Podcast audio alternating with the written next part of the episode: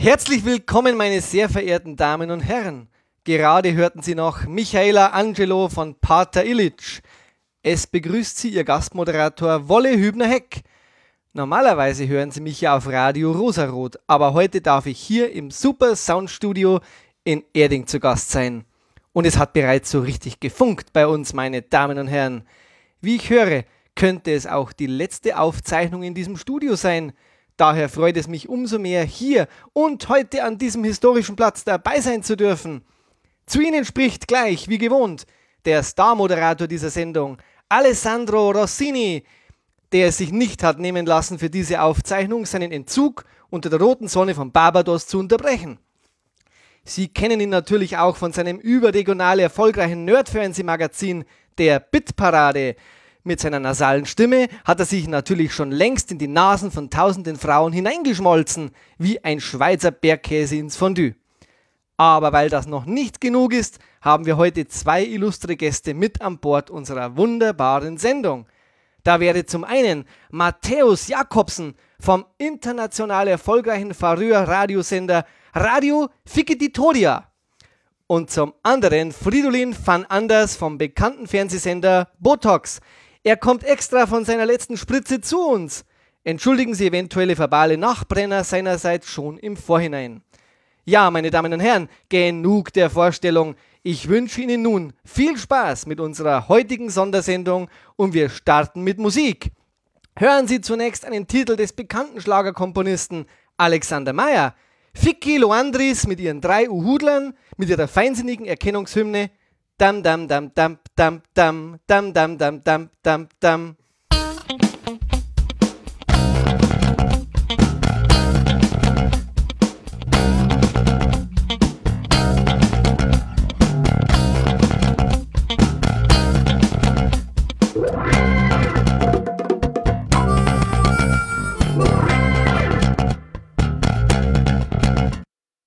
Herzlich willkommen zu Total Verunsichert, dem ERV-Podcast. Folge 51 haben wir heute. Ihr hört eine Produktion von verunsicherung.de. Schaut also auf der Webseite vorbei oder geht auf Facebook, wenn es denn unbedingt sein muss, oder Twitter. Ja, hier im Super Sound Studio in Erding. Vielleicht haben wir ja schon gehört, zum letzten Mal heute hier begrüße ich mir gegenüber wieder mal den Wolfgang Hofer. Servus Wolfi. Servus Alex. Und zugeschaltet von ferner, ferner Weite, ähm, nämlich haben wir heute zwei Gäste wieder eingeladen nach dem epischen Nepomux Rache Podcast, der ausgeufert ist ähm, bis zu Themen, die wirklich nur noch mit ganz, ganz viel äh, Fantasy irgendwas mit dem Album zu tun haben, äh, haben wir heute gedacht, das hat so gut funktioniert, jetzt müssen wir mal die beiden Herrschaften wieder einladen, die guten alten Bekannten, nämlich ich begrüße jetzt erstmal den Matthias aus Köln vom ERV-Archiv. Hallo Matthias. Ja, hallo, hallo, ich bin wieder da. Sehr schön. Servus Matthias. Hallo, hallo. Und ich begrüße ganz herzlich den Florian aus Leverkusen. Hallo Florian. Hallo zusammen, schön wieder dabei sein zu müssen. Servus Florian. Grüße nach Bayern und nach Köln. Grüße in die anderen Bundesländer. genau, internationaler Pod. Ja, genau, wir haben uns heute hier zusammengetroffen, um über ein äh, Thema zu sprechen, äh, das tatsächlich mit der ERV zu tun hat. Man möchte es nicht glauben. Und wir haben noch tatsächlich noch ein paar äh, Alben offen, die wir noch nicht besprochen haben. Und wir sprechen heute über Himbeerland. Und der Alex hat vergessen zu sagen, wir haben uns die besten Alben zum Schluss aufgehoben. Ja, das, wird, das stellen wir jetzt mal zur Diskussion, was, äh, wie, wie die, die allgemeine Meinung hier vorherrschend ist. Es ist auf jeden Fall ein sehr kontrovers äh, diskutiertes Album, kann man auf jeden Fall sagen, in der Fangemeinde. Und deswegen bin ich mal gespannt, was jetzt heute da für so äh, ein Spektrum an Meinungen äh, hier mal zusammenkommt. Vielleicht kurz vorher ausnahmsweise diesmal auch nochmal ein kleines News-Update von der ERV, denn die macht ja immer noch irgendwas. Also man, die Leute fragen ja immer, was macht denn eigentlich die ERV? Und siehe da, sie machen ja was. Am 28.09.2018 kommt ein neues Album raus. Alles ist erlaubt, heißt es. Aber viel mehr gehen wir gar nicht jetzt ins Detail, weil das werden wir bestimmt sowieso nochmal dann ähm, besprechen. Aber falls das jetzt jemand hört und davon noch nichts mitbekommen hat, das neue Album im September und eine Tour gibt es natürlich auch äh, dazu, die Anfang 2019 startet. Allerdings muss man sagen, aufpassen, also das ist schon ganz schön ausverkauft. Also da gibt es nicht mehr so allzu viel. Und ob es weitere Termine dann gibt, muss man mal schauen erstmal. Weil es ist ja eigentlich die Abschiedstournee. Die erste. Aber immerhin die erste, ja. Genau, Also schauen wir und da die ERV nie aufhören wird, äh, bin ich mir sehr sicher, es geht noch weiter. Genau, wir werden es sehen. So, so viel zu den News. Und jetzt fangen wir mal an mit Himbeerland. Wir befinden uns in welchem Jahr? Wir befinden uns im Jahr 1998. 20 Jahre Jubiläum. Das ist auch eine schöne Aussage natürlich äh, von Klaus sinngemäß, wo er sagt, naja, 20 Jahre feiert ja jeder Depp. Wir feiern, wenn dann 21 Jahre oder 22 Jahre. Auch, ja. Was ist vorher passiert? Das Album Im Himmel ist die Hölle los ist au- rausgekommen im Jahr 97. Es ist dazu eine Tour gekommen. Das Album war insofern eine Zäsur, kann man sagen, in der ERV-Geschichte, weil ja das, das erste nach dem Nie wieder Kunstalbum war, wo ja sozusagen alles mal erstmal, sagen wir grundsätzlich in Frage gestellt worden ist. Bandmitglieder sind gegangen. Äh, die, die Tour von Nie wieder Kunst hat sich nicht wirklich finanziell rentiert, ähm, hat einige finanzielle Probleme gegeben. Die RV muss sich erstmal wieder ein bisschen neu aufstellen. Dann ist es im Himmel ist die Hölle losgekommen und äh, die dazugehörige Tour war schon deutlich reduzierter. Und ja, und dann danach, jetzt eigentlich relativ kurz danach, Während sagen, der Tour, kann man sagen, haben eigentlich fast während Album der Tour, genau. aufgenommen, äh, weil die Tour ja danach schon gleich wieder weiterging, auch noch mit dem alten Programm Genau, in also 98. Genau, und Himbeerland ist, ja, ist jetzt gleich mal die erste, äh, erste These, die in den Raum gestellt wird. Äh, die RV hat es ja als, äh, ja, mehr oder weniger als ein Konzeptalbum verstanden, nämlich Schlagerparodien. Ich habe einen lustigen Bericht gefunden in der oberösterreichischen Nachricht. Da sagen die dann, warum ist die Zeit gerade jetzt reif für das Himbeerland? Zitiere mal. Weil wir 18 Jahre lang deppert waren, indem wir gedacht haben, wir müssen lustig, kritisch und rockspezifisch angehaucht sein. Wir waren der Wahrheit auf der Spur und haben sie jetzt gefunden im Himbeerland, weil dort wohnt die heile Welt, dort sind wir zu Hause, haben Inhalte gefunden, den direkten Pfad zum Herzen. Und der Klaus Eberhardinger äh, sagt dazu, dass sie Jahrzehnte zuvor vergeudet haben. Erst die Hinterseher, Schürzenjägers und DJ Bobos haben uns ermutigt. Die sind uns grubenlampenverdächtig vorangegangen. Und mit Himbeerland werden sie sich keine Freude in der Schlagerszene machen. Wenn sie Humor haben, werden sie uns verzeihen, aber ein paar werden uns das schon sehr ernst nehmen, sagt der Spitzer. Genau. Sie wollten alte Schnulzen verarschen und äh, scheinbar kam das jetzt sehr gut an, was der Dieter Thomas Schleck da gemacht hat, eben bei Ihnen auf der Bühne, beim Him äh, im Himmel-Hölle-Programm. Und das war so ein bisschen die Idee, schon 95 scheinbar, äh, so eine Schlagerparodie zu machen. Genau, also tatsächlich, da gibt's, das finde ich, fand ich interessant, ich habe das auch gelesen, da den Artikel, ähm, tatsächlich die Aussage vom Klaus Thomas, dass sie sich darin bestärkt gefühlt haben, weil diese Dieter Thomas Schleck Nummer so toll angekommen ist, also sprich dieses, äh, was dann später auch in Austropop, Sanatorium und so weiter auch mehr oder weniger gemündet hat. Diese Nummer, das stimmt auch wirklich, die ist ja immer super angekommen und irgendwie haben sie sich davon wahrscheinlich jetzt erhofft, wenn das so gut ankommt, dann machen wir das doch mal zum großen Fokus ähm, für ein eigenes Album. Und da dazu vielleicht nur kurz, der Passer Neuen Presse hat er im Juni 98 gesagt, der Klaus, dass ihnen das eben schon seit ein paar Jahren im Magen liegt, das Ganze mit dem Thema Schlager. Äh, und der Gildo Horn hat jetzt was ähnliches gemacht, was sie sehr ärgert, wobei dieser die Sache ernster betreibt als die ERV. Also da war ja, da hat er angesprochen den Erfolg, den der Gildo Horn damals gehabt hat beim Grand Prix äh, mit Pip Pip Pip. Mhm. Also scheinbar eben die Idee schon ein bisschen länger da für das Himbeerland-Thema. Eins, was man dazu sagen muss, ist ja, und das ist jetzt das Interessante, wo ich jetzt selber meine eigene, ich war ja eigentlich Zeitzeuge, aber so ganz genau habe ich es jetzt wirklich nicht mehr selber in Erinnerung gehabt, ob das so war. Aber es ist ja tatsächlich so, dass die ERV ja da am Anfang aufgetreten ist äh, in der Öffentlichkeit ähm, als Himbeerteddys. Also Ja, genauer gesagt in dem Promo, im Promomaterial zum Beispiel wird halt, äh, steht überall die Himbeer-Teddys. Es ist zwar so, äh, es ist zwar so, dass, äh, dass sie anscheinend auch überlegt haben, das komplett als andere Band irgendwie aufzuziehen, das Projekt, aber da gibt es dann auch eine Aussage, ich zitiere mal aus Krone-Zeitung, da steht drin, dass, äh, dass sie eben überlegt haben, anscheinend, dass sie ähm, das Ganze nur unter dem Namen Himbeer-Teddys rausbringen, aber dann sagt der Klaus dazu, jeder, der die Single hört, weiß sofort, wer dahinter steckt und deswegen haben sie es sozusagen dann einfach gelassen. Weil das ist ja auch tatsächlich so, also es ist eigentlich so, es steht zwar sehr prominent auf Promomaterial und auch auf den ersten beiden Singles steht ja ganz groß Himbeer-Teddys drauf, aber es steht eigentlich immer dabei, die ERV präsentiert. Also man hat es jetzt nicht so ganz ähm, konsequent durchgezogen. genau. Hatte das nicht auch Marketinggründe, dass irgendwie die Plattenfirma gesagt hat, wenn da nicht ERV draufsteht, verkauft sich das nicht? Das habe ich auch gehört. Das ist, davon ist jetzt wirklich davon, äh, auszugehen, meines Erachtens, ja. Genau. Genau.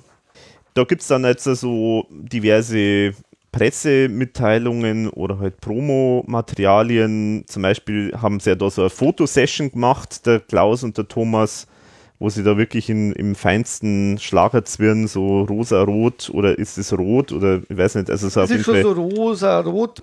irgendwie, ja, so, so eine Farbe, auf jeden Fall sehr kitschige Farbe, der, mit der Rose in der Hand, der Klaus und Die zwei Flamingos, immer ganz die wichtig. Flamingos sind drauf, genau. Und zwei Frauen, die ich nicht kenne. Kennt die jemand eigentlich? Sind das die Chorsängerinnen vielleicht? Hm, Glaube ich ehrlich gesagt nicht, aber ich kenne sie tatsächlich auch nicht. Nee. Also Andrea Keinrad, glaube ich, ist es ja nicht, oder? Die würde man ja eigentlich erkennen, oder? Hm, Würde ich auch nicht sagen. Nee. Da gibt es noch die Tochter von ihm und eine Christine Schögler wird da noch zitiert im Booklet als, als Chor. Ob das die sind, aber weiß keiner, oder? Wir werden mal bei Facebook und überall anders recherchieren, also ob wir sie nochmal auftreiben können. Knallhart wir gerade mal ein. Interview mit denen führen. Das kriegen wir schon raus. Genau. Also ich würde mal sagen, ähm, für Klaus und Thomas ist es kein Problem, zwei Frauen zu finden. Also insofern. Vor allem für, ja. So. Genau. Also ein, eins zum Beispiel, ähm, was ich jetzt gefunden habe, was wahrscheinlich mit das erste ähm, von diesen PR-Maßnahmen waren, äh, habe ich gefunden.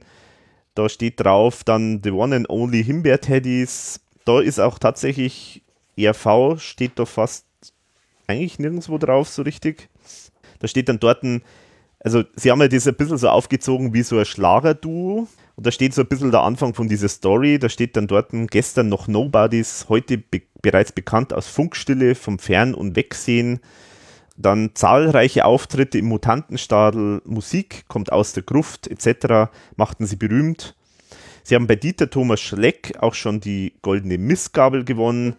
Der Höhepunkt ihrer bisherigen Karriere aber war die Teilnahme am Neuro Song Compost, wo sie für ihr Lied Ewig lügt der Schlager den goldenen Himbi erhielten. Und dann wird eben vorgestellt der Dieter, äh, Klaus-Dieter Kohlen aus Polen und der Thomas andersrum. Und dann steht in Klammern, auch, auch er hat sich umpolen lassen, war früher Rockgitarrist und schämt sich heute noch fürchterlich dafür.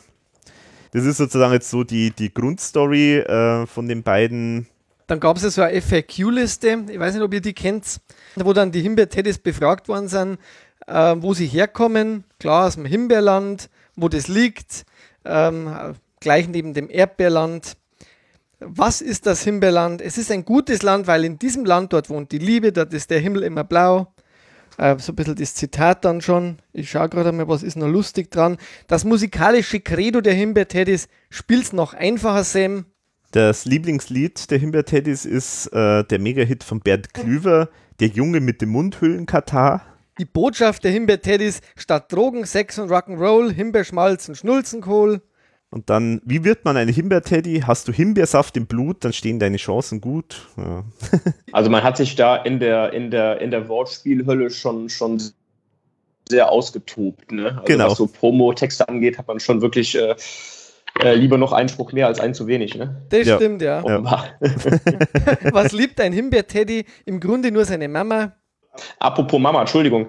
Es sollte doch, ursprünglich sollten doch die Himbeer-Teddys die Himbeer-Daddies heißen. Ja. Also Väter. Und dann hat man gesagt, äh, das so, äh, so alt sind wir noch nicht oder sowas, ne? Da steht, steht da gibt's, da gibt's auch was dazu. Jetzt warte kurz. Na, während du noch suchst, kann ich ja schon mal kurz einwerfen, dass ich äh, den, den Namen Himbeer-Teddys eh total fantastisch finde, weil ich finde, es ist so eine, so eine Mischung aus sowas Süßlichem und ist aber auch ziemlich schwierig zugleich. Also es erinnert mir, hat mich immer direkt an Sugar Daddies erinnert.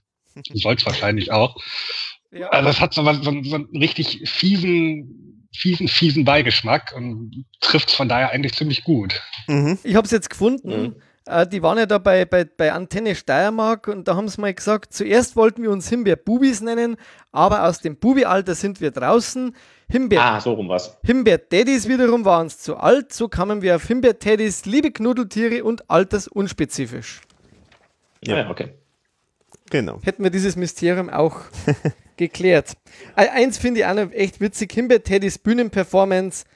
Wenn sich Himbeer-Teddys winden, fliegen vieler Omis Monatsbinden. Wie der Florian schon sagt, also da haben da sich wirklich äh, große Mühe gegeben, da sozusagen da diese Story halt einfach auch rüber zu transportieren, was ich eigentlich schon mal sehr, sehr schön finde, weil an sich von der Idee her finde ich das eigentlich schon mal ziemlich cool, weil auch so wie sie dann da auftreten, was halt, was halt mich dann damals wahnsinnig äh, gemacht hat, war halt das, weil mir ehrlich gesagt, ich, also weil die ERV für mich damals eigentlich nicht weit genug vom Schlager weg war, um das auch wirklich als echt Parodie äh, sofort zu sehen. Ich weiß nicht, wie es euch da geht. Also, dass es eine Parodie war, finde ich, konnte man schon ganz gut erkennen. Also, das war ja schon sehr, sehr übertrieben. Aber es, es stimmt natürlich. Also, wenn man sich so die, die, die Sendungen anguckt aus der Zeit, wo die ERV aufgetreten ist, sind halt in Schlagersendungen aufgetreten.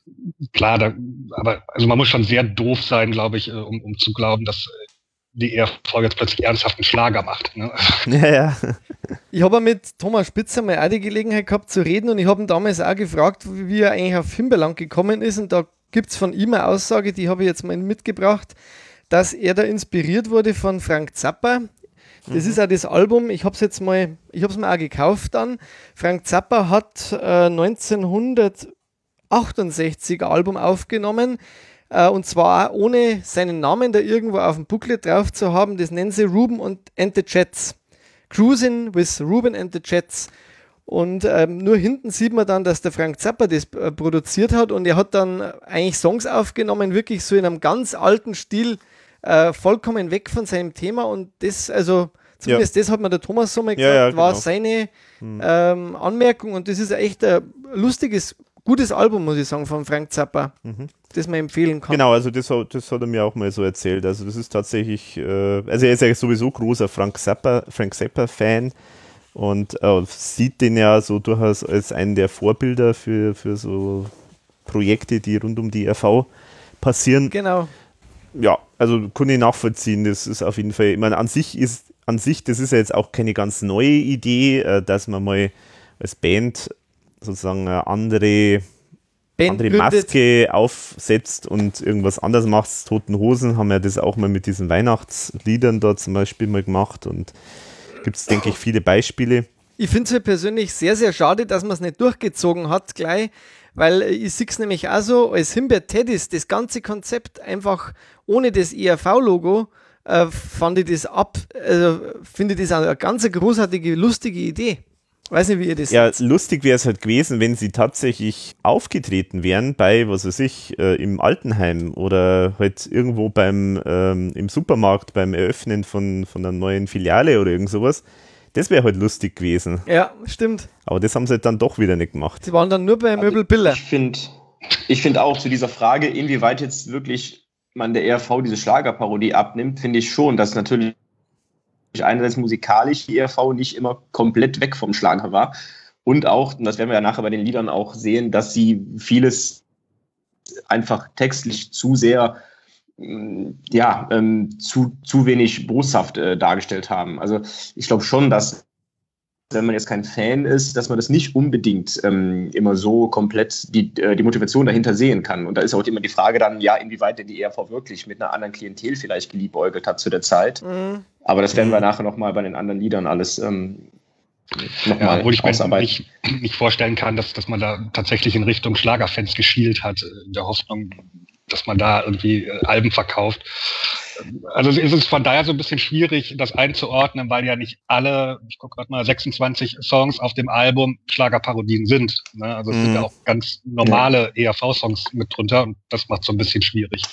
Ja, ja. ja, genau, das ist eigentlich auch mein Thema. Das ist mir auch aufgefallen beim Durchhören wieder, Matthias, was du sagst, dass man eigentlich das Konzept äh, Schlagerparodie, das funktioniert ja bei, bei vielen von diesen kleinen Stücken sehr gut, aber man merkt, eigentlich waren da, ist da sehr viel ERV wieder drunter gekommen. Ja, gut, aber das ist, äh, glaube ich, das zieht sich ja durch die ganze Geschichte von der ERV, dass, äh, das, dass Konzepte grundsätzlich nicht hundertprozentig eingehalten werden. Also insofern, das glaube ich, ist, ist normal man muss auch dazu sagen, jetzt vielleicht, wir kommen ja dann später noch im Detail dazu, aber sie haben ja tatsächlich mit den ersten beiden Singles ja wirklich trotzdem auch ganz groß Himbeerteddys ähm, draufstehen. Genau. Also eben Wein von Mykonos und Pille für den Mann. Da haben sie es immerhin ja schon so durchgezogen, steht zwar trotzdem drauf, präsentiert von ERV, aber immerhin.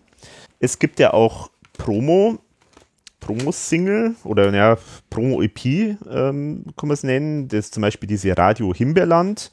Da wiederum, da ist es dann schon eigentlich nicht mehr, äh, dass sie ja. auftreten als Himbeerteddys, weil das ja, ist eigentlich dann das Album selber. Genau, die kann man, glaube ich, interessanterweise in Deutschland ja 99 raus, aber da kommen wir ja wahrscheinlich noch drauf, in Österreich schon 98. Mhm. Das war ja auch so ein Unding. Wie habt also wie habt ihr eigentlich davon erfahren, so dass, dass, die, sie, dass die gibt? Das würde mich mal interessieren. Also ich war damals, das ist jetzt vor 20 Jahren, 20 Jahre her, war ich glaube ich, in irgendeinem ERV-Fanclub Mitglied und da hat man das dann irgendwie so, so mitbekommen.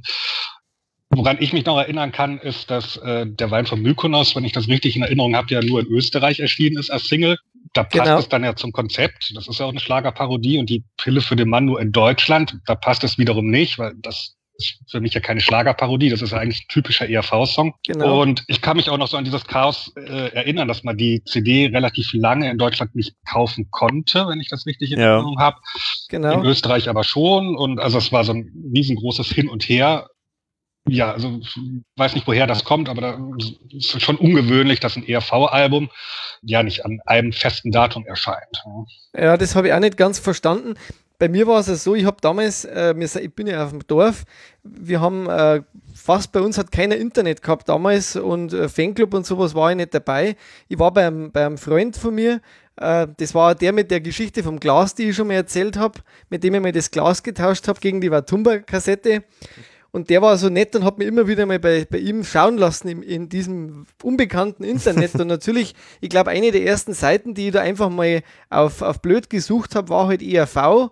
Dann halt auch das gefunden und da kann ich mich erinnern, das war vor kurzem im Forum ja auch, äh, dass jemand das Internet abfotografiert hat. Äh, ich habe es auch so ähnlich gemacht. Ich habe mir dann also, damals hat man glaube ich keinen Farbdrucker, ich habe mir dann die Texte immer bei ihm noch ausgedruckt auf so einem Nadeldrucker äh, damit ich das daheim halt alles lesen kann, weil Internet war auch teuer, das war äh, Minutentakt äh, und ich weiß mhm. dass der dann auch gesagt hat, also du darfst da nicht so lang schauen, weil meine Eltern, die äh, zahlen ja die Rechnung. Und äh, ich, konnte, ich weiß halt dann, dass, ich glaube, 98 war die Internetseite online und 99 war dann plötzlich alles rosa-rot auf der ERV-Seite. Mhm. Genau, ja. Ähm, und ich kann mich nur erinnern an eins, wir waren in dem Jahr im Urlaub in, in Südtirol und ich bin heim und wir haben halt ORF noch gehabt und ich habe oft einmal Videotext. Das war eigentlich einfacher wie Internet eben. Und da stand damals dann im Videotext neue äh, CD der ERV, äh, Himbeerteddys, ähm, der Wein von Mykonos. Und dann bin ich, glaube ich, damals habe ich halt auch geschaut, wo kriegt man diese Single und dann war die auch in Deutschland halt eben auch gar nicht erhältlich. Mhm. Also ich habe die auch viele Jahre später dann auch nachgekauft ähm, weil es die bei uns halt, die glaube ich, kam so nur in Österreich raus. Bei uns gibt es ja dann, die Pille für den Mann äh, kam ja dann erst raus in Deutschland. Das habe ich nie kapiert, warum das so war. Ja, da scheint es irgendwie, ich habe es jetzt leider nicht rausbekommen, ähm, jetzt nur im Vorfeld. Ich wollte eigentlich das schon nochmal ein bisschen nachrecherchieren, aber da hat es anscheinend wirklich äh, irgendwelche Probleme mit der Plattenfirma gegeben. Also da gibt es auch äh, eine Aussage vom vom Thomas dazu irgendwo habe ich auch schon gefunden. Ähm, also irgendwie hat es da komische, vielleicht war da die EMI Austria eher Fan von dem Projekt und die EMI Deutschland eher weniger oder wie auch immer. Also auf jeden Fall waren sie sich da irgendwie anscheinend nicht einig, wann das Ganze rauskommen soll und ob es rauskommen soll und in welcher Form. Und deswegen scheint es da diese Diskrepanz zu geben. Das sind ja doch einige Monate. Ja, ja. Ähm, also 1. Februar ist er in Deutschland rausgekommen. Genau. Neun, äh, ja, 99 und äh, im Oktober ist in Österreich. 19. Oktober, genau, 98. Was ich auch noch nicht verstanden habe bei dir in der Diskografie, Alex, da hast du dann nochmal für diese 99er Edition nochmal drei verschiedene Veröffentlichungsdaten äh, für die Schweiz, äh, Deutschland und für Österreich. Ist in Österreich die dann nochmal erschienen oder? Ich glaube schon, ja. Ich glaube, das ist dann irgendwie nochmal. Mit dem Aufkleber da, mit diesem drei weißen Taubenaufkleber. Ja, genau, ja. Okay. Oder, na, oder auch mit dem Touraufkleber. Da gibt es ja äh, eine Edition mit dem Aufkleber von der Tour. Das stimmt, ja, weil ich habe nämlich. bei einer ist genau. der Touraufkleber drauf, bei der anderen nicht. Das stimmt. Ja, genau. Jetzt kommt wieder Nerdkram. Also man kann die allein schon deshalb auseinanderhalten, diese verschiedenen Auflagen, weil die unterschiedliche Bestellnummern haben. Ähm, die, die, die später erschienen sind, haben irgendwie, oder ich glaube, die in Deutschland erschienen sind, haben irgendeine andere äh, Bestellnummer. Ansonsten, wenn ich das richtig in Erinnerung habe, ist, glaube ich, auch in der deutschen Version, die habe ich leider nicht, wurde das, das Booklet nochmal geringfügig abgeändert, ja, grafisch nochmal ein bisschen angepasst. Ja, das stimmt. Das stimmt. Das habe ich verglichen, das ist so. Da hat man dann auch teilweise wieder vergessen, diese Kurzgeschichten oben hinzuschreiben in dick. Mhm. Die hat man dann teilweise weggelöscht. Okay. Ja, also alles in allem ein, ein schönes Chaos, wie immer. Aber es gibt ja, es gibt ja im 98 gab es ja scheinbar für einen Fanclub irgendeine so Spezialgeschichte, äh, ja. oder? Und die würde mich mal interessieren, weil die habe ich auch noch nie äh, gesehen. Wer, wer hat also ich, die oder? Ich kann da gerne mal ein Foto von machen. Das war, ähm, gab 1998 von dem damaligen Fanclub ein Fanclub-Treffen in Feldbach, da war ich jetzt nicht. Und alle Mitglieder haben vorab, also noch vor der Veröffentlichung in Österreich, äh, das Album zugeschickt gekriegt. Und das ist eigentlich das normale Cover.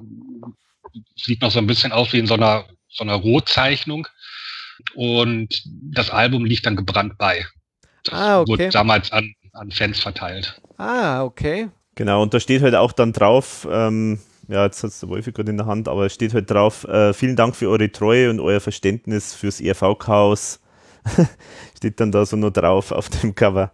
So quasi so als kleine Entschuldigung. ah ja, da ist der Balken noch nicht drüber, sehe ich gerade. Das könnte man eigentlich auf jedem Album einfach draufschreiben, immer, oder? Vielen Dank für euer Verständnis. Wie in so einer Baustelle an der Autobahn, wo immer steht, vielen Dank für Ihr Verständnis. Und ich mir immer denke, ich habe aber kein Verständnis. Aber wenn man sie es anhört, da ist das schon die fertig gemischte, oder? Ist das, oder? Nee, also wirklich fertig, fertig gemischt. Ganz genauso wie, äh, klingt genauso wie äh, die richtige Veröffentlichung später. Okay, okay. Das, das finde ich schon irgendwie interessant, dass man die dann quasi verschenkt hat, ja, oder? Ja, tatsächlich verschenkt worden, ja. Genau, das ist natürlich das, nett. Das ja. ist interessant, ja. Da ist jetzt der Matthias wirklich so, glaube ich, der, der, der, der Nerd unter uns allen, der wirklich viel Material hat. Danke auch für diese tolle Folge, die du mit dem Alex da mal gemacht hast, zum, zu deinem äh, Schrein. Ich kann mich tatsächlich gar nicht mehr dran erinnern, weil ich mir die Folgen, wo ich äh, dabei bin, nie wieder angehört habe. ich habe keine Ahnung, was ich da erzählt habe. Also da hast du viel schöne Sachen erzählt und viel Nerdiges.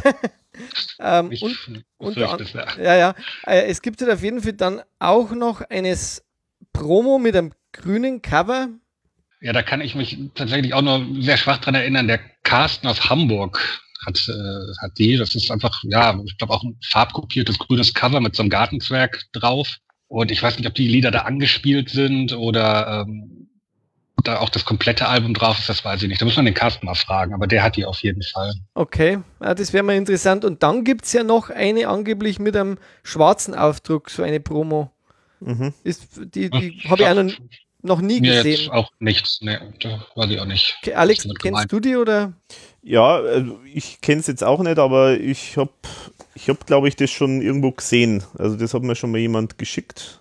Ich weiß auch nicht, vielleicht ist das auch nur irgendein, dass jemand einfach eine Farb, äh, äh, Schwarz-Weiß-Kopie davon gemacht hat oder so. Also ich schaue, keine Ahnung. Weil ich habe die noch nie, und dann gibt es scheinbar auch noch eine Club-Edition von dem Album. Bertelsmann Club. Ja, Bertelsmann. Ja, aber Genau. die habe ich auch noch nie irgendwo gesehen. nee. Hat, kennt die jemand von euch? Ich habe die auch nicht, nee. Florian? Auch nicht. Nein, leider auch nicht. Nie- kann nie- damit auch nicht dienen. Nie gesehen. Ich habe nur, ich hab nur eine einzige Version, das ist die österreichische, die 98 rauskam und äh, die konnte man sich, mehr glaub, kann ich zu Mhm. dem Punkt nicht beitragen. die konnte man, glaube ich, sich schicken lassen dann über den Fanclub, weil ich habe die dann auch mir schicken lassen. Ich glaube Ja, sogar mit, ja, diesem, ja. mit diesem hässlichen T-Shirt, das ich heute trage, das erste Mal seit 100 Jahren, ähm, das aber noch nicht vergilbt ist. aber leicht ausgewaschen, wie der Alex festgestellt hat, aber das liegt, glaube ich, an dem sehr äh, hochwertigen Druck, der da äh, gemacht worden ist Das dafür. wäscht sich sozusagen mit der, durch die Luft schon ab. Das vermutlich, ja. Also Das bei, bei der nächsten Jubiläumsfolge kann ich die wahrscheinlich gar nicht mehr anziehen dann. Ja, ich finde auch schön, dass die Farbe natürlich nicht stimmt von dem Rosa. Ja, Also stimmt. das war eher ein Brombeerton. Ein Brombeerton, ja. Genau. Aber der Balken auf dem Cover, das wäre wär, wär jetzt was, was mich nur interessiert. Ist das jetzt eigentlich eine, ein bewusst, bewusster Witz, äh, auch äh, das zu machen? Weil man sieht ja eigentlich nicht wirklich groß was. Man hat schon bei der ERV Nacktere äh, auf dem Cover oder irgendwo gesehen, wie er wieder vorn drauf. Oder, oder war das wirklich von der Plattenfirma her dann? Weiß da jemand was? Also ich habe dazu? eine Theorie. Ich habe eine Theorie, dass Thomas gesehen hat, dass er da sehr seltsam gezeichnet hat, sowohl was Handhaltung angeht, weil das geht ja anatomisch, äh, sieht das sehr seltsam aus, wie der Zwerg sich da erleichtert. Ja, das ist richtig. Also das, äh, ich meine, die Hose ist ja mehr oder weniger geschlossen vom, vom Ja. Zwerg, glaube ich. Genau. Vielleicht hat er gesehen, oh, das ist ja, das, das stimmt ja gar nicht, da machen wir lieber mal einen Balken drüber. Womöglich, nein, ich weiß es nicht, so, keine Ahnung. Also ich Dafür- kann mir nicht vorstellen, dass die Plattenfirma da gesagt hat, da muss man einen Balken drüber. Also Nee, glaube ich auch nicht. ja, Also die Theorie, die finde ich ganz gut, ja. das ist eine lustige Beziehungsweise, äh, oder, oder andersrum, ähm, dass es immer so geplant war, aber er hat das halt den Balken nicht gezeichnet, sondern der sollte dann halt beim grafischen äh, Zusammenstellen halt dann erst drüber gemacht Mhm. werden. Und deswegen gibt es halt die Version jetzt, die der Fanclub bekommen hat, das ist halt die Originalzeichnung und auf dem endgültigen Cover ist halt dann da nochmal von einem Grafiker halt also ein rechteckiger Balken drüber. Ja, und bei der, wenn man sich die Promo anschaut, da ist dann dafür der Bildausschnitt ein bisschen anders. Da sieht man zum Beispiel dann die Pilze ganz und auch die, äh, das Reh sieht man dann auch mit dem Arsch. Und äh, Ja, das ist natürlich wegen dem Format der Maxi-CD, ne? die Genau. natürlich breiter ist als ähm, ein Album. Mhm. genau. Aber ich muss euch jetzt was Irres erzählen. Ich sitze hier ähm, mit dem Blick auf den Garten meiner Nachbarn und in den letzten Minuten gucke ich darüber und sehe zum ersten Mal, dass da ein, ein Frosch aus, aus Stein sitzt und ratet mal, was der über sich hält. Und ratet mal, was der Frosch Einen über Schirm, sich hält. einen Schirm. Ein Regenschirm. Das sehe ich jetzt Nein. zum ersten Mal. Ist das irre? das ist irre. Wirklich, das ist hier genau in meiner Blickrichtung, sehe ich das hier. Das ist, Würdest du nicht mal dazuhören? Dazuhören? die haben Das ist doch Promomaterial, äh, was die da haben. aber, die- aber den, ich dir ab. den Frosch gab es aber nicht im Fanclub. äh, Ich glaube nicht, nein. ja, cool. Also, Ja, äh, krass.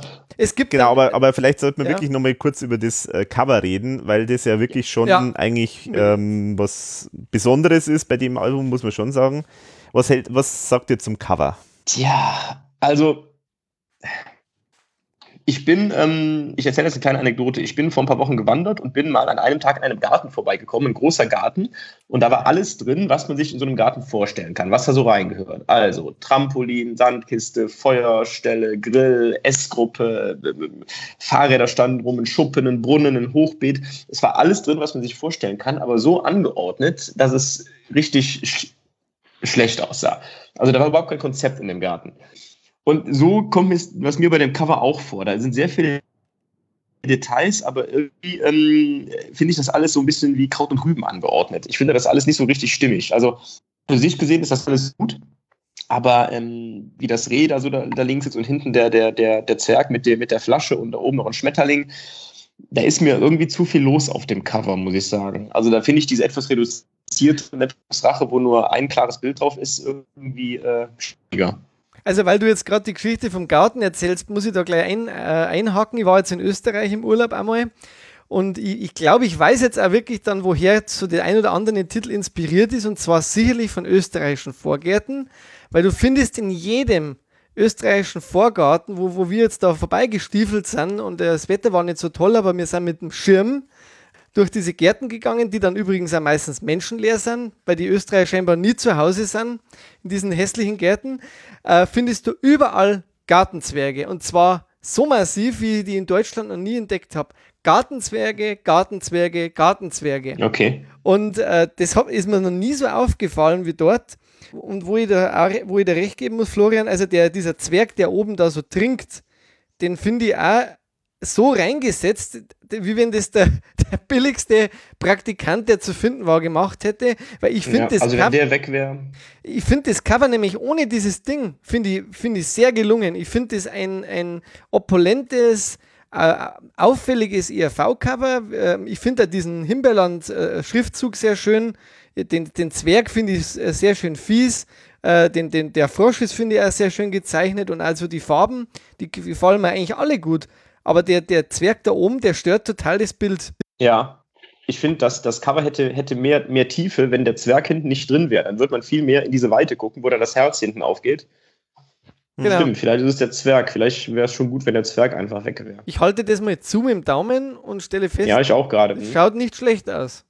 Ja, direkt viel besser, ja. Schon, gell? Ja, und, das, und dass der Frosch natürlich da durch das äh, erste allgemeine Verunsicherung äh, verdeckt wird, ist natürlich auch, auch traurig oder schade. Das sieht so ein bisschen gut. Ist jetzt halt so wegen, der, wegen des Layouts, aber das wäre eigentlich gewesen, wenn sie den noch komplett mit drin gehabt hätten. Es ist aber auch ein etwas anderer Zeichenstil, als Tom den sonst so hat. Ne? Also es ist irgendwie, ja, ich weiß nicht, ich, ich kann es nicht sagen, aber ist es detailreicher als sonst? Oder ist es, ist es Ja, mit, den, mit den Schattierungen mehr gearbeitet? Ich, Also ich finde es detailreicher und äh, ich bin auch grundsätzlich bei der ERV, jetzt wird's ketzerisch, nicht so ein Fan von diesen Gemälden als Cover, also diese wirklich sehr fein ausgearbeiteten Cover. Also finde ich Ja. so Album wie Nepomuks Rache, wo du eine zentrale Figur hast und der Rest drumherum ist einfach nur blau, finde ich schöner als so diese sehr aufwendig äh, gezeichneten Cover wie hier und auch beim Himmel ist die Hölle los. Also Himbeerland ohne diesen Zwerg als LP könnte man aber schon sehr schön vorstellen. Es jetzt, wirkt halt eher ein bisschen wie so ein Gemälde. Ja, also da, da habe ich tatsächlich eine andere Meinung. Also mir gefällt das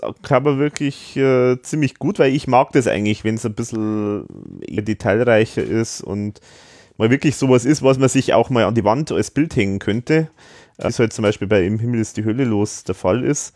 Also das mag ich eigentlich äh, ganz gern. Man weiß ja auch, oder ich weiß ja auch, dass das da die Zeit war, wo der Thomas ja wieder ganz viel äh, malt hat. In, bei Im Himmel ist die Hölle los ist ja ist ja, sind ja faktisch die ganzen Grafiken ähm, inklusive Cover sind ja eigentlich äh, Gemälde von ihm äh, gewesen, die er dann alle in der traurigsten Geschichte der ERV, äh, nämlich äh, dann alle mal abgegeben hat in der Druckerei für diesen äh, ominösen Kalender äh, von Im Himmel ist- die Hölle los und äh, dann dort irgendwie vergessen hat oder nicht, sich nicht mehr dafür interessiert hat. Und seitdem sind die verschollen.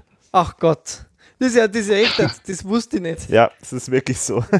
ich habe hab auch schon versucht, das irgendwie zu recherchieren, wer, welche Druckerei das ist und ob die vielleicht noch was haben und so, aber ich habe es nicht geschafft Das ist ja, das ist ja wirklich ein Drama. Ja, das ist wirklich ein Drama. Also ich stell, aber das ist halt typisch für einen, für einen Thomas, weil der halt, ähm, für ihn ist halt das, das Schaffen, das Tun ist für ihn das Interessante. Und wenn es dann getan ist, wenn es dann fertig ist, dann interessiert es ihn eigentlich nicht mehr. Das ist einfach so. Und äh, das ist halt jetzt eins dieser extremsten Ausprägungen äh, und Folgen von dieser, von dieser Denkweise. Äh, genau, aber deswegen, insofern äh, kann ich mir da durchaus vorstellen, dass auch jetzt da dieses äh, Himberland ähm, Cover da auch so in diesem, in dieser Zeit da jetzt eben entstanden ist oder halt in dieser Zeit oder nicht nur in dieser Zeit ist er natürlich entstanden, aber dass es halt auch so äh, in dieser Art und Weise halt entstanden ist, nämlich ähm, so als, als Gemälde. Aber wo wir uns ja hoffentlich alle einig sind, ist das Backcover, oder? Es ist, Das wollte ich gerade sagen. Ich wollte gerade den Witz machen, äh, dass, man, dass das Backcover super gelöst ist, grafisch. dass das natürlich spitze ist.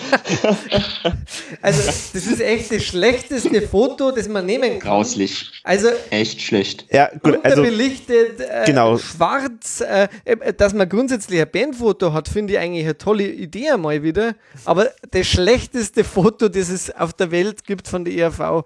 also es ist Ganz schlecht freigestellt. Ah. genau auch das Ganz übel. genau also was, was richtig ja. traurig auch noch ist an dieser Geschichte, ist, dass das ja eigentlich fast das einzige Bandfoto in dieser Besetzung ist, das, das es gibt. Also ich kenne kaum ein anderes mit, das ist ja Alex Deutsch noch darauf. Mhm.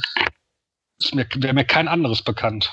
Ich habe nämlich auch überlegt, nee. immer lang, ob, ob das wirklich Alex Deutsch ist, aber ich habe jetzt verglichen, wie er heute ausschaut. Also er müsste sein, oder? Doch, doch, klar. Ich denke ja, ja. wobei er bei der Veröffentlichung ja, glaube ich, schon gar nicht mehr dabei war. Ja, doch, 98 war er noch dabei. Ähm, der, glaube ich, ist dann im Lauf der 99er Tour ist er doch ersetzt worden dann, oder? Wegen, dem, wegen der Krankheit, Lungenentzündung. Ich glaube, auch in Köln war er noch dabei beim Konzert, glaube ich, oder? Aber bin ja, mir nicht ganz sicher. Ich glaube ja, also der ist im Lauf der Tour. Aber was wiederum äh, auch interessant ist, ein Bandfoto hinten drauf, wo wiederum der Andy Töffel auf dem Album nicht äh, äh drauf ist, wenn man dann hinten schaut der aber hinten bei der Band äh, mit drauf ist. Und natürlich Alex Deutsch, der, der noch keine äh, Drums spielt auf dem Album.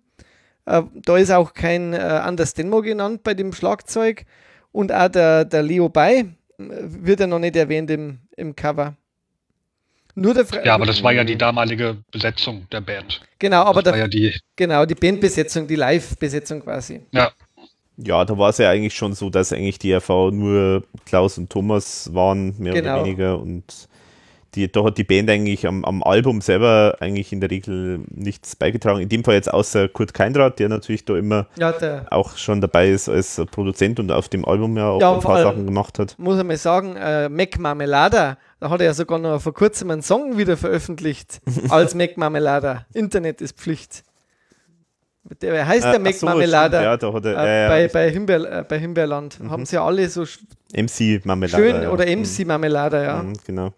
Schön klingende Namen. Ja. Aber da kommen wir noch drauf. Aber ja, aber nochmal zum Foto. Das ist ja. viel zu schade, dass wir das jetzt einfach so übergehen. Ja. Äh, da müssen wir nochmal drüber reden. Also, diese Sonnen und dann diese Sonnenbrillen, aber dass der Leo Bay zum Beispiel nur so eine getönte Brille hat, das wirkt alles so unstimmig. Das wirkt alles total einfach, einfach hingerotzt. Ja, genau. Die Flamingos, das war wichtig, dass man da zumindest einen neu erkennt. Aber ich frage mich, ich frage mich halt ernsthaft, wie schafft man das, das Foto so schlecht zu bekommen? Also, ja. Ja, also ernsthaft, ernsthaft. Weil ich meine, also sozusagen, wenn jetzt, äh, wenn, wenn ich jetzt damals mit meiner Kamera äh, ein Foto von der RV gemacht hätte, da war der ähm, Blitz kaputt wahrscheinlich. So.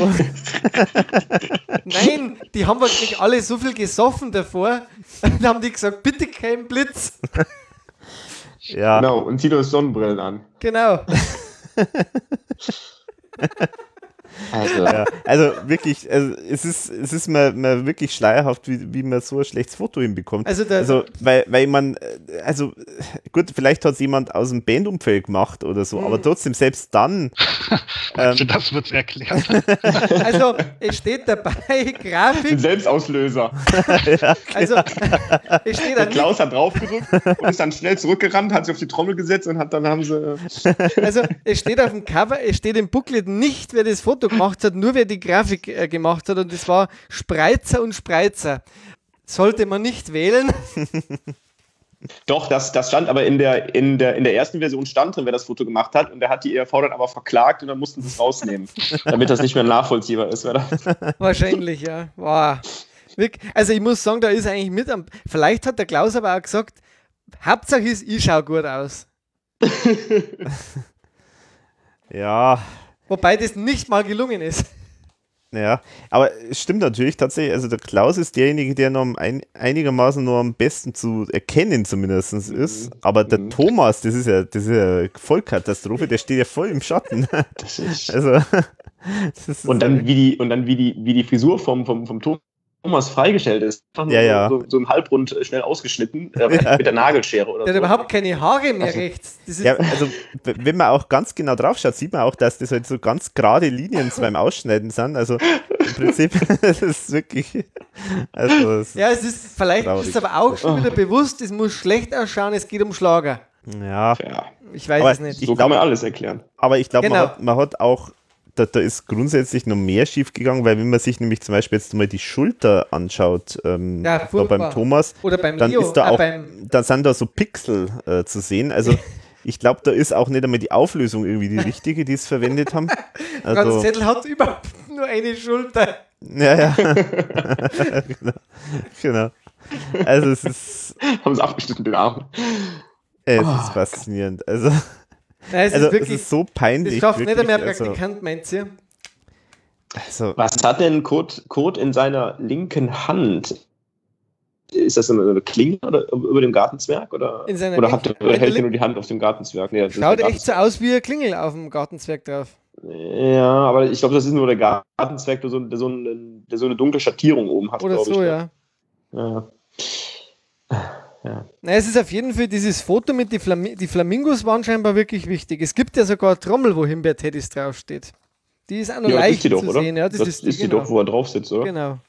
ja, ich meine, das ist ja eigentlich ganz cool, aber das Faszinierende ist, dass es äh, keine guten Fotos von dieser Session gibt. Also, die schauen alle nicht so toll aus. Nee.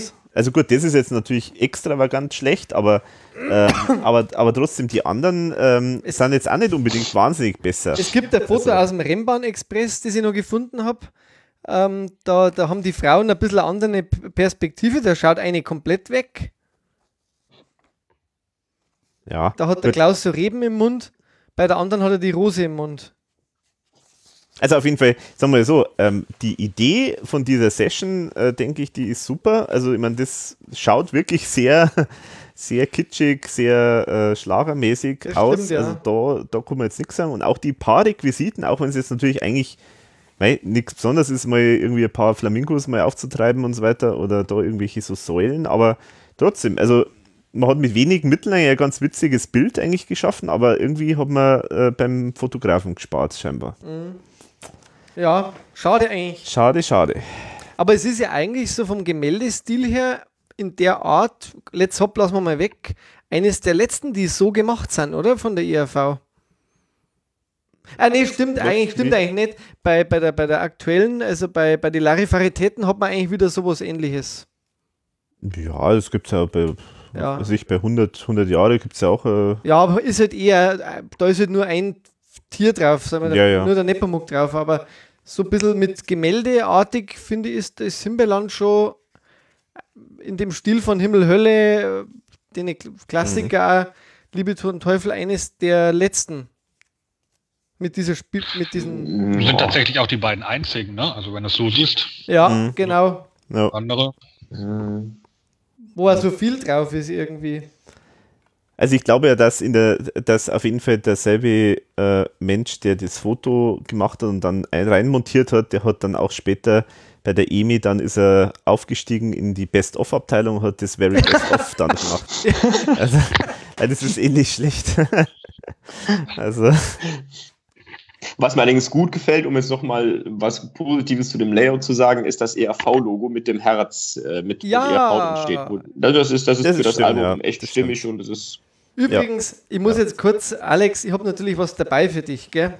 Weil ich war heute extra am Himbeerstrauch von meiner Oma Oh. und habe äh, Himbeeren dabei. frische Himbeeren, Mm, Dankeschön. bev- weil die sind nämlich jetzt noch frisch. Hm, und gib mal eine lecker. Mm. Nimm sie am besten in den Mund. Wo sonst? Geht schon los. Damit haben wir eigentlich das äh, Cover und äh, die Rückseite ausführlich genug gewürdigt, würde ich mal behaupten.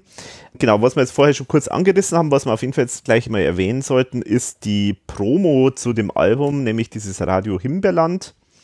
Äh, das wirklich eine sehr nette Zusammenstellung ist von allen oder von einem Großteil der Songs, eingebettet in so ein, kann man sagen, ein Radiosendungsschema. Also da spricht ein Radiomoderator und kündigt die ganzen Songs an. Und da denke ich, werden wir noch jetzt mehr draus äh, dann mal später noch zitieren bei den Spechten. Da habe ich jetzt wieder eine Frage an unseren Spezial-Nerd. Ähm, ich habe eine dieser Pro Ich fühle mich mit dieser Bezeichnung nicht ganz wohl. Okay, äh, Matthias. Äh, bei mir, ich habe diese Promo, bei mir ist sogar ein Stempel innen drin. Äh, Januar, 98, äh, Januar 99. Das ist ja in Deutschland erschienen, meine. Es gibt angeblich noch eine CD-ROM für Österreich, die eine silbere CD hat. Die, wird auch, die müsste dann 98 erschienen sein, vermute ich.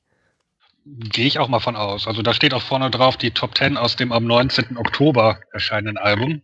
Ah, okay. Deutsch, ja, glaube ich, was war das? 1. Februar steht. Und ja, das ist ja, so eine gepresste, handgepresste CD mit farbkopiertem Cover einfach. Also die ist gar nicht so, ge ge äh, so richtig gepresst, äh, wie, wie jetzt. Genau, die ist nicht, die ist nicht richtig gepresst, ja. Okay. Aber vielleicht, äh, Foto würde mich da interessieren, weil ich kenne nur die eine, weil da muss man vermutlich dann eine 98 und eine 99 erschienen dann. Ist bei dir auch Stemp Stempel drin, Alex, äh, bei deiner? Du hast die auch vorhin in der Handel Stempel? gehabt. Nee, Stempel habe ich keinen. Weil ich vermute mal, das ist dann auch für die, für die Aussendung reingemacht worden. Weil das ist so richtig, schaut schon so aus wie so ein Firmenstempel. Mhm. Hm. Genau. Aber die ist echt schön, ja. Das Coole an, den, an dem Cover ist, dass man auf der deutschen CD sieht, dass sie den 1. Februar, dass sie da einfach nur den 19., was war es, 19. Oktober in Stimmt. Österreich oder November, einfach nur rausgenommen haben, weil man sieht das an den Abständen. Die Da hast Abstände du- Ja, Tatsächlich, das ja. stimmt. Die haben nicht mal die Mühe. Ne, haben sie einfach äh, über, überpinselt und 1. Februar reingespielt. Ja. Naja, okay, ist ja, ist ja ist er wieder der Praktikant. Ja, genau.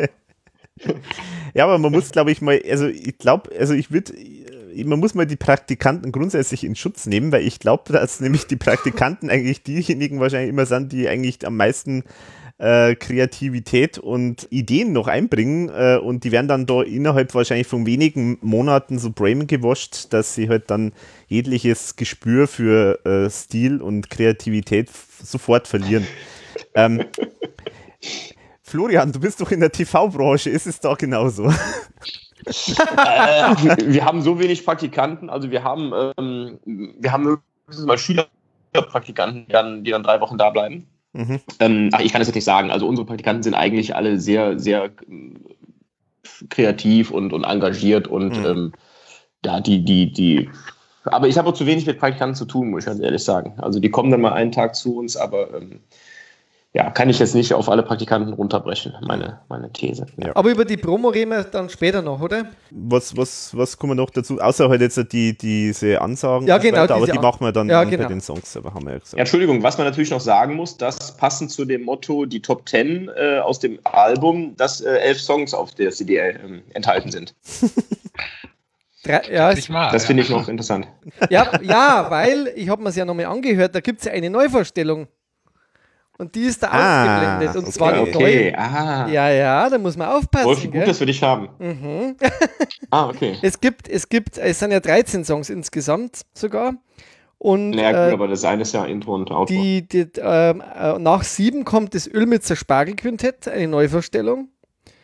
ja, Quargel-Quintett, glaube ich. Nach aber vier, oder Quari, und nach vier kommen die großen drei. Also, ah, nee, Entschuldige, ich habe einen Schmarrn erzählt. Es gibt nur Nee, ein, nach- eine, nach, eine Neuvorstellung, gibt es. Eine Neuvorstellung, das sind die Ja. drei weißen Tauben. Genau. Ja, dann passt sogar. Das schau her. Und Mensch. sonst, ja, der. Praktikant hat gut gearbeitet. Der kriegt hat ein er Lob. wirklich gute Arbeit geleistet. Ja, kriegt ein Lob. Ja, genau. Cool. Ja, dann das letzte, was wir jetzt noch so promomäßig erwähnen müssen, ist Oh. natürlich die große Box. Also da hat sich ja die Plattenfirma nicht äh, lumpen lassen. Es gibt eine Himbeerland-Box. Ähm, ich vermute mal nur äh, zur, oder es, sie ist zur Veröffentlichung in Deutschland. Äh, Muss so sein, worden, weil oder? vorne ja das Datum drauf ist. Genau, also Dass sie die deutsche EMI mal sowas überlegt, genau. das finde ich also, schon mal wieder. Ich finde es das faszinierend, dass gerade für dieses Album sozusagen das interessanteste Promomaterial existiert. Also Ja, äh, es gibt gut bei, bei Liebe, Tod und Teufel gibt es auch ein paar ganz nette Sachen mit diesem Würfel und so weiter. aber diese das Box, ist die finde ich Hammer. Genau. Und hat ist ewig wirklich, gedauert, bis ich die bekommen habe. Habt ihr die auch? Ich habe die auch, ja. also das ist eine große Box. Wie groß ist die? Äh, das ist Äh, äh, äh, Überformat, Überformat. 50 Zentner. Ist es ein na, halber Meter? Ja, So ja, ja. DIN, DIN A3 oder? DIN Mindestens. A3 mindestens, ja. Mehr wie, warte Genau. mal, ich lege mal meine zwei Blätter drüber. Die ist, gen, ja, die ist Ja, so DIN A3. DIN A3 ungefähr, ein bisschen kleiner in der Breite. Genau. Und wenn man die dann aufmacht, also die ist ziemlich dick auch, also so 10 Zentimeter, wenn man die dann aufmacht, dann haben wir so auf der linken Seite sozusagen so den, den wie ein Buchdeckel, äh, in der Innenseite da die Promotexte zu den einzelnen Songs, werden wir dann später auch, denke ich, noch äh, im Detail drauf. Was ich auch super finde, mit Crepe am, am Rand, gell? Also so richtig. Ja, äh, genau, edel. also wirklich was, was für die Ewigkeit ist sozusagen. Also,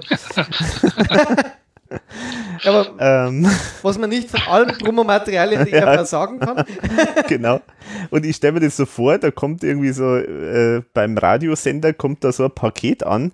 Was, was machen die damit? Die schmeißen das doch wahrscheinlich gleich sofort weg, oder? oder heben es Also- auf, um es danach bei Ebay. Ja, aber ob um der Zeit da jemand äh, an sowas denkt, also ich weiß nicht so recht. Aber was ich auch witzig finde, der One and Only ERV und der Chor der Gartenzwerge präsentieren die neue Ja. CD. Oder auch schön der Untertitel Kraft durch Bosheit oder wie der Schlager seine Unschuld verlor. Dann jetzt auf der rechten Seite, da ist sozusagen der dickere Teil von dem Ganzen und da stecken jetzt lauter so Gimmicks drin. Also zum einen ist da die CD drin. Also bei mir ist da übrigens immer die CD mit, äh, mit dem Aufkleber von den Tourterminen. Äh, ist da Ja, bei mir genau, drin. die war bei mir auch. Da würde mich jetzt interessieren, Alex, was du da. Bei mir ist das jetzt die EU-Edition. Tja, das Steht innen auf der CD. auf der CD steht das. reinschaust. Okay, schauen wir mal. Made, Made in, in the EU, ja. Bei genau. dir auch, okay. Ja. Dann haben wir rechts oben einen Vogel. Das ist Mit so, wie, wie, Batterie. nennt man, wie, nennt, wie nennt man die Dinger eigentlich? Ähm, Gibt es da einen Namen die, dafür? die, die, die war, das ist eine, eine Taube erst einmal. ja, ja, klar, es ist natürlich eine Taube. Also es soll eine Taube sein, auch wenn es jetzt nicht wie eine Taube ausschaut, meines Erachtens. Die läuft dann mit einer Batterie dann irgendwie. Nein, nicht. Batterie, das muss man aufziehen. Ah, aufziehen muss man. Ich habe das noch nie rausgenommen, so richtig. Ja, also da kann man im Prinzip, aber der, der, da fehlt, ah na doch, da ist sogar der, der Schlüssel ja, dabei. da ist was drin bei mir in Den Papier. können wir jetzt doch einmal aufziehen. Warte mal. Ja, das ist wir natürlich das. jetzt für den Podcast natürlich wunderbar, weil das kein Mensch sieht, aber, Aber- es gibt bestimmt tolle Geräusche. Genau. So, ich ziehe jetzt mal auf. Oh. Oh. Irre. Wahnsinn. Ihr hört es klappern, oder? Ja, drei weiße Tauben klappern auf Alex Box. Genau. So. Also es äh, pickt ein Vogel, pickt jetzt sozusagen auf dem Boden. Genau. Ist das nicht toll? Schön. So, also das ist zu drei weiße Tauben, der Artikel. Dann, was haben wir noch? Eine Disco-Kugel für Let's Dance. Die ist ein bisschen, ja, Die schaut ein bisschen billig aus. billig. Wie beim Volksfest, sage ich mal. Ja, genau. Also das ist so, genau, das ist so, wenn, sag mal, äh, wenn die, die Kollegstufe äh, eine Party schmeißt, so ungefähr. Ich zünd mal die Kerze an. Zündest Von die der Kerze. Madonna. Jetzt ist sie an. Das ist die Originalkerze. Hast du damit jetzt sozusagen dein Original Wird jetzt zerstört? zum ersten Mal angezündet. Das erste Mal bei Alex im Podcast. Oh nein. Ach, Damit hat die Box bei eBay Wert von 500 Ja. Euro verloren. Leider Madonna- gebraucht. Ja, Mai. Ich will Genau, sie nicht mehr aber- verkaufen. Aber, aber was, was eigenartig ist, also ich, ich habe es noch nicht ganz verstanden, ehrlich gesagt, weil das Ding ist ja wahnsinnig schwer und da ist eigentlich oben nur ein Teelicht drin. Was, was ist da noch drunter? Also, wie ist das? Versteht das aus. jemand? Also, wie das. Das Ding ist sehr schwer. Also, Sag mal her. nicht kaputt machen. Nein. Hm. Nee, nee, das ist kein Teelicht, das ist eine Kerze. Ach so, das ist. Ah, ja, okay. ja, ja. Ja, wo hast du dann da das Tee? Ach so, da hast, ach so, das war ja fake. Meine. Der Alex, Ja, sag mal. jetzt, jetzt kommt er drauf. Jetzt, ich entzünde vor ihm ein kleines Teelicht und er merkt es nicht. Ja, ich war, immer jetzt, ich war jetzt der Meinung, dass das eigentlich da oben nur Teelicht ist, aber Nein, nee, das ist natürlich. Würde doch nicht meine Kerze Ja, ja. natürlich. Opfern. Will er nicht, dass die an Wert verliert, die Ja, Box. genau. Madonna delle Lacrime. Also, das scheint mir was, was original zu sein, oder? Also, das ist irgendein. Ähm, also, Ja, ja. das ist eine Kerze, wo Madonna, wo die Madonna drauf ist, so wie so eine typische. Ja, Ja, so, so, so. was man jetzt Aus kauft, wenn man Lourdes auf, in Lourdes ist oder so. Oder, Oder, in, oder in San Jose. Ja. Also auf meiner steht Lourdes drauf. Lourdes? Tatsächlich. Okay. Nee, bei mir steht da nichts. Wahrscheinlich unterschiedliche. Ah, das wäre interessant. Da, mach Bei- doch bitte bei- mal ein Foto. Mach doch Bei bitte mir- mal äh, viele Fotos jetzt von den ganzen. Also, bei Sachen. mir ist. Äh, in jeder Box individuell. Jede Box hat einen anderen Ort, der äh, draufsteht. Liebevoll zusammengestellt. ja. Vom Praktikanten. Genau. Also bei mir ist auf jeden Fall eine Madonna drauf gezeichnet und da steht Made in Italy. Und bei mir ist ein Original Gusano Rocho Mezcal mit Wurm dabei.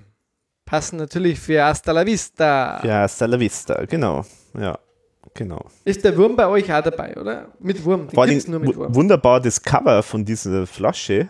Das ist ein, ein, eine Frau, eine Wurmfrau, Mhm. die oben eine wie, wie sagt man da, ein, ein, ein Also ein Kopftuch Tuch nach hat, hinten. wo hinten im Kopftuch ein, äh, eine Flasche äh, hängt. Sehr witzig, wer sich das überlegt hat. Interessant. Mit Wurmverzehr unbedenklich, steht drauf. Genau, der muss da drin sein. Das ist da beim Mescal muss das so sein. So. Auch noch nach 20 Jahren, oder? Ja, Also Wie lange hält das sich? da der Alex und ich ja gern beim Podcast immer so Getränke äh, zu uns nehmen, habe ich, mir hab ich schon überlegt, ob ich es aufmachen soll, aber das machen wir nicht. na, ah, Der, vor allem nicht. keinen Moderatorenausfall mehr. Nee, Ah. braucht man nicht, nee. Und last not least, gell? Genau, last not, but not least haben wir für Wenn Hausfrauen träumen, haben wir ein Kölnisch Wasser in Miniform. 4711. 4711, Entschuldigung. Muss 47. ich als Kölner, muss ich als Rheinländer drauf bestehen. Ja. ich, das war jetzt eigentlich so, ich habe gehofft, du gehst drauf ein. Dankeschön.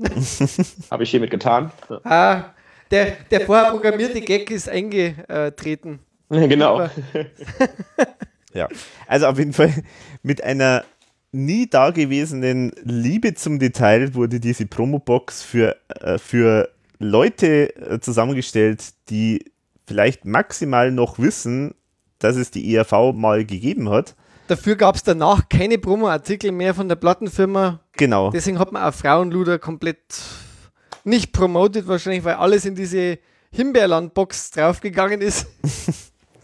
Ja, aber es ist schon, es ist schon interessant, warum, warum da jetzt plötzlich sozusagen äh, die Plattenfirma da jetzt so Gas gegeben hat. Also vielleicht haben sich die wirklich damit erhofft, so, äh, das ist jetzt sozusagen, da, da greift man faktisch auch die ganzen Schlagerfans auch noch mit ab, die kapieren das eh nicht, dass das eine Verarsche ist und so. Ich weiß es nicht. Aber also, jetzt, jetzt muss ich mir blöd fragen, hat man die so in der Form eigentlich kaufen können oder war das rein für Aussendungen? also man hat die auch bei äh, auf der Homepage von der ERV auch bekommen in einer gewissen Zeit. Weil ich habe die wirklich nachgekauft dann später bei eBay. Ich weiß nicht, wo habt ihr die äh, Box her? Boah, das weiß ich gar nicht mehr, aber auf jeden Fall auch nachgekauft.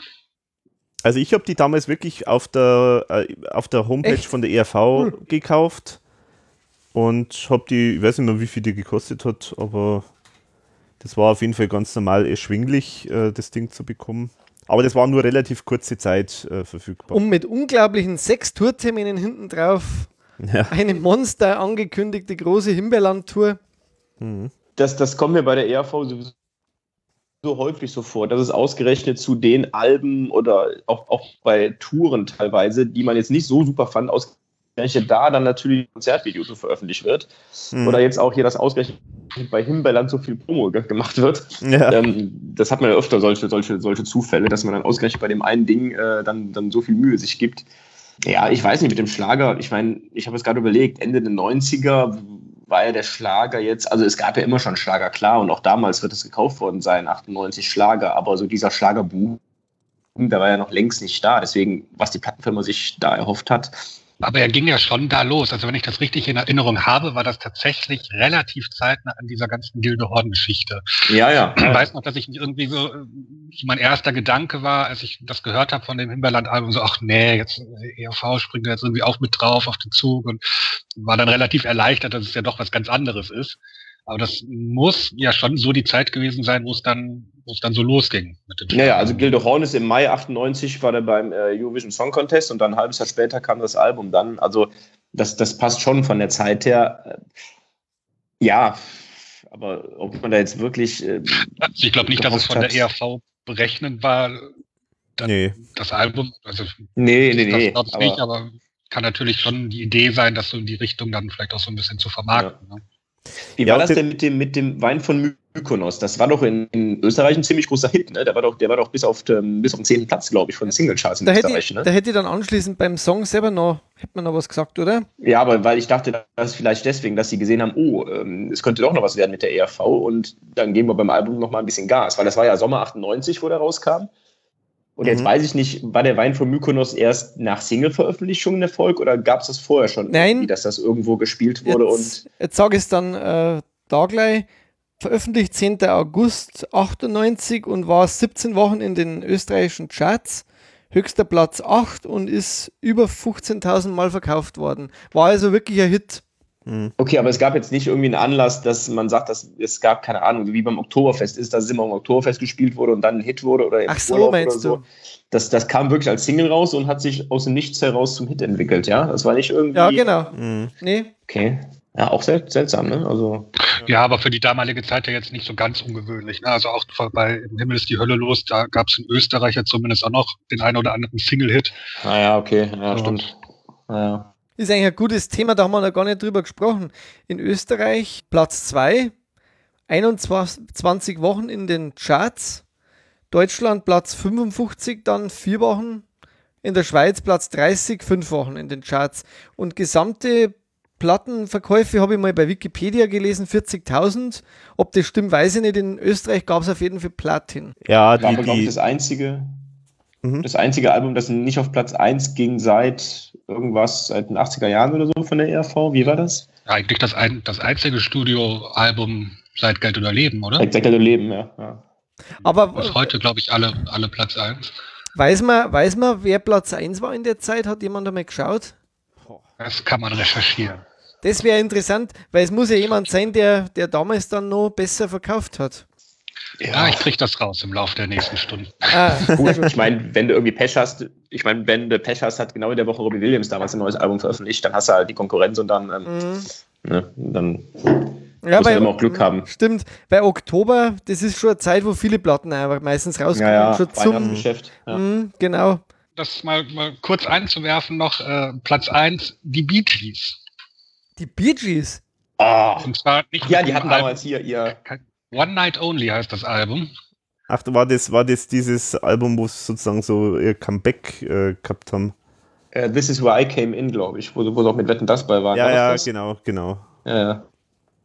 Genau. Schönes Lied. Aber nicht in der Woche neu erschienen, also ERV schon der höchste Neueinstieg, aber Beatrice auf Platz 1 geblieben, nicht verdrängt. Das, also das ist ja, jetzt gut. okay, solange es nicht irgendjemand ganz schlimmer ist. Habt ihr auch so eine wunderschöne Aussendung bekommen von der Emi am 2.2. bei mir eingetroffen, wo das dann äh, mhm. per Post. Ah, du hast eine Postkarte. So eine bekommen. Postkarte bekommen mhm. von der Ah, Emi. okay, nee. Ja, die habe ich tatsächlich bekommen, ja. Schade, die habe ja. ich mitbekommen. Aber die kann ich gerne ich glaub, ich habe zwei bekommen, oder war das bei Let's Hop? Ah, bei Let's Hop habe ich, glaube ich, auch zwei erhalten. Ja, da habe ich auch zwei. Mhm. Da mhm. der Praktikant doppelt drauf gedrückt.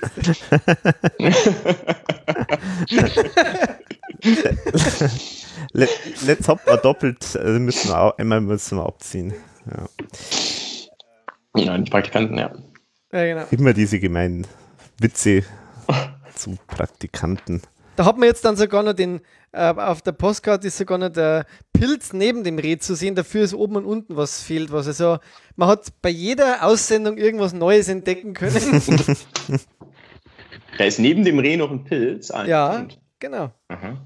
Aber weil, weil wir vorher gesagt haben, Bandmitglieder, da gibt es eine sehr schöne Aussendung, wo noch mit drin steht, ähm, wer, wer die neuen Bandmitglieder sind und die wollte ich gerne noch zitieren. Und zwar einmal Erzengel Franz bezeichnet und spielt himmlische Töne an den Keyboards, bläst außer Trübsal, Saxophon, Trompete und Querflöte und was es sonst noch zu blasen gibt.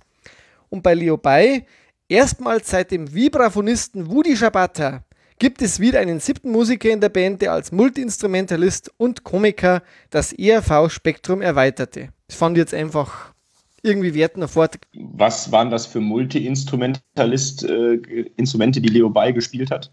Äh, keine also außer Bass? keine, keine Ahnung. Multiseiten vielleicht, aber hm.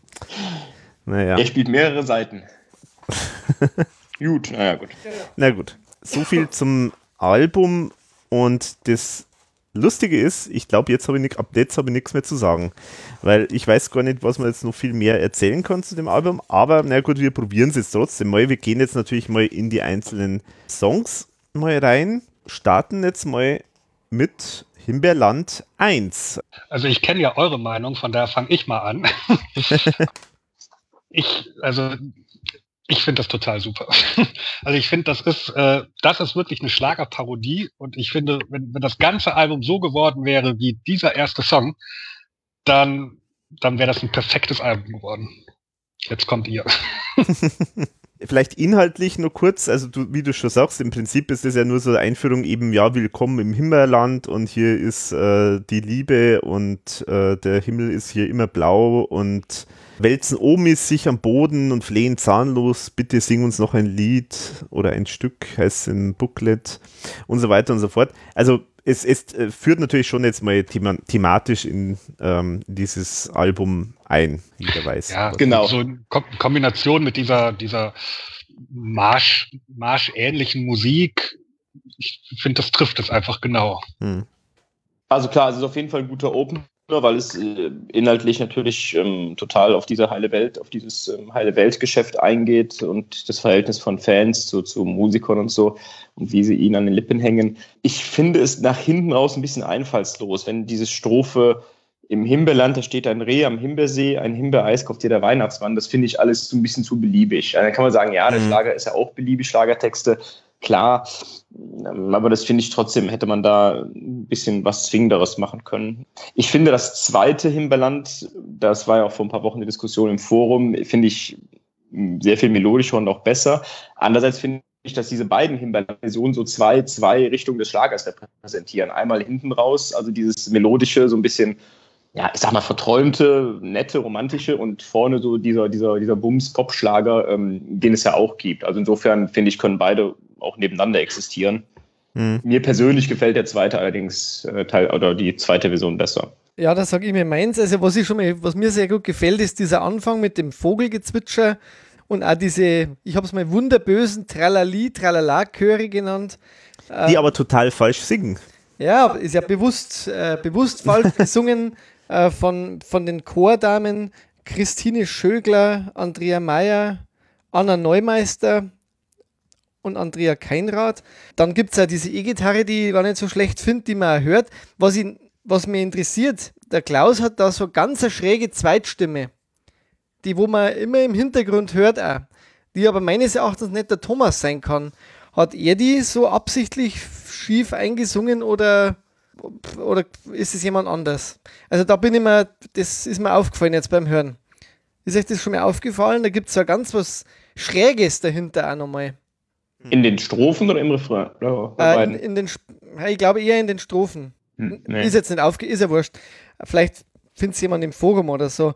Was ich dann auch witzig finde, dass auch wieder natürlich Blasmusik vorkommt bei der IAV, weil das hat ja auch schon, finde ich, ein bisschen Tradition, so bei Openern, dass man mal die Blasmusik sprechen lässt. Und dann gibt es halt super Textstellen. Bin geistig, ich auch ein Versager, es trifft mein Lied das Herz der Frau. Oder wenn ich sing mit weichen Hoden von der Liebe und vom Glück, finde find ich sehr schön. Oder halt dann auch sehr böse.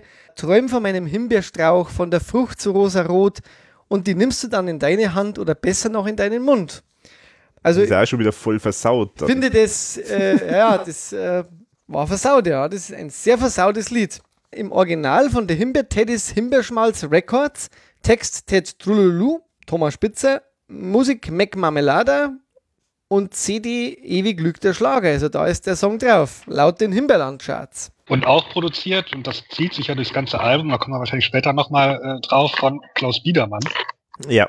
Der ja relativ viele Songs damals so in der Zeit für die ERV produziert hat und ah, ja, also mit, da tue ich mich immer sehr schwer mit. Also ich finde, das war nicht so der, der ideale Produzent äh, für die ERV, weil es dann doch sehr oft so in Richtung dieser Dance-Richtung ging und ja, da tue ich mir ein bisschen schwer mit. Ja, ich, ich, könnte mir vorstellen, der hat ja 99, habe ich dann nochmal nachgeschaut, hat der diesen Anton aus Tirol ja äh, auch produziert und 94 die Bingo Boys. Ja, ja, der ist auf jeden Fall da in diesem, also das ist so sein Stil, in dem sich natürlich jetzt auch das Album hält äh, und das ist halt schon auch so ein typischer ähm, Produzent äh, für was damals so Ballermann-Hits, äh, so jetzt mal auch waren.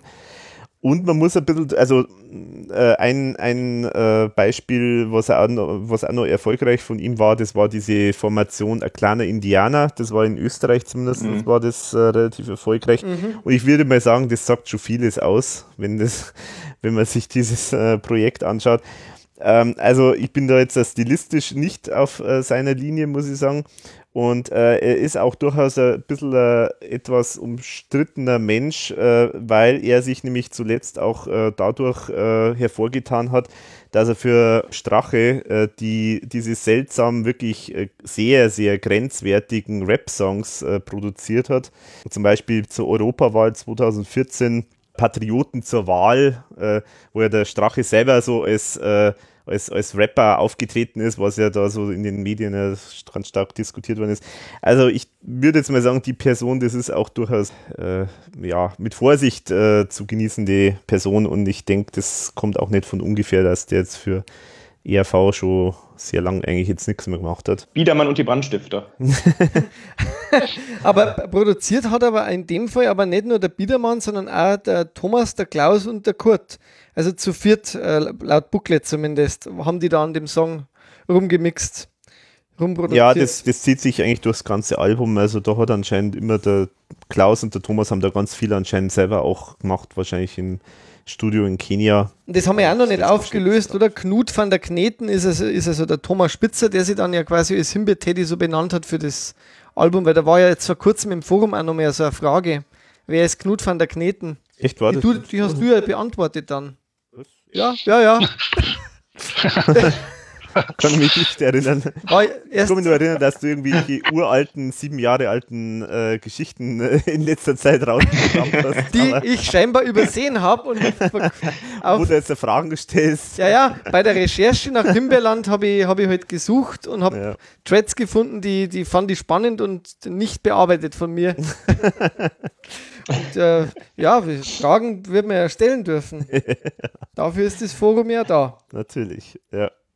Also auf jeden Fall Bum Bum Biedermann, finde ich, äh, hört man da ziemlich gut raus da in diesem. Also ich finde also wenn ich jetzt also so meine Meinung zu, dazu ist halt das, also ich finde schon auch, dass das auf jeden Fall als Einstieg äh, ganz gut geeignet ist und äh, sicher jetzt nicht von den schlechtesten Sachen auf dem Album ist, aber textlich fehlt mir da schon auch ähm, irgendwo die Idee, weil ich meine die Idee Schlagerparodie zu machen, die gibt eigentlich ja viel her aber ist da jetzt eigentlich, finde ich, wirklich an, total an der Obergrenze, äh, an, der, an der Oberfläche gekratzt worden. Ähm, man hat sozusagen die low-hanging Himbeers man sozusagen ge gepflückt, also die, die, die schnellsten Gags hat man halt irgendwie eingebaut, aber mehr ist da nicht. Also man hätte da noch viel mehr machen können, finde ich. IRV selber hat es bezeichnet in dieser Box als die Einleitung zur Platte ein Schlagermarsch. Inhaltlich warnt der erste Titel vor. Eine Hymne an die Provinzialität. Ich würde sagen, wir, ver äh, wir vergeben sechs von zehn Himbeeren. ja, also das ist übrigens ja. auch ein grundsätzliches Verbot hier im Podcast, äh, Punkte zu vergeben. ich weiß. Ich habe letztens auch mal den Let's Hop Podcast angehört, da bist du ja fast, fast durchgedreht, als Wolf nicht dauernd äh, Punkte vergeben wollen.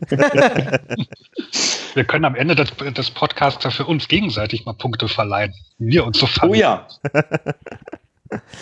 Na gut, ja. Wenn das eh, wenn, wenn das eh äh, jetzt bald, äh, wenn hier, wenn wir jetzt eh alle bald alle Alben durchhaben, dann kann man ja sich auch alles jetzt ins Gesicht sagen. wenn es eh nichts mehr zu besprechen gibt danach.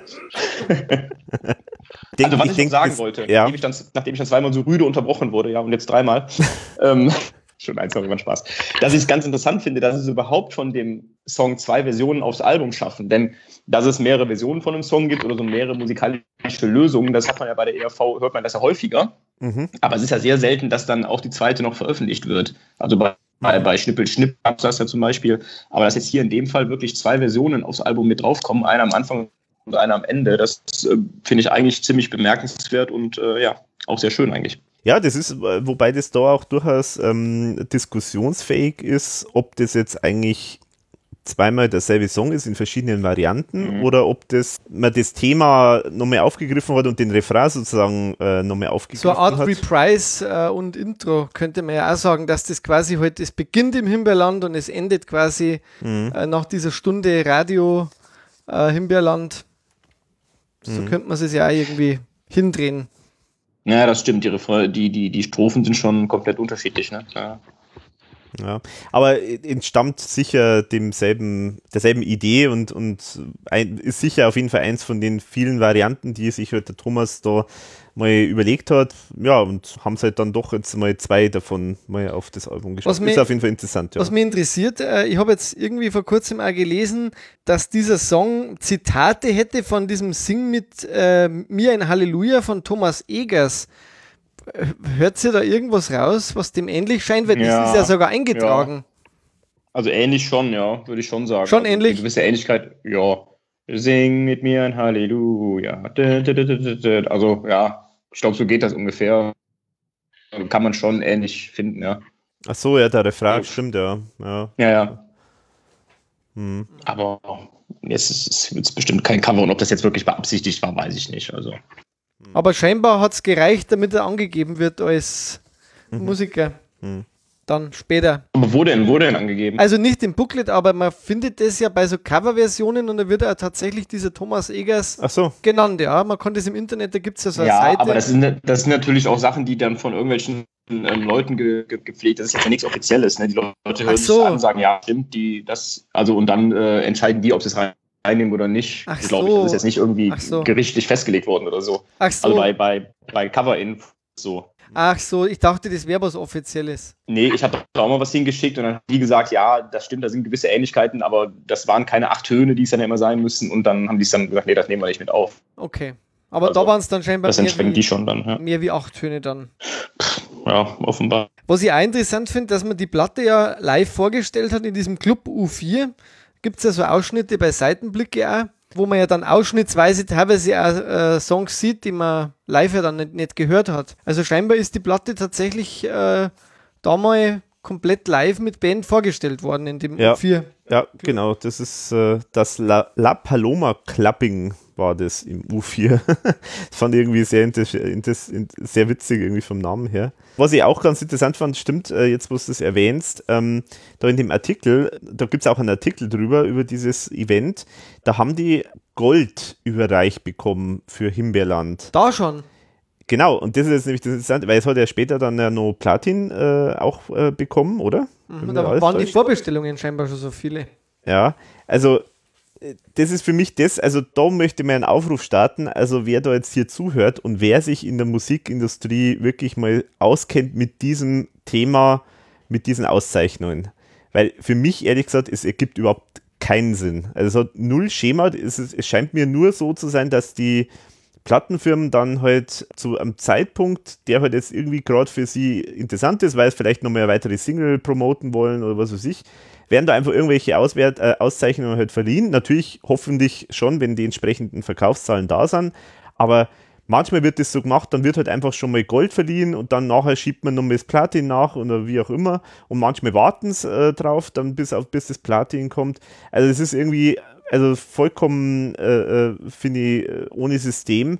Und da ist echt schwierig, dann äh, das zu bewerten. Was schreibt man dann zum Beispiel dazu zu einem Album? Also, was, was soll man da machen? Soll man dann sagen, okay, hat es halt Gold bekommen und dann später wurde daraus Platin oder das Gold verschweigen oder wie auch immer? Also, das ist sehr merkwürdig irgendwie. Also im. Endeffekt bleibt ja immer das Höhere, oder? Und die Verkaufszahlen Ja, ja. stehen halt dann daneben. ja, ja. Also ich habe irgendwo was gefunden von diesen 40.000, was ich vorher schon gesagt habe. Ja, aber ich glaube, das wird bei Wikipedia, äh, glaube ich, ja immer so gemacht, dass man immer die höchste Auszeichnung nimmt äh, und die Verkaufszahlen nur an den Auszeichnungen ausrichtet, weil das ja Genau. das einzig Verlässliche ist, was man irgendwie messen kann. Mhm. genau. Aber wie viel jetzt in Deutschland verkauft worden sind, zusätzlich zu den 40.000, das, das Ja, weiß man ja gar genau. nicht. Weiß man dann nicht, gell? Ja, genau. Also, das sind nur, das sind Mindestzahlen. Weil die ja nicht rausgehen, offiziell, oder? Die, die, Ja. Ich glaube, so Zahlen geben die ja gar nicht raus, außer Nee. die verkauft so wie die Helene Fischer mal irgendwie Hm. zwei Millionen oder so von der Single, das dann Diamant bekommt sogar. Hm. Okay. Vorbestellungen, Vorbestellungen heißt ja in dem Fall auch nur, dass die äh, Einzelhändler die, die bestellt haben ne, von, vom, vom Vertrieb. Das heißt ja nicht, dass Kunden schon im Saturn waren und gesagt haben, ich bestelle die aber vor. Ne? Mhm. Das ist ja, also das kommt dann darauf an, wie viele Einzelhändler, wie viele Platten die schon ordern vor Verkaufsstart. Ne? Mhm. Ja. Oder, ja, ne? ja, ja, doch. genau. muss ja, weil so, weil so viele Leute bestellen ja nicht vor. Ne? Ja. Ja, weiter mit zum nächsten Song, nämlich Die Pille für den Mann. Das war die erste Single in Deutschland. Erste Mhm. Single in Deutschland und zweite Single von dem Album. Und direkt der erste Song, der keine Schlagerparodie mehr ist. Genau, so sehe ich das auch. Und ich sage auch was, ich liebe dieses Lied. Ja, ich auch. Sehr gut. Ich auch. Das ist mir aber erst jetzt beim Hören wieder aufgefallen, was das eigentlich für ein, für ein toll getextetes Lied ist. Also wirklich cool getextet. Ich habe eigentlich bei mir nur hingeschrieben, ich will da gar nicht viele Textzeilen zitieren, komplett zitierfähig. Ich liebe Turbo Dauer Stehaufstängel. Ich muss bei dem Song immer, ich glaube, das äh, hattest du, Alex, mal im früheren Podcast äh, erzählt. Es gibt so Songs, so die, die ich jetzt immer so als diesen ERV-Textwahnsinn bezeichne, die der Thomas wahrscheinlich so mehr oder weniger so aus dem Ärmel schüttelt, so hattest du das mal gesagt. Mm, mm. Und ich finde, das ist genau so ein Song. Also mm. das ist so, ja, das ist so, also wenn wenn sowas wie wie so einen typischen ERV-Stil gibt, das kommt dem dann schon sehr nahe, finde ich. Mhm. Also ich weiß noch, dass ich das, als das rauskam, fand ich das nicht so doll. Ich fand das irgendwie, ach dann ja, jetzt gehen sie unter die Gürtellinie und wieder so, so, so ein Thema. Das fand ich damals, hat mir das nicht dazu gesagt, aber ähm, es ist wirklich gerade, wenn man das mal so, so, mit aktuellen Sachen vergleicht, wo ja die, die Sprache sehr viel klarer geworden ist bei V und Sachen direkter angesprochen werden, ist das schon von dem wirklich gut, gut ähm, ja, ja, ich sag mal, gedrechselt. Also ich Worte, das, das ist äh, wirklich rund, das, der, der, der Text. Da passt alles zum, zum anderen und äh, paar nette Sprüche dabei. Also wirklich echt cool. Und war damals, ja wohl, das war mir auch gar nicht mehr so bewusst, aber ich habe ja auch mal ein bisschen recherchiert, damals wohl relativ äh, aktuelles Thema, weil mhm. Viagra 1998 zum ersten auf den Markt gebracht wurde. Also wirklich. Am 27.03. Das heißt noch nicht mal ein halbes Jahr. Das habe ich eben auch noch. genau. Wer weiß, nee, ich habe damals die erste Packung. Ich habe damals die erste Packung bekommen. ja. Aber das ist, das ist wirklich interessant. Das ist, äh, finde ich bei der IAV eigentlich so schade. Äh, Gerade in der Zeit von Internet. Die hätten so oft einen guten Song schon gehabt zu einem Thema aber sie warten ab, bis es ein Album gibt und dann ist der Song halt überhaupt nicht mehr interessant. Heutzutage, da gehört bei ERV einfach her, zwischendurch Statements abzugeben in Form von einem Internet-Track. Bei der Pille für den Mann, da waren wir relativ nah, nah dabei irgendwie. Den Artikel hat der Alex vorher schon zitiert von der Krone, Oktober 98. Da schreiben sie ja auch, ja, das, dass das Thema sehr aktuell ist und das braucht man, braucht denn ein gestandener Musiker überhaupt das Potenzial Potenzmittelchen aus dem Chemielabor. Sagt der Eberhardinger, ich will es unbedingt einmal ausprobieren, voller Vorfreude, vielleicht lassen wir dann die Zeiten der römischen Orgien wieder aufleben. naja. Ja.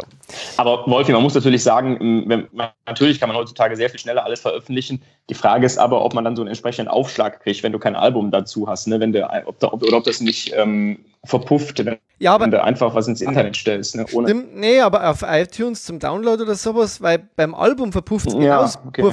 ja genauso, wenn der Text nicht mehr aktuell ist, weil das haben mittlerweile dann schon zig äh, Leute irgendwas gemacht über ja. mal, Glyphosat oder so. Das war ja jetzt so äh, aktuell bei den Leuten so ab dem letzten Jahr schon. Oder die Thema Flüchtlingskrise, wenn ich jetzt nimm, äh, wenn ich da jetzt ein Lied mache, das ist eigentlich ähm, beim Volk schon wieder, das Thema ist zwar immer noch da, aber schon wieder durch irgendwo. Und da finde ich, ist ja, ein Statement da einfach aktuell ja, wichtig. Was, was, was, heißt durch? Also bei, bei manchen Themen, also wenn ich mir überlege, Bulli war damals ja auch relativ tagesaktuell, aber es ist ja, so getextet, dass es im Prinzip zeitlos ist. Es gibt ja. so andere Beispiele, so es steht ein Haus in Ostberlin. Das ist halt schon so speziell auf diesen Moment getextet, dass, dass man es heute wahrscheinlich nicht mehr live spielen würde. Aber die meisten ERV-Songs, auch die aktuellen, sind ja schon so formuliert, dass sie im Prinzip dann auch allgemeingültig sind. Ja, teilweise jetzt mir, also bei einigen Nummern jetzt zu so die letzten schon ein bisschen zu undifferenziert, weil, weil, die, weil die nicht mehr so am Pulsschlag der, der Leute dran sind, weil die halt auch sehr weit weg äh, getextet werden. Also man merkt halt einfach weg von diesen Geschichten, die man früher gehabt hat, dass da hat man mehr so diesen Menschen im, im Fokus gehabt, weil man in dem Land auch gelebt hat, zum Teil über das man schreibt. Und heute kommt es mir manchmal schon so vor, dass halt mehr so aus, dem, aus den Nachrichten die Sachen rausgezogen werden und das ist mir manchmal ein bisschen wenig, aber gut, kann man unterschiedlich sehen. Also ich kann mich nur erinnern, dass damals, als die der Song rausgekommen ist oder die Single, dass ich mir gedacht habe, oh nee, jetzt springen es irgendwie auf gerade so ein aktuelles Thema um, das halt, das halt auch noch gerade dankbar ist, weil man halt jetzt mhm. ein bisschen an, äh, anzügliche Witze machen kann und so, ist eigentlich irgendwo auch ungerecht, weil da haben wir es dann haben sie es dann einmal wirklich mal relativ aktuell äh, reagiert äh, und dann ist es auch wieder nicht recht. Also es ist, ja, es ist immer so eine zweiseitige ja, komisch, Geschichte. Ja. Ähm, aber es war definitiv damals ähm, auf jeden Fall äh, das Thema schlechthin, kann man sagen. Ist auf jeden Fall schon, finde ich jetzt positiv, dass man da einfach dafür irgendeine Antwort halt gefunden hat. Und zwar jetzt auch nicht irgendwie ein scheinbaren Schnellschuss, sondern halt auch durchaus was, was einfach vernünftiger ERV-Song ist. Weil das ist natürlich dann einmal ein bisschen die Gefahr, dann auf dem, äh, auf äh, was haben wir gelacht, zum Beispiel ist ja das Tanzbaron ja äh, dann erschienen. Das war ja auch so eine Geschichte, die, die ja auch eigentlich tagesaktuell ursprünglich mhm. gedacht war, eben als der Klaus bei Dancing Stars äh, gewonnen hat. Und das ist schon eher so ein Schnellschuss äh, eigentlich äh, gewesen. Gut, man hat es auch dann nicht rausgebracht, aber. Dann später heute halt auf dem Larry. Ja, aber was in dem Fall tatsächlich dann auch wieder schade ist, weil ich finde auch ohne das Vorwissen, dass sich der Song auf Klaus bezieht und dass der mal eine Sendung gewonnen hat und jetzt moderiert, finde ich, es karikiert das ja auch. Äh, ja, ja. Bestimmten Typ Mensch oder wie man das jetzt immer ausdrücken will. Also ich finde, der Song würde auch ohne diesen Bezug funktionieren. Ja, ja. Also bei Pille für den Mann, ich weiß nicht, ich finde jetzt den Text nicht so überragend, also, aber es ist auf jeden Fall definitiv typischer ERV-Song. Es wird da ein Mensch wird da beschrieben, in dem Fall Willi, ist auch interessant. Also Willi kommt ja selten vor, meistens dann der Franz. Mhm. Ich glaube, das ist die Anspielung, ne? Also. Ja, ja, genau, stimmt, ja, genau das Lied vom erschlafften Schniedel mit dem Willi. Also es wird dort äh, so eine Geschichte erzählt und es wird auch schon durchaus mit so vielen Wortspielen gearbeitet. Ja, ist auch noch witzig, der, der Gartenzwerg Knut und Viagra steht daneben, ähm, der ja schon ähm, Thomas sehr ähnelt äh, als Gartenzwerg. Wo er sich in meine Augen. Ja, ja, da hat er sich selber gezeichnet. Als Gartenzwerg. Naja. Also ich finde halt also dieses Lachen, das Lachen, dieses bisschen die Augen und auch das und der Ohrring, das ist der Thomas selber. Und es steht ja dabei, Knut und Viagra. Ja, da steht Knut Nut. Weiß jemand, was das heißen soll? Knut also Knut Nut, also. Hm. Ist das irgendwie ein, ein schwedischer Sexgott oder? ja, ich google mal gerade. Naja. Knut von der Kneten. Naja. Nein, ist ja wurscht. Ich finde, das ist irgendwie eine Ähnlichkeit vorhanden, auch mit der Nase und so. Die Nase, aber die Nase ist doch ein Penis. Das ist die Frage, ja, ob, ob er nicht davor die Nase einfach diese Pille hält oder ob er sich da was drüber zieht, ich weiß nicht genau. Nein, nein, nein, nein, nein. Wolfi, die so Nase viel? ist ein Penis. Oh. Ja, oder? Ja, ja. ja, stimmt. Ich glaube, ich brauche ein Vergrößerungsglas. Was, ähm, was vielleicht noch ganz relativ interessant ist, ähm, es erschien damals, ich weiß nicht, ob es online war oder damals noch in gedruckter Form ein Interview, ein Doppelinterview mit Thomas Spitzer, Spitzer und ähm, Max Rabe Mm, die ja, genau. beide ein Lied über Viagra rausgebracht haben. Ähm, Max Rabel, das hieß Viagra, das Lied. Mm. Und halt die Pille für den Mann. Und dann irgendwie gefragt, naja, Viagra sei ja ein Wort, wo es keine Reime drauf gäbe, ob die denn ähm, einen Reim gefunden hätten. Und dann sagt Tom, naja, wir einmal Amerika ähm, reimen wir drauf und Max Rabe hat, glaube ich, keinen Reim drauf gefunden. Das ist so das Einzige, was ich noch von dem Interview weiß. Ja, ich habe es auch nicht mehr gefunden eben. Ja, genau, also das, das, war in der, in der kleine Zeitung war das Interview. Ah, okay. Habe ich, hab ich auch rausgesucht. Und da ist übrigens auch ein ganz, also ist insgesamt ein sehr, sehr gutes Interview, weil die beiden offenbar sich ganz gut verstanden auch haben. Da, da gibt es auch äh, äh, ein Statement zu dem Thema Schlagerparodie und Schlager an sich. Ich kann ja mal vielleicht kurz zitieren. Äh, da sagt nämlich der Max Rabe, gerade die Schlagerfans haben nicht begriffen, dass der Schlager seit mindestens 30 Jahren im Sterben liegt. Wenn man Taxi fährt und sich dabei aktuelle Schlager anhören muss, finde ich das geradezu entsetzlich. Es gibt keine vernünftigen Harmonien, die Texte reimen sich überhaupt nicht mehr. Es werden nur noch Inhalte wie Sonne und Strand hintereinander gereiht. Das gab es schon wirklich schon bessere Zeiten. Und der Thomas hat darauf dann gesagt, es gab irgendeine Erhebung, dass 99% des aktuellen Schlagerliedguts mit einem Wortschatz von 40 oder 50 Worten auskommen. Das ist verdächtig. Also mhm. kann man sehr empfehlen, das mhm. Interview gut, mehr kann man, glaube ich, nicht zu dem Song sagen, außer dass eben die Single dazu gegeben hat und das Ganze halt auch ein bisschen verwirrend ist, weil es ja die Single zweimal gibt, wenn man so will. Einmal halt eben tituliert Die Pille für den Mann und da ist dann als zweiter Song drauf Der Wein von Mykonos und als dritter Im Himmel ist die Hölle los. Das, müsste die, das ist die deutsche Ausgabe, genau. Und dann gibt es eben, ja, dann gibt es halt faktisch das, äh, äh, die Single Der Wein von Mykonos, wo dann wiederum als zweiter Song die Pille für den Mann drauf Das, ist. glaube ich, war dann die österreichische. genau, also Kopplung. das Ohne die Tourtermine bei mir. einmal, genau, also Genau, bei, bei der- Pille für den Mann mit Tourtermin und Wein von Mykonos ohne. Genau. Ja. Und die Single, wie gesagt, da steht dann wirklich ganz groß drauf, The Himmer Teddies. Genau. Und dann Und das klein finde ich- drüber ERV präsentiert. Und das finde ich ehrlich gesagt auch ein sehr schönes Cover. ja, ist ganz nett. Mhm. Ja. Dieses, dieses Brombeerrot im Hintergrund finde ich total, ist, ist eine tolle Farbe. Ja, das finde ich auch gut irgendwie. Mhm. Also sehr, sehr gelungen. Aber natürlich ein klassisches Mädchencover. Wenn es darum geht, ob das eher. Das stimmt, ja, das Thema hatten wir schon mal. Das ist, ja. wurde noch nicht diskutiert heute. Ich zitiere mal aus dem Pressetext. Ja, du hast auch die Promo, gell? Ja, genau. Das heißt, also es ist, es ist sicher nicht vom Thomas äh, geschrieben, aber da steht, das ist vielleicht ganz interessant, was halt die Plattenfirma dazu sagt. Es ist stets eine erfrischende Abwechslung, in eine andere Haut zu schlüpfen. Die erste allgemeine Verunsicherung firmiert für ihren neuen musikalischen Jux als Himbeertennis.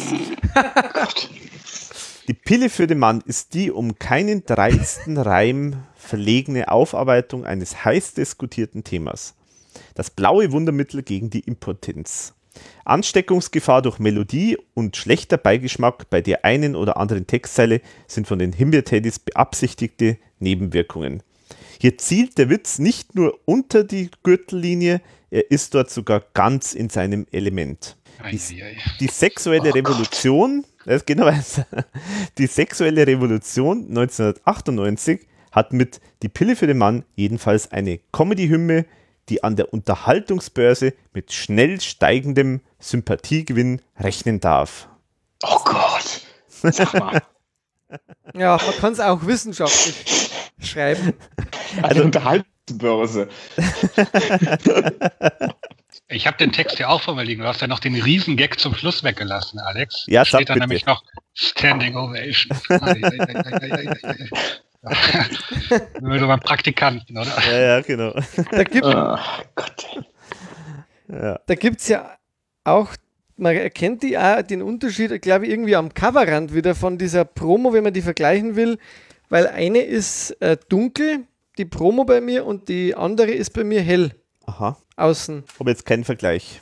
Aber normalerweise sind da eigentlich die Promos, also Promo unterscheidet sich in dem Fall jetzt eigentlich, hatte ich jetzt zumindest gedacht, äh, von der, vom, Also das- vom Ding her selber nicht, sondern eigentlich nur, dass halt die Beilage Also das ist das, was mir wirklich auffällt, wenn ich es anschaue. Okay. Das, und äh, natürlich nicht zu vergessen, Text äh, Max Mörser, Musik Ralf Blausiegel bei Emi Erik Troller auf der CD Das Blaue Wunder. Stengelbert Stumpenking und The Sperminators singen den Song. Ich sehe gerade in der deutschen Maxi, ähm, also die Pille für den Mann unten bei den Labels, dass da nicht nur das Amy-Label, sondern dazwischen auch das Label von Köln Spaß zu sehen ist. Und das habe ich jetzt mal zwischendurch gegoogelt. Ähm, ich habe einen Treffer gefunden im gesamten Internet, dass wohl auch mal eine Höhner-CD in den 90ern darunter erschienen ist. Ich nehme an, Ah. das war von der EMI so ein, so ein Unterlabel für Comedy-Sachen, Comedy, Okay. Ne? Mhm. Das ist ja Das interessant. ist interessant. Aber sonst, ja. weil ich, das fällt mir zum ersten Mal auf. Mhm. ja, jetzt, was du sagst, stimmt, ja. Mhm. Ja, Habe okay. ich auch nicht aufpasst, ja. Köln mit C geschrieben. ja, das ist so historisch, ja. Oder C für Comedy.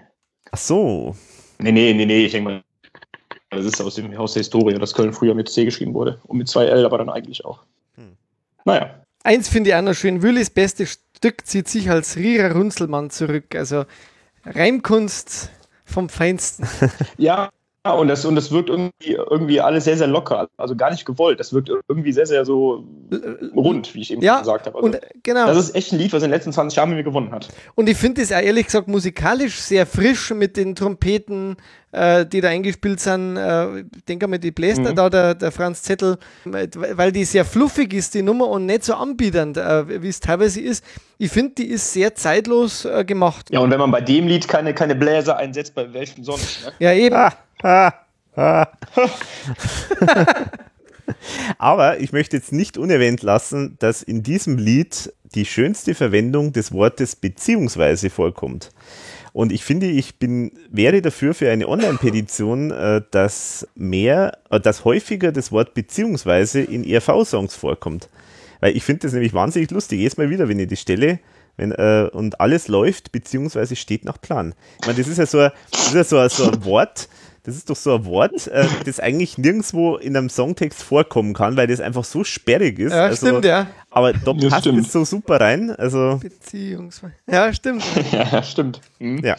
Also wir haben jetzt jedes Wort schon fast besprochen, oder? Ist, aber ich glaube, das braucht man für die Songs, die später ja, ja, kommen. Genau. Das, das, das, aber eins wollte ich noch sagen, wirklich, äh, der, der, der, die beste Zeile vom ganzen Album vielleicht soll das gezählter wegen 15 Zentimeter.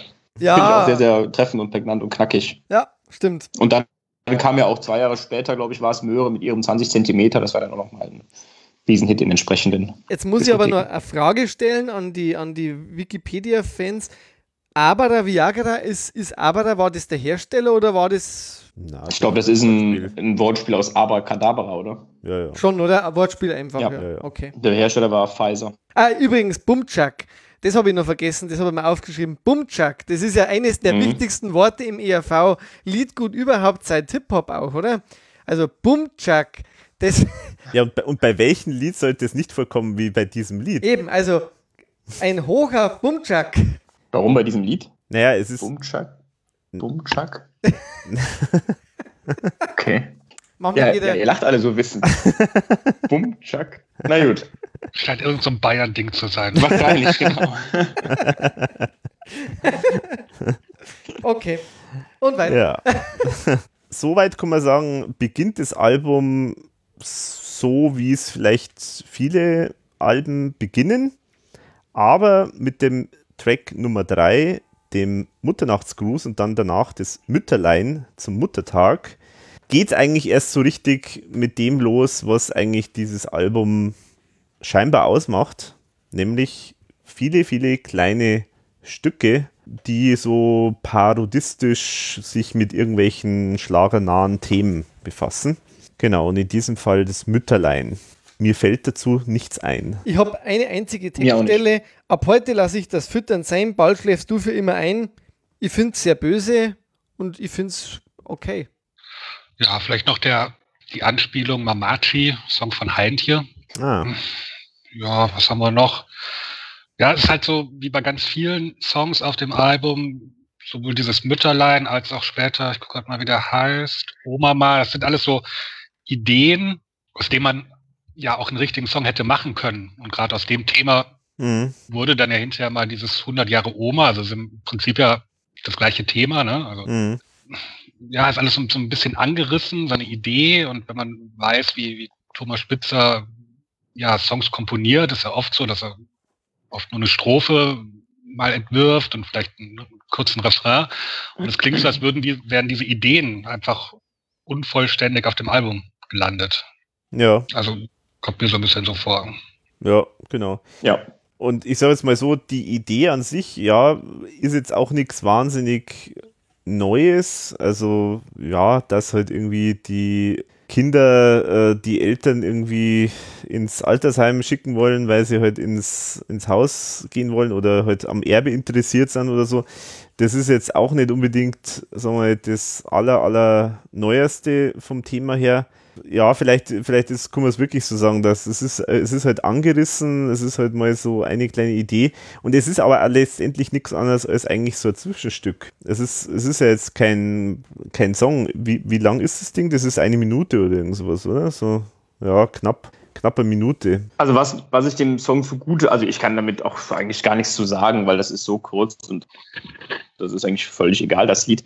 Aber was ich sagen muss, ist, dass es musikalisch schon sehr nah an so eine bestimmte Art von, von Schlager rankommt. Also wenn ich so an, an WDR 4 denke, wo noch vor 20 Jahren tatsächlich so richtige Schmalz-Triefschlager liefen, mhm. ähm, dann finde ich, kommt das so vom, vom, vom Sprachduktus, von diesem langsam getragenen und von diesem schon ganz gut an so einen Schlager am ehesten ran. Und es ist natürlich schon so, dass ja das ganze Album so ein bisschen wie so eine Radiosendung aufgebaut ist. Da gibt es mhm. diese drei, vier Sachen, wo dann Klaus als Radiomoderator spricht. Insofern passen diese kleinen Dinger schon irgendwie rein, aber das ist so ein typischer, ja, da habe ich echt keine Meinung zu, weil das, weil das so, so ähm, irrelevant ist, das Stück. Äh, ja. Kann ich nicht mehr zu sagen.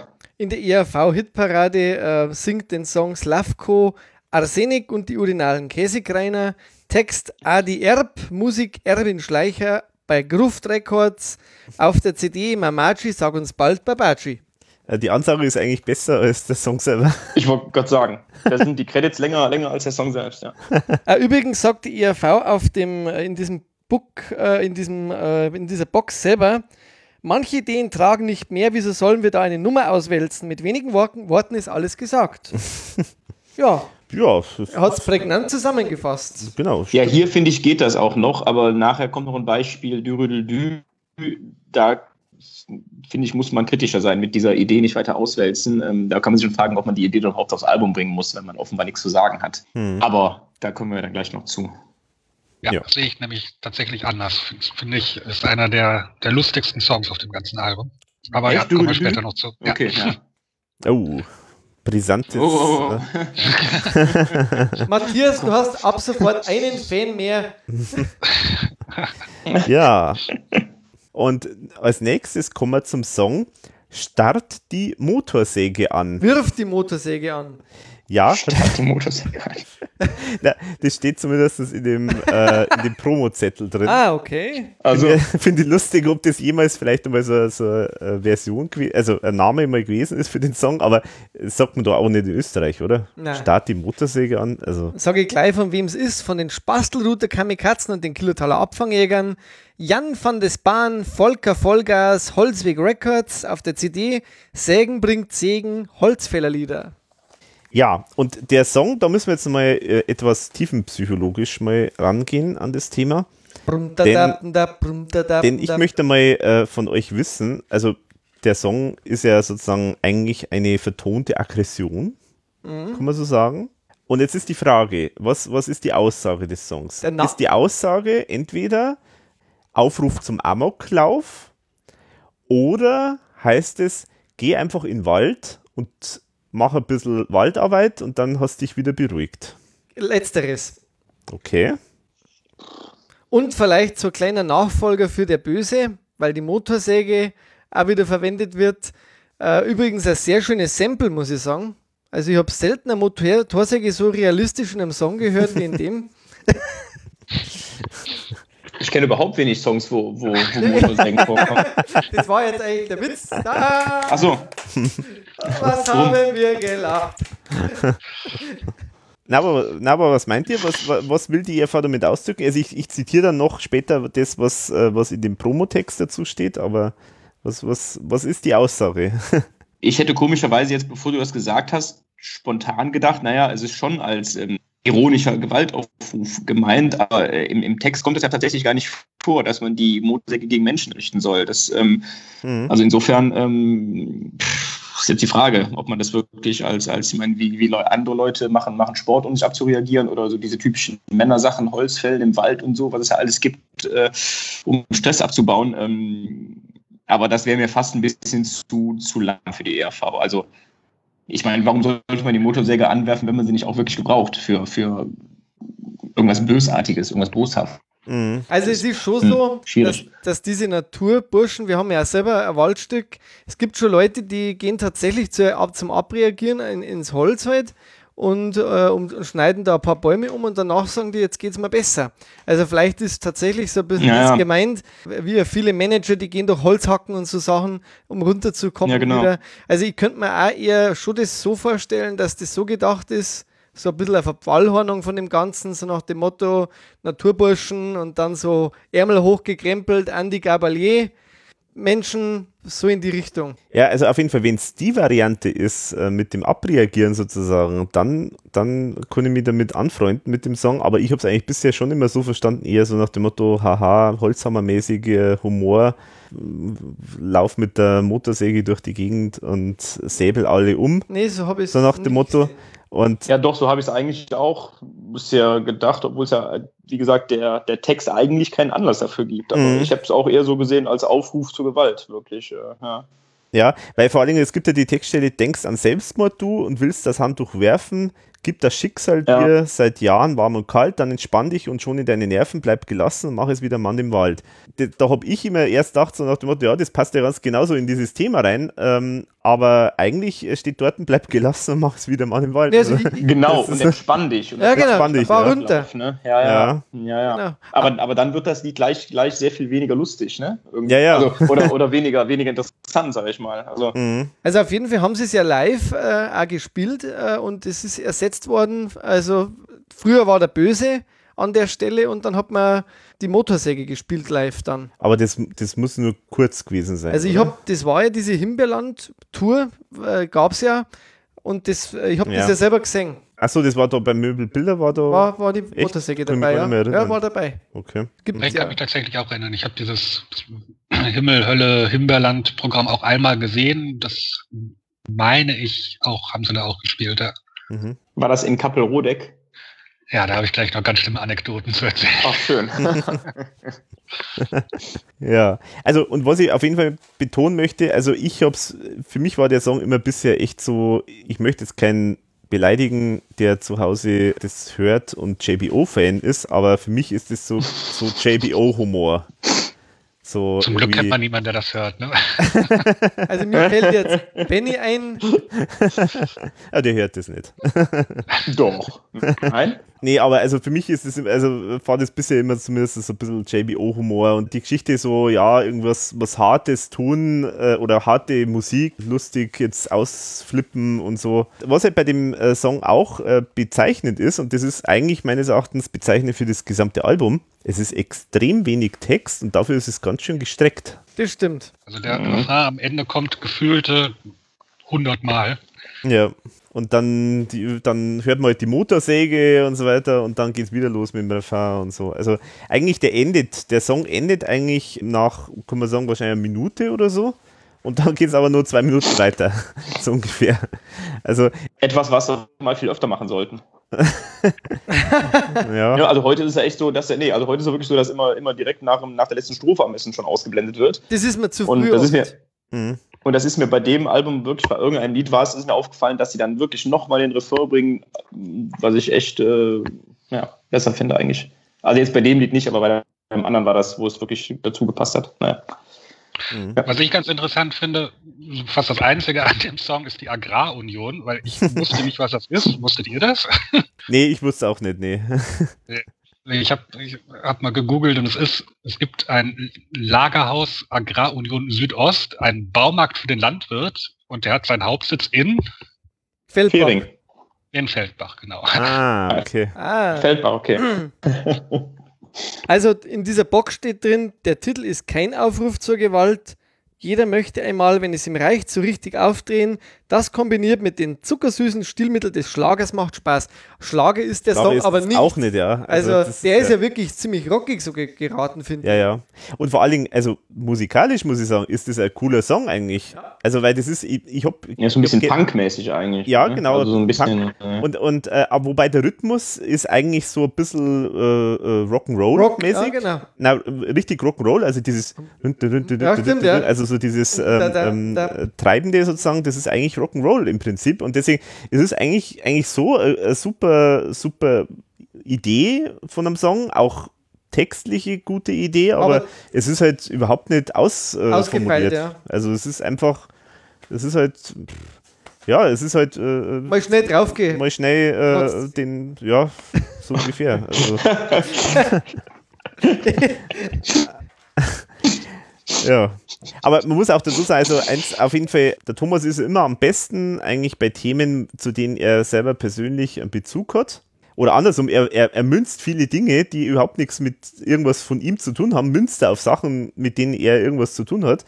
Da möchte ich auf jeden Fall sagen, also er ist ein großer Waldfan und hat äh, riesige äh, Wälder, also ihm gehört, glaube ich, die Hälfte von der Oststeiermark oder irgend sowas. Und äh, den persönlichen Bezug bei Pille für den Mann, den habe ich mir gespart. ja, dann geht's weiter mit der Wein vom Mykonos. Bei der, er- das ist jetzt quasi die erste Single eigentlich, oder? Eigentlich die erste 10. Single. August, habe ich vorher schon gesagt, Platz 8, Österreich, 17 Wochen in den Charts.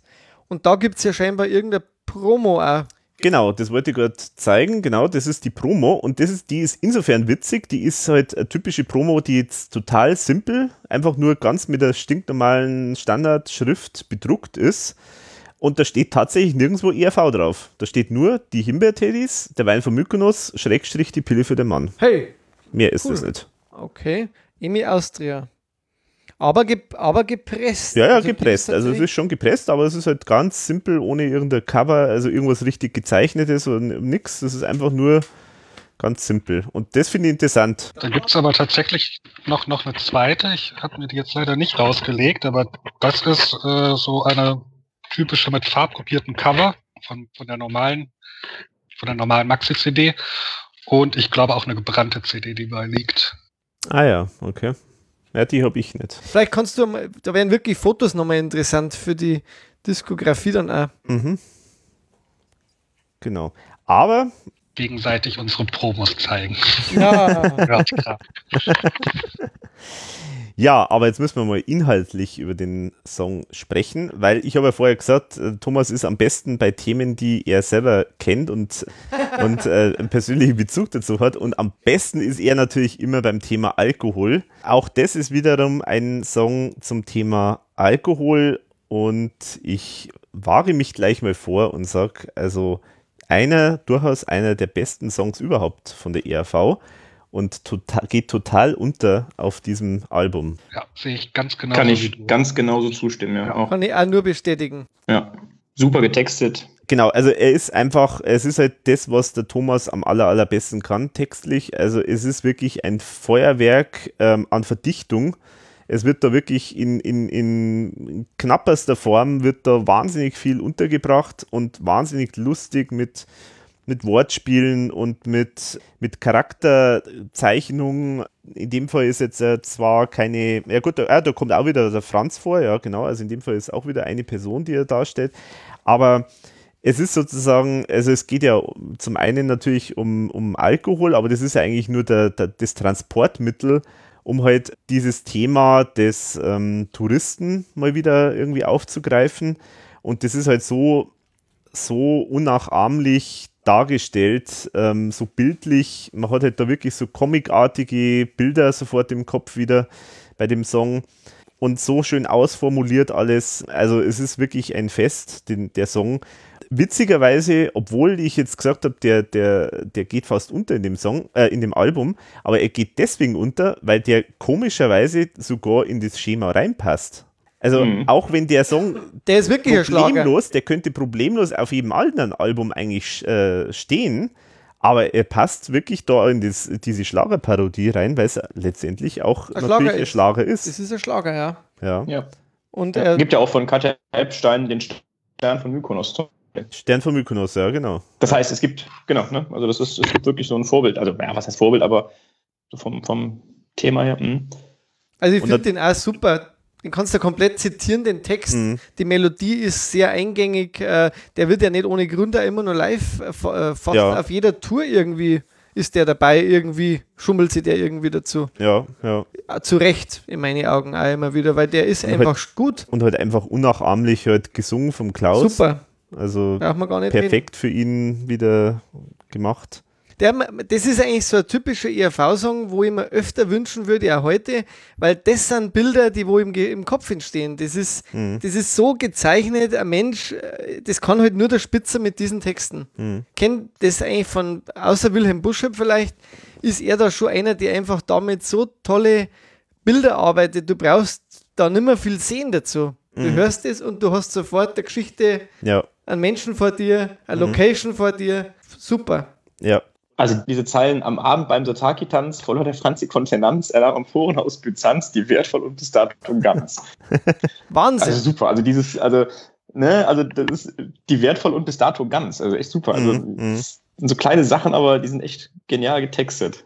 ja. Ja, also- man kann irgendwie fast, fast jede Zeile zitieren. Ja. Also meine Lieblingszeile ist ähm, dieses, ja, diese gruselige Situation, als er am Klo sich wiederfand vor einer weißen Fliesenwand und dann diese schöne irgendwo in Griechenland. So. Und was ich musikalisch bei dem Lied super geil finde, dass die diese Silbe Wein immer, immer weiterziehen. Bei jedem Refrain noch, äh, noch Ja. eine Achse länger aushalten. Genau. Genau. Das ist super. Ja. Das ist echt, äh, echt eine schöne Idee. Ja, ja, genau. Weil das ja auch so wie diese ähm, diversen Volkslieder, da gibt es ja auch, äh, ich weiß es gar nicht, sind das, das, also das sind ja also heurigen Songs zum Beispiel, so, so österreichische, die, die, da wird das ja teilweise auch so gemacht. So, so Weinlieder und so, wo, wo dann irgendwie so, äh, wo dann auch so lang gezogen wird dann und so und, und das richtig ausgekostet wird, diese eine Note. Also das ist, das ist wirklich, das ist herrlich. Also Das ist wirklich Ja, also ist gut. so also österreichisch-griechische Melange, die da sozusagen musikalisch da irgendwo drin steckt. Also das ist, äh, das ist einfach super. Und natürlich auch eben ähm, dieses, äh, dieser, dieser griechische äh, scheinbare Akzent, der eigentlich gar kein Akzent ist, sondern einfach nur von der Wort- oder von, von der Satzbau her einfach so gebaut ist, dass man das sofort abnehmen würde, dass das halt jetzt jemand, der eigentlich Grieche ist, äh, einem jetzt auf Deutsch irgendwie äh, sagt. Also es ist wirklich, da stimmt einfach Und, alles. und vor allem, wenn man dann die erste Performance, die, die Ken von dem Song gesehen hat, bei Willkommen Österreich, wo die beiden ja dann auch tatsächlich als Schlagersänger mit diesem Kostüm aufgetreten sind. Äh, der Thomas und der Klaus, ich weiß nicht, wer das kennt von euch. Auch ein unglaublicher Auftritt, äh, absolut beide super nervös, finde ich in diesem ganzen Interview. Äh, die, die, der Klaus, der äh, haspelt hin und her, der, keiner kann sich ruhig halten und dann dürfen sie endlich nach dem Interview den Song spielen und das, mach, das ist grandios. Das, ich muss euch das mal schicken, wer, wer das nicht kennt. Das ist wirklich grandios. Ke- Kennt ihr das? Willkommen in Österreich, diese, Nee. diesen Auftritt. Nee. Nee, Es war, der, nicht. es war eigentlich der erste Auftritt, äh, den es gab, glaube ich, überhaupt zu diesem äh, Song oder überhaupt für Himbeerland, für das ganze Nur die Projekt. beiden oder mit Nur die, nur die beiden. Okay. Als, als Schlagerduo quasi. Die haben sie ja dann, also als Klaus-Dieter Kohlen und Thomas andersrum. Also die war, da war das Konzept noch so ein bisschen Himbeertätis. Klaus auch mit diesem Bart, den er da auf diesem, wenn man, wenn man die Single aufmacht, da hat er doch diesen Spitzbart, den er ja auch nur in diesen Himbeerland-Zeiten gehabt hat. Unten noch diesen, dieses Bärtchen am Kinn und oben diesen feinen Oberlippenbart und der Thomas mit einer Schmalzlocke drapiert ins Gesicht rein. Also das ist so Wahnsinn. Ich schicke euch das mal. Ein, ein, ein genialer Song. Ja, also meine Lieblingsstelle ist eigentlich gleich der Anfang. Im letzten Sommer flog der Franz nach Griechenland mit einem Kranz geselchter Würste, die zur Stell fast das Essen kulturell andersartig im Hotel. Und da gibt es genug Leute, die das machen. Ja, klar. Also kenne ich auch. Ja, ja. Ja, ja. Nee, also es ist äh, sehr nah am Menschen. Ich habe übrigens damals ein paar Wochen gebraucht, bis ich verstanden habe, dass der Kranz und die gesellschten Würste zusammengehören. Ich dachte, Ach so. was für einem Kranz liegt der denn? Und dann die gesellschten Würste kommen einfach dahinter. Ja, und die waren natürlich mit dem Song bei, bei Dieter Thomas Heck. Natürlich. Also genau. mit einer Ansage, die ich glaube, Ja. du hast die sogar mal ich habe irgendwo. die, ich hab die äh, für die Ewigkeit, habe ich die im Moment. Grandios, Alex, hast du die, oder? Ich habe die jetzt die- extra nochmal Die muss man noch mal, die muss man Einer meiner hören. ältesten Artikel auf meiner Seite. Ja, die ist ja auch. Ich, über, ich ich überbrücke derweil am 22. Oktober 98 in das große Los, wo übrigens der äh, Kurt Keinrad, der Andi Töfferl und der Franz Zettel interessanterweise am Schlagzeug äh, gesessen ist. Okay. Ja, da, da gibt es ja noch mehrere so etwas äh, kuriose Auftritte, da kommen wir später noch dazu. ja. Genau. Aber ich habe es jetzt gefunden. Also, Sie sind wieder auf Tournee. Anfang November geht es los. Hamburg, Berlin. Da sind Sie natürlich auch. Da muss man einfach sein. Er hat gestern zu meiner Frau gesagt, da muss man sich einmal vorstellen, der Klaus, der Eber Hartinger, diese blonde, küsst die Hand, eine Frau, Kniefall vor so viel Schönheit. Das ist ein Schmäh, das hält's gar nicht aus. ERV. Da wird man sofort allgemein verunsichert. Auch hier ist die erste allgemeine Verunsicherung. Und zwar der Mykonos-Wein oder der Wein von Mykonos. In der Rückseite, da geht es um Viagra. Darüber reden wir ja alle zur Zeit. Übrigens, das erste Viagra-Baby ist auf die Welt gekommen. Es konnte sofort stehen. Also eine Aneinanderreihung von, Ja. von, von nicht zusammenhängenden Feststellungen. ja, wirklich. Also, das ist echt der Wahnsinn. Aber Hamburg es und so Berlin, nett. da muss man einfach sein. Aber ich war, ich war froh, äh, dass, dass Ja. diese Sendungen noch gegeben hat. Äh, wo, ja. Wo, wo, ja, die RV auch. ja, genau. Übrigens ganz interessant, äh, das, ich habe nochmal nachrecherchiert, das große Los, was das, äh, weiß, weiß das noch jemand, was das für eine Sendung ja, war? Habe ich, es war durch die Nachfolgesendung von der Aktion große Preis, oder? Genau, das war Aktion Sorgenkind, genau. Und zwar vorher hat es nämlich äh, zwei, also ursprünglich war ja Aktion Sorgenkind jahrelang, jahrzehntelang, kann man ja sagen, äh, der große Preis und so weiter. Und äh, dann hat es ja mal so Versuche gegeben vom ZDF sozusagen was moderneres, jüngeres zu machen. Also was die was Goldmillion. Zum Beispiel, Oder? genau. Ja, mhm. genau. Mit Lippe. Goldmillionen, ja, genau. Das hat aber dann nicht richtig funktioniert.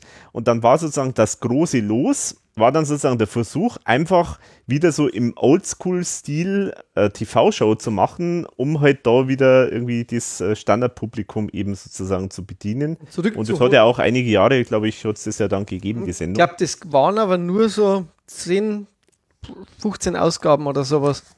Ja, ja aber viel war das nicht. Ja. Das waren ja so am Heck seine Ausläufer, muss man auch sagen. Der Heck hm. ist ja dann auch immer ein bisschen weniger geworden beim ZDF.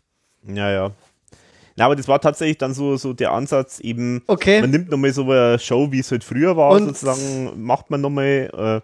Äh, äh, Thema war auch anscheinend, ähm, das wusste jetzt auch nicht mehr im Nachhinein, ich habe nachgeschaut, die Kandidaten äh, da äh, mussten dann raten, also da ist, da ist eine, ja, da, ja. Ist, da ist eine Musikgruppe gekommen, also zum Beispiel die RV, und die hat einen ihrer Hits gespielt und die mussten dann äh, irgendwie erraten, was das für Hit ist oder irgendwas anscheinend. Na, das, nee, das war, glaube ich, es waren immer drei da, also ich glaube, also sagen wir mal, äh, Matthias Reim und die ERV und noch einer und dann haben die alle einen Hit gespielt, aber zwei waren nur aus demselben Jahr und einer nicht und dann mussten ah. die Kandidaten rausfinden, welches Lied nicht aus dem Jahr 1989 war oder so. Ah, okay. Das war, glaube ich, die bahnbrechende Idee damals. Mhm. Wow. Ja. Mhm.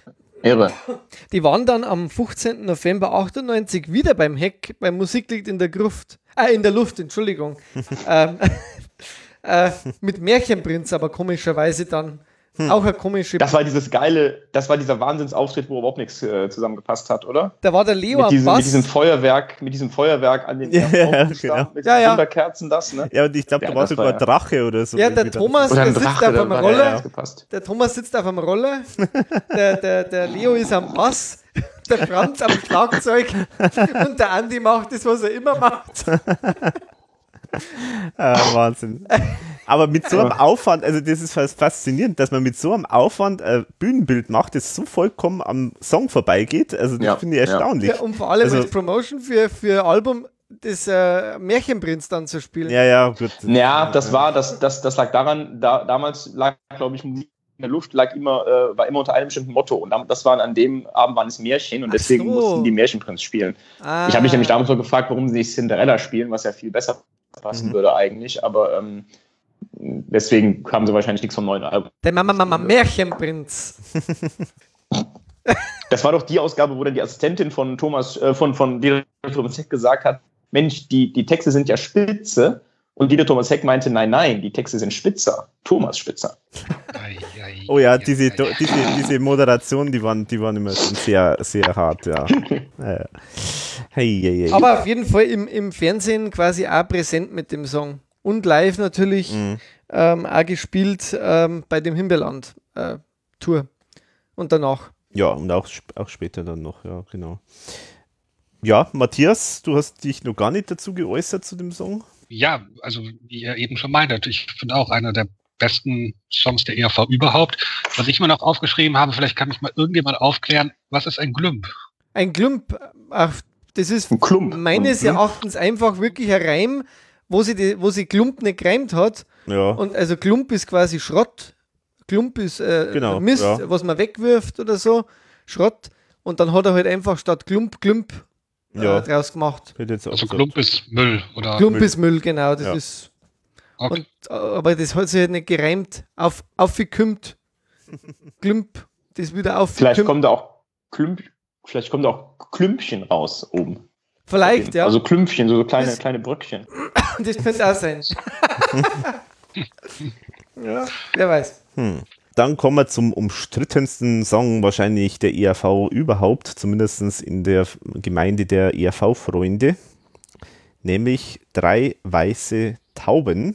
Dieser Song ist ja, da gibt es ja eine Geschichte dazu, warum der überhaupt auf Single erschienen ist. Und ich habe es jetzt extra wirklich nochmal nachgeschaut, ob das auch wirklich alles so war, aber ich habe es ja selber auch erlebt und es war auch wirklich so. Dieser Song ist in der Shitparade von Radio Gong, ein Münchner Lokalsender, gelaufen. Shitparade sagt der Name schon, eine Plattform, wo dieser Sender halt einfach irgendwelche Songs spielt, die halt jetzt nicht in ihr Schema reinpassen und halt auf irgendeine Art und Weise skurril, schlecht oder halt irgendwie lustig sind. Da ist dieser Song gespielt worden und zwar nicht zu so knapp, also viele, viele Wochen. 39 meines, äh, meiner Recherchen nach. Die Zahl habe ich jetzt auch gefunden, aber ich weiß nicht, ob es die endgültige Zahl war, aber sehr, sehr oft. Und es ist halt deswegen dann auch noch verstärkt worden, die Popularität von dem Song, weil da nämlich Totengräber aus München, und es war wirklich so, am Telefon immer mitgesungen haben dann ab irgendeinem Zeitpunkt und haben den Song halt gesungen. Und das fanden die Leute natürlich so skurril, dass die den Song immer wieder gewählt haben, damit die halt auch immer wieder da mitsingen. Und das hat dann auch durchaus äh, wie sagt man da, dienstliche Konsequenzen gehabt, weil die angeblich tatsächlich, und das ist wirklich auch belegt, ich habe es nochmal hab noch nachgeschaut, es steht wirklich in der Zeitung so drin, irgendwo müssen sie sich mal vertan haben und irgendwie zwei Leichen ausgetauscht, äh, vertauscht haben.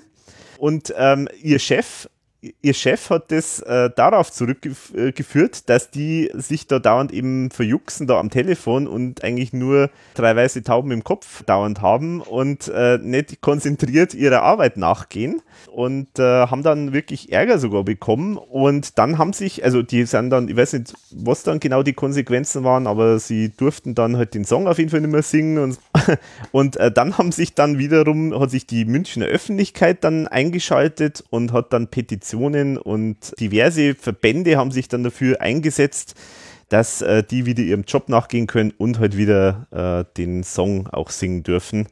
Es ist leider wirklich eine wahre Geschichte. Und 12.000 haben da unterschrieben. Das habe ich auch gefunden. Also, das kann man nicht glauben. Wenn man 12.000 Leute für was Sinnvolles finden müsste. ja, genau. Die Volksseele. Ja, genau. Das heißt, die hätten sich beinahe ihr eigenes Grab geschaufelt, aber äh, sind noch dem, genau. Gut von der Schule und ja.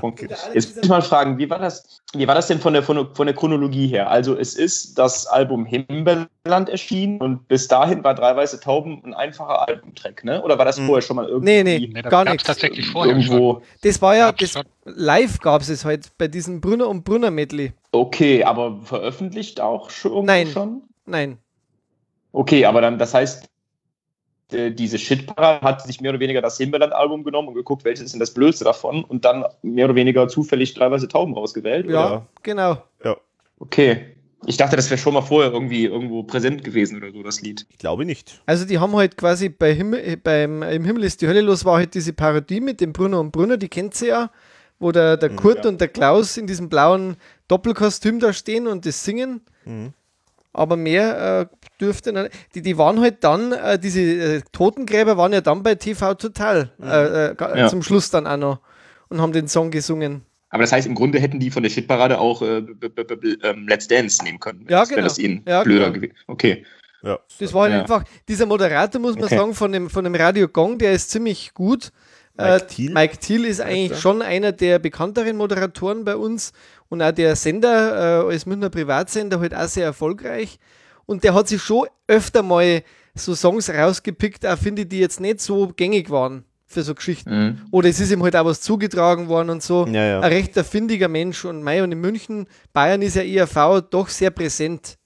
Ja, und man muss auch dazu sagen, äh, der Klaus, mindestens der Klaus, äh, kennt auch den Senderchef von Radio Gong sehr gut. Also ich glaube, weiß nicht, die, die, die kennen sich über irgendeine, irgendeine Ecke, kennen sich die ziemlich gut. Also da ist immer schon so ein bisschen eine Connection sozusagen da gewesen. Ja, und das hat sich da jetzt anscheinend irgendwie auf die Art und Weise so verselbstständigt. Was die Plattenfirma daraus gemacht hat, das ist natürlich das andere, gell? Ja gut, ich meine, es ist jetzt nachvollziehbar, ja, dass, dass, man natürlich dann da nachlegt. Also, also es wäre eine schlechte Plattenfirma, wenn die das nicht ja. ausnutzt, um äh, also ja. Ne? Aber für die ERV war es ja eigentlich genau gibt. das Kontra, was sie damals eigentlich wollten mit so einem Song, äh, ja. denke ich mal. Also das ist wie bei den Ärzten, äh, Männer sind Schweine, ne? Was ja. dann auch in eine, in eine, vollkommen andere Richtung ging, als er eigentlich wollte. Ja, genau. Mhm. Das ist aber natürlich für. Oder Fürstenfeld bei STS ist ja, ein ähnliches stimmt, Thema. Ja. ja. Ja, stimmt. Aber für eine Band ist natürlich super. Gleichzeitig war ein Hit ist ein Hit. Ein Hit ist ein Hit ist ein Hit. naja, gut. Ob jetzt musikalisch, ja, okay. Aha. Für mich ist es halt eine Parodie. Einfach ein, ein lustiges Zwischenstück, das man aufgebläht ja, was, hat. Was, was parodiert es? Also ich habe mich immer gefragt, also ja. klar, es ist Schlagerparodie, äh, ja, es ist eine Schlagerparodie und gibt es da irgendeinen Bezug? Ähm, ich habe da noch keinen entdeckt. Nee, also. Wer in der Stadt lebt, kennt sicher das Problem mit dem Federvieh und hat nicht einmal an Taubenvergiften im Park gedacht. Das ist übrigens ein sehr äh, guter Song vom Georg Kreisler. Die ERV liefert ebenfalls Ansätze zur Problemlösung. Also dieser, dieser Titel, Drei weiße Tauben, das ist, der, der erinnert schon irgendwie an so Schlagertitel, ne? Also so mit Tauben und Weiß und so, dass da, das, das hört sich schon so nach Schlager an, aber letztendlich ist es ja kein wirklicher. Es ist, es ist eher, finde ich, es ist vom, vom Motiv her ähnlich wie wirft die Motorsäge an. Ne? So, so die Aggression los, indem man auf, auf Tauben schießt. Mhm. Ähm, ich finde, das hat so, hat, so, hat so ähnliche Motive irgendwie. Ich finde, das, das ist halt, also es ist ja schon, es ist ja schon lustig. Also ich finde, das wäre irgendwie, also weil es so skurril ist. Also das wäre, glaube ich, ein gutes Zwischenstück gewesen. Also das eine Minute, eine Strophe und der Refrain Mhm. Ja. Das dann aber so praktisch so dieses Live-Stück auf dreieinhalb Minuten auszudehnen. Genau. Ja, aber es ist, es ist trotzdem lustig, obwohl ich den Song jetzt auch nicht so wahnsinnig gerne mag. Ähm, aber wahrscheinlich auch so ein bisschen so mit der Geschichte und man weiß dann ja, wo es dann in den nächsten Jahren dahin geführt hat. Ja, mag ich den nicht so ganz gerne. Und deswegen weiß ich auch nicht, ob das wirklich so toll war für die ERV, dass sie diesen Erfolg, wie auch immer der sich finanziell oder keine Ahnung wie ausgezahlt hat, äh, dargestellt hat, weil dadurch ging sie schon in eine Richtung, in die sie vielleicht ohne diesen Erfolg nicht gegangen wären. Aber gut, das ist jetzt müßig, also. Ja gut, aber, aber sagen wir so, wer, also ich meine, sie haben ja Himbeerland rausgebracht, das ist, ist halt mal Verursacht ein, haben sie, ein oder? Schlageralbum und so weiter, also Schlagerparodiealbum. Ja, mei, da darf man sich dann auch nicht wundern, ehrlich gesagt, wenn man dann, wenn nee, da noch halt irgendwas dabei sogar erfolgreich wird und man dann auf die Schiene halt dann gemünzt wird. Zumal wenn es so eingängig ist und so produziert wird, dass es halt äh, auf diese bestimmten ähm, Barmann-Sachen und so passt. Ne? Also mhm. wenn das halt so, so, produziert ist und nicht irgendwie sperriger, dass man merkt, es ist eine Parodie oder dann ist es halt ähm, so die Geister, die man rief. Ne? Ja. ja, genau. Ist halt auch wieder so Bum Bum Biedermann, der mhm. das gemacht hat. Sagen wir so, ich kann mir halt vorstellen, wie so ein Song entsteht, weil das einfach halt irgendwie da so im Blödeln irgendwie oder irgendeine so eine fixe Idee, so nach dem Motto, wir machen jetzt da mit, dem, mit der getragensten, operettenhaften Stimme singen wir da jetzt drei weiße Tauben. Also das ist halt einfach so mal die Idee und die ist ja natürlich schon witzig. Aber so wie der Song dann tatsächlich produziert ist, ist er dann eigentlich eher so ein Mitgröl-Song. Also einfach sowas, was man halt äh, irgendwo in der Disco mit mitgrölen kann oder im Bierzelt oder ja. sowas. Was ja auch eine, eine, eine Facette von, von Schlagern ist, ne? also dieses Mitgrölen und ja, ja. Ballermann-mäßige. Ja, schwierig. Live war das halt so Humterter-mäßig. Äh, das war halt eher so, so ein Schunk, ich sage so ein Song, da wo man so ein bisschen schunkelt. Mhm. Da fand ich das ja irgendwie schon äh, recht witzig als, als kleine Parodie eben. Ja, der ja. Song selber ist halt so ein aufgeblähter Ballermann-Hit. Das ja. merkt man halt an der Produktion. Also ja, deswegen glaube ich, dass man den Biedermann jetzt nicht ganz ohne Grund an Bord geholt hat weil man, ich habe mir mal angeschaut, wo er überwiegend Hauptproduzent war. Und das sind schon alle diese Titel verdächtig mhm. so ein mhm. bisschen in diese Schiene produziert. Weil mhm. die IAV hat ja vielleicht ja auch einen Hit gebraucht. Irgendwo ja, zu der Zeit. Also von dem her will ich jetzt auch nicht ganz in Abrede stellen, dass das alles so unfreiwillig ist. Wenn man sich einen Produzenten sucht, sucht man sich ja in der Regel schon jemanden, wo man in eine Richtung geht. Und der mhm. Biedermann war ja jetzt nicht bekannt für äh, bissige äh, äh, rockige Geschichten oder für mhm. jetzt Parodien, sondern der war ja schon bekannt eher für Hit, äh, Hitmaschine zu sein in der Zeit. Ja, ja, ja. Ja, und ging ja auch schon auf den, den, den Vorgängeralben los. Also Nie wieder Kunst, das war ja schon so das erste Album, wo es dann so bei dem einen oder anderen Song so ein bisschen Richtung Dance ging, so 300 PS mhm. zum Beispiel. Dann im Himmel ist die Hölle los, natürlich noch viel extremer, wo es ja einige wirklich reine ja, Techno ist jetzt falsch, ist ja kein Techno, aber schon so, ja, ja so Stampf, Stampfbeat-Songs mhm. gab. Und mhm. ja, das passt da so ein bisschen auch in das Schema rein. Ja. Ja, und äh, ich finde es auch interessant, ähm, was dann die Plattenfirma daraus gemacht hat. Sie haben dann eine Single rausgebracht am 11.10. Und die ist anscheinend wirklich einfach wirklich ganz schnell produziert worden, weil die enthält halt einfach den Song vom Album und äh, zehn kleine Japanesen. Also das finde ich, das hat mich so aufgeregt damals, weil, hallo, eine Single, die genau nicht einmal die vier Minuten dauert. Also das ist, das ist, das war damals echt eine Frechheit.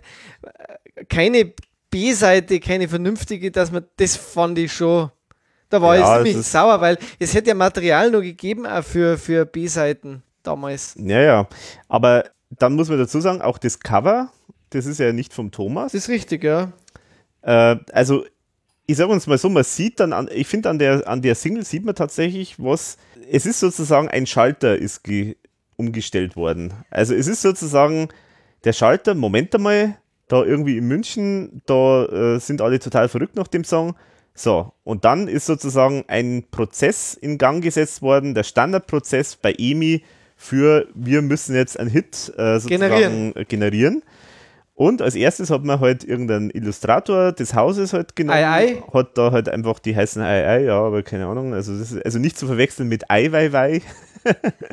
Kleiner Scherz am Rande. Nee, Für die, für die Kulturbeflissenen unter uns. Designer, Filter, super. ähm, also man hat dann halt äh, Agentur engagiert, die halt dann da so ein Cover äh, gemacht hat auf die Schnelle. Man hat dann sofort die Single rausgeschoben und man hat dann eben parallel dazu die Standard-Hit-Produzenten halt aus dem Haus engagiert, nämlich äh, Gino Trovatello und Matthias Stingel. Wenn man da ein bisschen nachschaut, ist, sind es halt so ganz klassische Schlager-Hit-Produzenten. Die haben quasi Ähm, diese zweite äh, Remix-Single dann gemacht. Genau, die haben dann sozusagen dann die Remixes äh, gemacht, Die kam am 15. November 99 dann. Relativ kurz danach. Also ich denke mal, man hat dann einfach gesagt, man muss jetzt mal schnell was rausschieben und hat halt dann irgendwie mal das Album, also diese einfache Variante von der Single rausgeschoben und hat halt dann nochmal nachgelegt. Auch da ist einem Remix. nichts Besseres eingefallen, als wieder die zehn kleinen Japanesen. Ja, aber immerhin gibt es mal drei Versionen Ja. äh, und Remix, also zwei Remixes. ja gut, die Japanesen, die Japanesen waren ja schon drauf. Die hätte man ja noch aufwendig rauslöschen müssen. Dann haben sie wahrscheinlich gedacht, komm, komm wir lassen die drauf, denn sonst müssen wir hier einen Klick mehr machen. Wir schieben das andere einfach dazwischen. Stimmt. Ja. Das ist wahrscheinlich die einzige Erklärung. Ja. Ja, und diese beiden Produzenten oder Ko- Komponisten und Produzenten, die, ähm, die sind halt so anscheinend die, die klassischen, ähm, die man halt so engagiert, wenn man halt einen professionellen Komponisten oder Produzenten braucht. Und die haben übrigens zum Beispiel Wer Liebe lebt, den Oh. Song produziert. Michel. Ja, Michel. Hat er dann da so Remixe machen lassen, ist einfach ganz offensichtlich, man hat halt jetzt einfach das in dem Stil halt produziert, wie es halt so Ballermann und halt so die üblichen Feierecken halt, die es so gibt, haben wollen. Und deswegen habe ich am 11. Oktober ja auch eine schöne Karte bekommen. Ballermann Hits präsentiert den Mallorca-Knaller Drei weiße? Tauben. Ballermann Hits präsentiert. Ja. Okay. Ja, da kann ich mich tatsächlich auch noch an Werbung bei RTL 2 erinnern. Oh ja, Genau. Ja, und war auch präsentiert von, von den Ballermann-Hits, wenn ich mich da richtig entsinne. stimmt, ja, da hat praktisch die Tauben auf dem Cover animiert, Genau. die, wobei Animation jetzt äh, weit hochgegriffen ist. Ähm, es fließt halt irgendwie Scheiße aus dem Hintern raus oder so, Ja, oder? genau. Irgendwie sowas. Also wahnsinnig animiert ist jetzt nicht, aber. aber Ich glaube, genau, dauert ja. 10 Sekunden die Fernsehwerbung kurz, oder so. ja, Ganz genau. kurz. Da ist eigentlich das Kreativste von dem Ganzen schon dieser Promo-Pack vom äh, Fanclub damals. Genau, ja, das, das ist, da ist auch der Spot drauf. Genau, dieser Spot und diese Station ID, warum auch immer das sich so nennt. Äh, das ist so ein Standardbegriff für so? äh, Radio. Äh, also für, äh, das sind immer diese Dinger. Hallo, ich bin Alexander Meyer und ihr hört jetzt hier Radio Didel Dumm Didel Dai und so. Das ist das so. nennt man Station ID, oder? Ist das richtig? Äh, ihr seid die Experten. Ja. Aber w- Ja, w- was das ja, bedeutet. oder so, so, so eine Kennung. Ne? Hier WDR 4. Ja, So. Ah, sowas, okay. ja. Und das finde ich ziemlich bemerkenswert eigentlich, dass man das dann zumindest noch gemacht hat, so eine versuchte Erklärung, warum haben wir das jetzt gemacht? Zwar das so ein bisschen für einen Fanclub, aber wann das genau erschienen ist, weiß ich jetzt ehrlich gesagt nicht mehr. Das, man, das hat man ja vom Fanclub nur bekommen. auch. ja, genau. Aber das, find, das halte ich jetzt für das Beste von dem Du meinst- Ganzen. Du meinst die Station-ID? Ja, Die gibt es tatsächlich auch, ich weiß nicht, ob wir jetzt von dem gleichen reden, die gibt es auch auf, richtig auf einer Promo-CD von der EMI. ja, aber die hat doch, Das- da ist doch der Fanclub äh, mit dem Logo mit Echt? drauf. Naja, Das ist dieses bei mir nicht. drei weiße Tauben Promo-Pack. Und bei mir steht dann da ein Logo vom Fanclub drauf. Gibt es da Ja. noch andere? Ach Ich habe hier, glaube ich, ungefähr fünf oder sechs Promo-CDs Oh, liegen. Da okay. gab's unfassbar viele. Ich kann ja mal Fotos machen. Ja, bitte, ja. Und auf einer davon ist auch diese, diese Station-ID. Ich weiß nicht, ob das die gleiche ist, keine Ahnung. Ah, Das Ah, ja. würde mich echt interessieren, weil ich kenne halt jetzt von den Promos nur die eine. Äh, Also nur dieses Promo-Pack. Ich, ich lese beim Alex auf der Diskografie noch eine CDR und scheinbar auch eine gepresste mit einer Promotion-Beilage. Steht da was dabei? Bei dieser Promotion-Beilage, weil das hätte mich echt mal interessiert. Äh, ja, warte. Oh ja, sehr, sehr viel. Das kann ich jetzt unmöglich vorlesen alles, aber die Überschrift des ERV landen mit drei weiße Tauben in den Top 50 der Media Control Charts. Also es scheint verschickt worden zu sein, als Ah. es die Single schon gab. Und bla bla bla. Mittlerweile schon längst zum Kulthit auf Mallorca avanciert. Mit Beginn der Skisaison werden die Skihütten mit dem Stimmungshit der österreichischen, ah, oh, das ist toll, mit der, mit dem Stimmungshit der österreichischen Schmunzelpopstars Schmunzelpopstars. Okay. Gott, nicht ERV versorgt. Von ERV. Mal, mal ja, schauen, das ist auch oh, das ist auch toll. Das ist auch toll. Mal schauen, wie hoch die weißen Tauben Richtung Schadgipfel flattern. Ja. Da gibt es eine, hat der Alex in der Diskografie mit Aufkleber unverkäufliches Muster. Steht es dann da tatsächlich drauf? ja, die meine ich. Und da liegt bei mir noch so ein Zettel bei. Ah, die ist das, okay. So viele Promos gibt es da von der. Ja, es gibt noch, ich habe hier noch wirklich einfach nur gebrannte CDs. Teilweise steht auch drauf neue Party-Remixe. Das sind dann aber diese normalen Remixe. Und dann habe ich noch eine, eine ganz schwarze, aber richtig gebrannte CD, allerdings nur in so einer Papierhülle. Wahnsinn. Also es gibt, gibt da offensichtlich eine ganze Menge.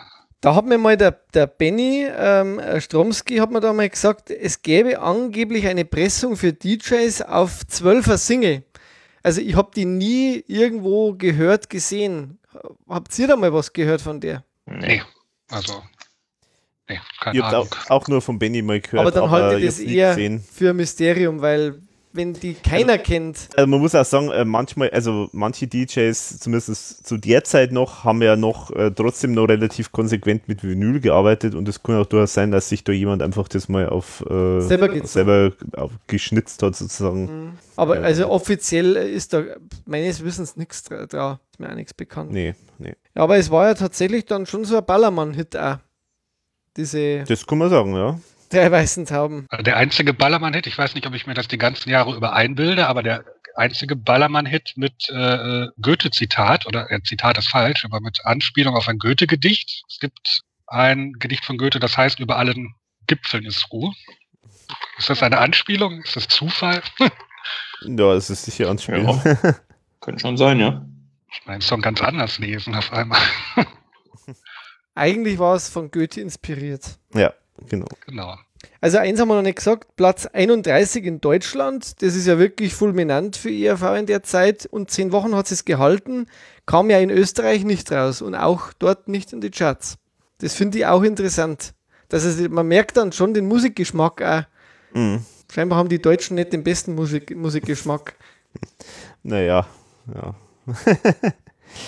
naja. Also auf jeden Fall, wenn man sich jetzt rein mit dem Song an sich, äh, unabhängig jetzt von dem, was daraus geworden ist, äh, beschäftigt, muss man einfach sagen, das ist halt einfach nur, einfach halt auch wieder Idee, ganz nett als Idee, aber viel zu lang für die Idee und inhaltlich, es ist kein großer Wortwitz drin oder irgendein besonderer Inhalt. Es ist einfach, es ist einfach nix, eigentlich, kann man sagen. Oder? ja, es ist, Also, es ist nichts, ne? es ist, Es ist halt au- aus, einem, aus einer Idee ein Song gemacht. ja, mit mehrfacher Wiederholung des Refrains zum Mhm. Mitgrölen. Und was ich ja einmal ehrlich gesagt ein bisschen schlimm finde und zum Fremdschämen auch, weil man kann ja wenig dagegen anmachen fast. Wenn man live den Song spielt, dann ist der Kurt immer der, der wo bei genau dieser Nummer die Fans am allermeisten auffordert mitzumachen. ja, ja. Ist euch das auch schon mal aufgefallen? Das ist also was, äh, da gibt es ja andere Songs genauso. Mhm. Aber Ja, aber da, da geht immer noch viel ab, Also- äh, die Post ab, eigentlich, kann man sagen. Wahnsinn. Bei dem Song. Also, das ist immer bei dem Guru, Guru. Ja, da geht's ab. Also Äh, mitgrölen ist einfach scheinbar ja. Ehrlich gesagt, Und- da gibt es ja witzige Coverversionen davon, gell? Äh, Von diesen John und Ron Mhm. Äh, Trivitte Duiben. Zum Beispiel. Eine holländische Variante. Die finde ich ehrlich gesagt sogar witzig. ja, kommt auch auf diversen von diesen Billig-Samplern, kommt es auch immer wieder mal als äh, Coverversion vor. Also da gibt es jede Menge davon. Bedeutung haben wir ja schon ein bisschen ange angedeutet. Äh, die Bedeutung von dem Song jetzt für die ERV an sich war natürlich jetzt äh, extrem.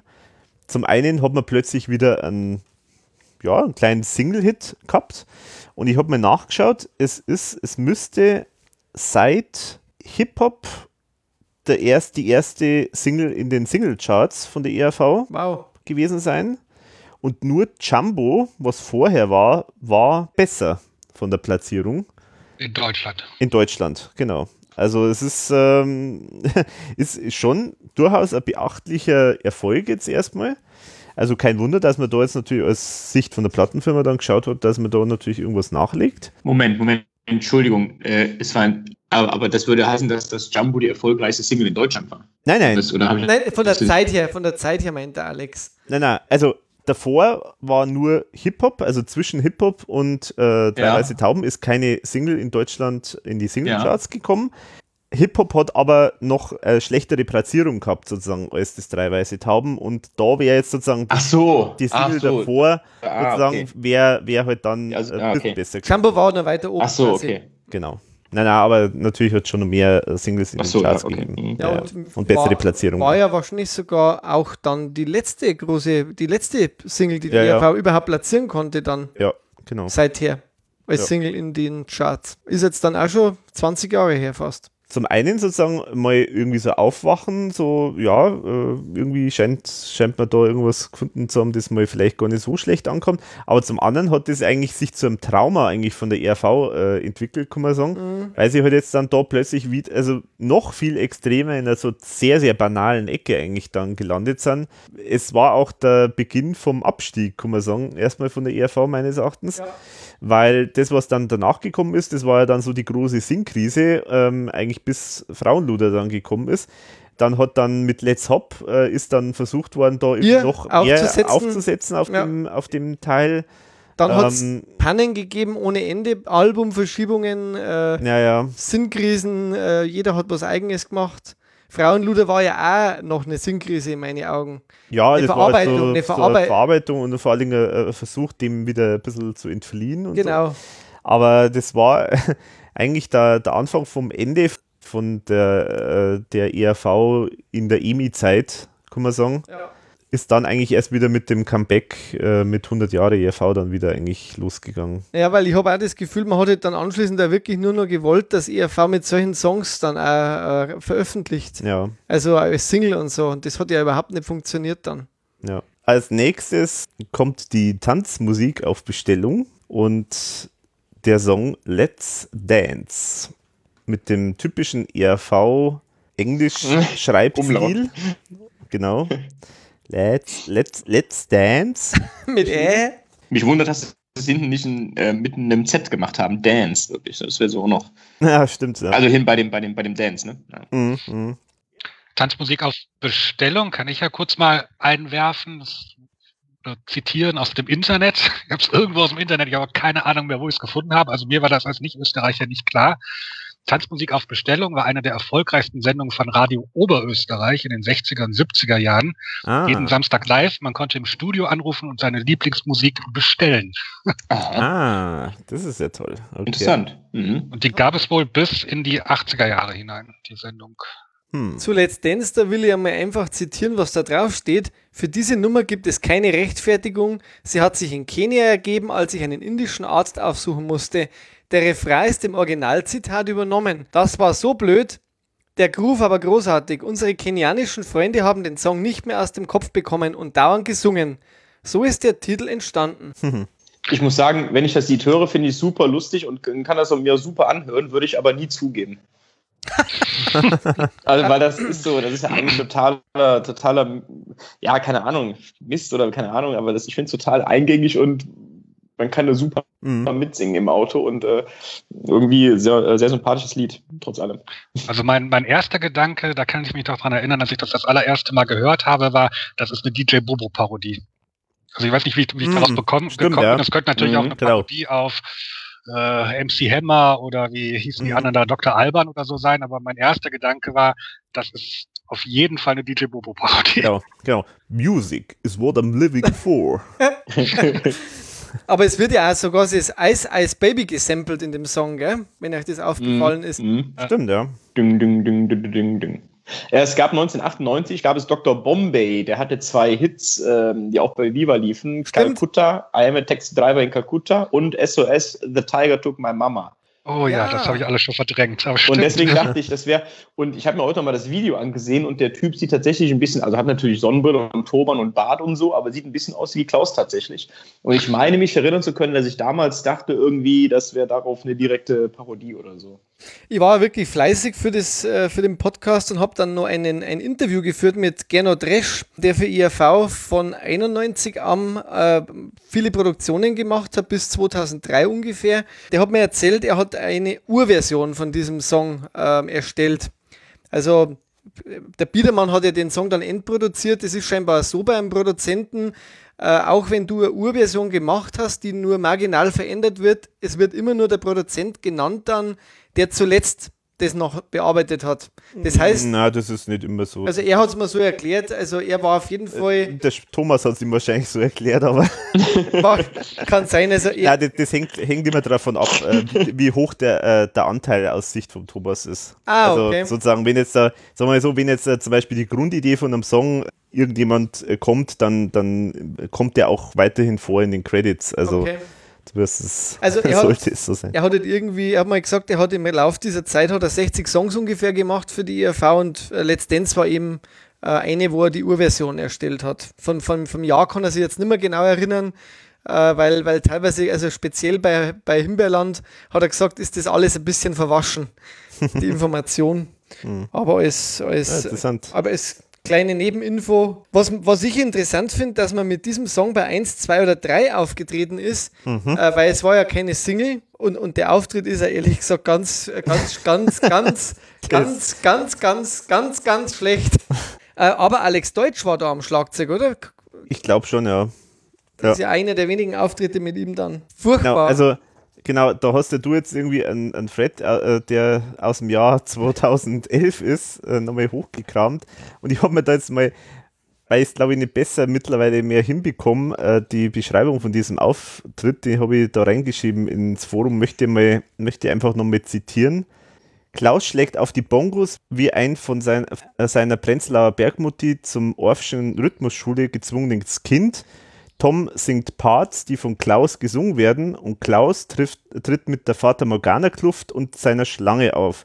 Die Schlange lässt er zudem auch noch seine Parts singen und lässt dabei wie ein Bauchredner die Mundwinkel mitschwingen.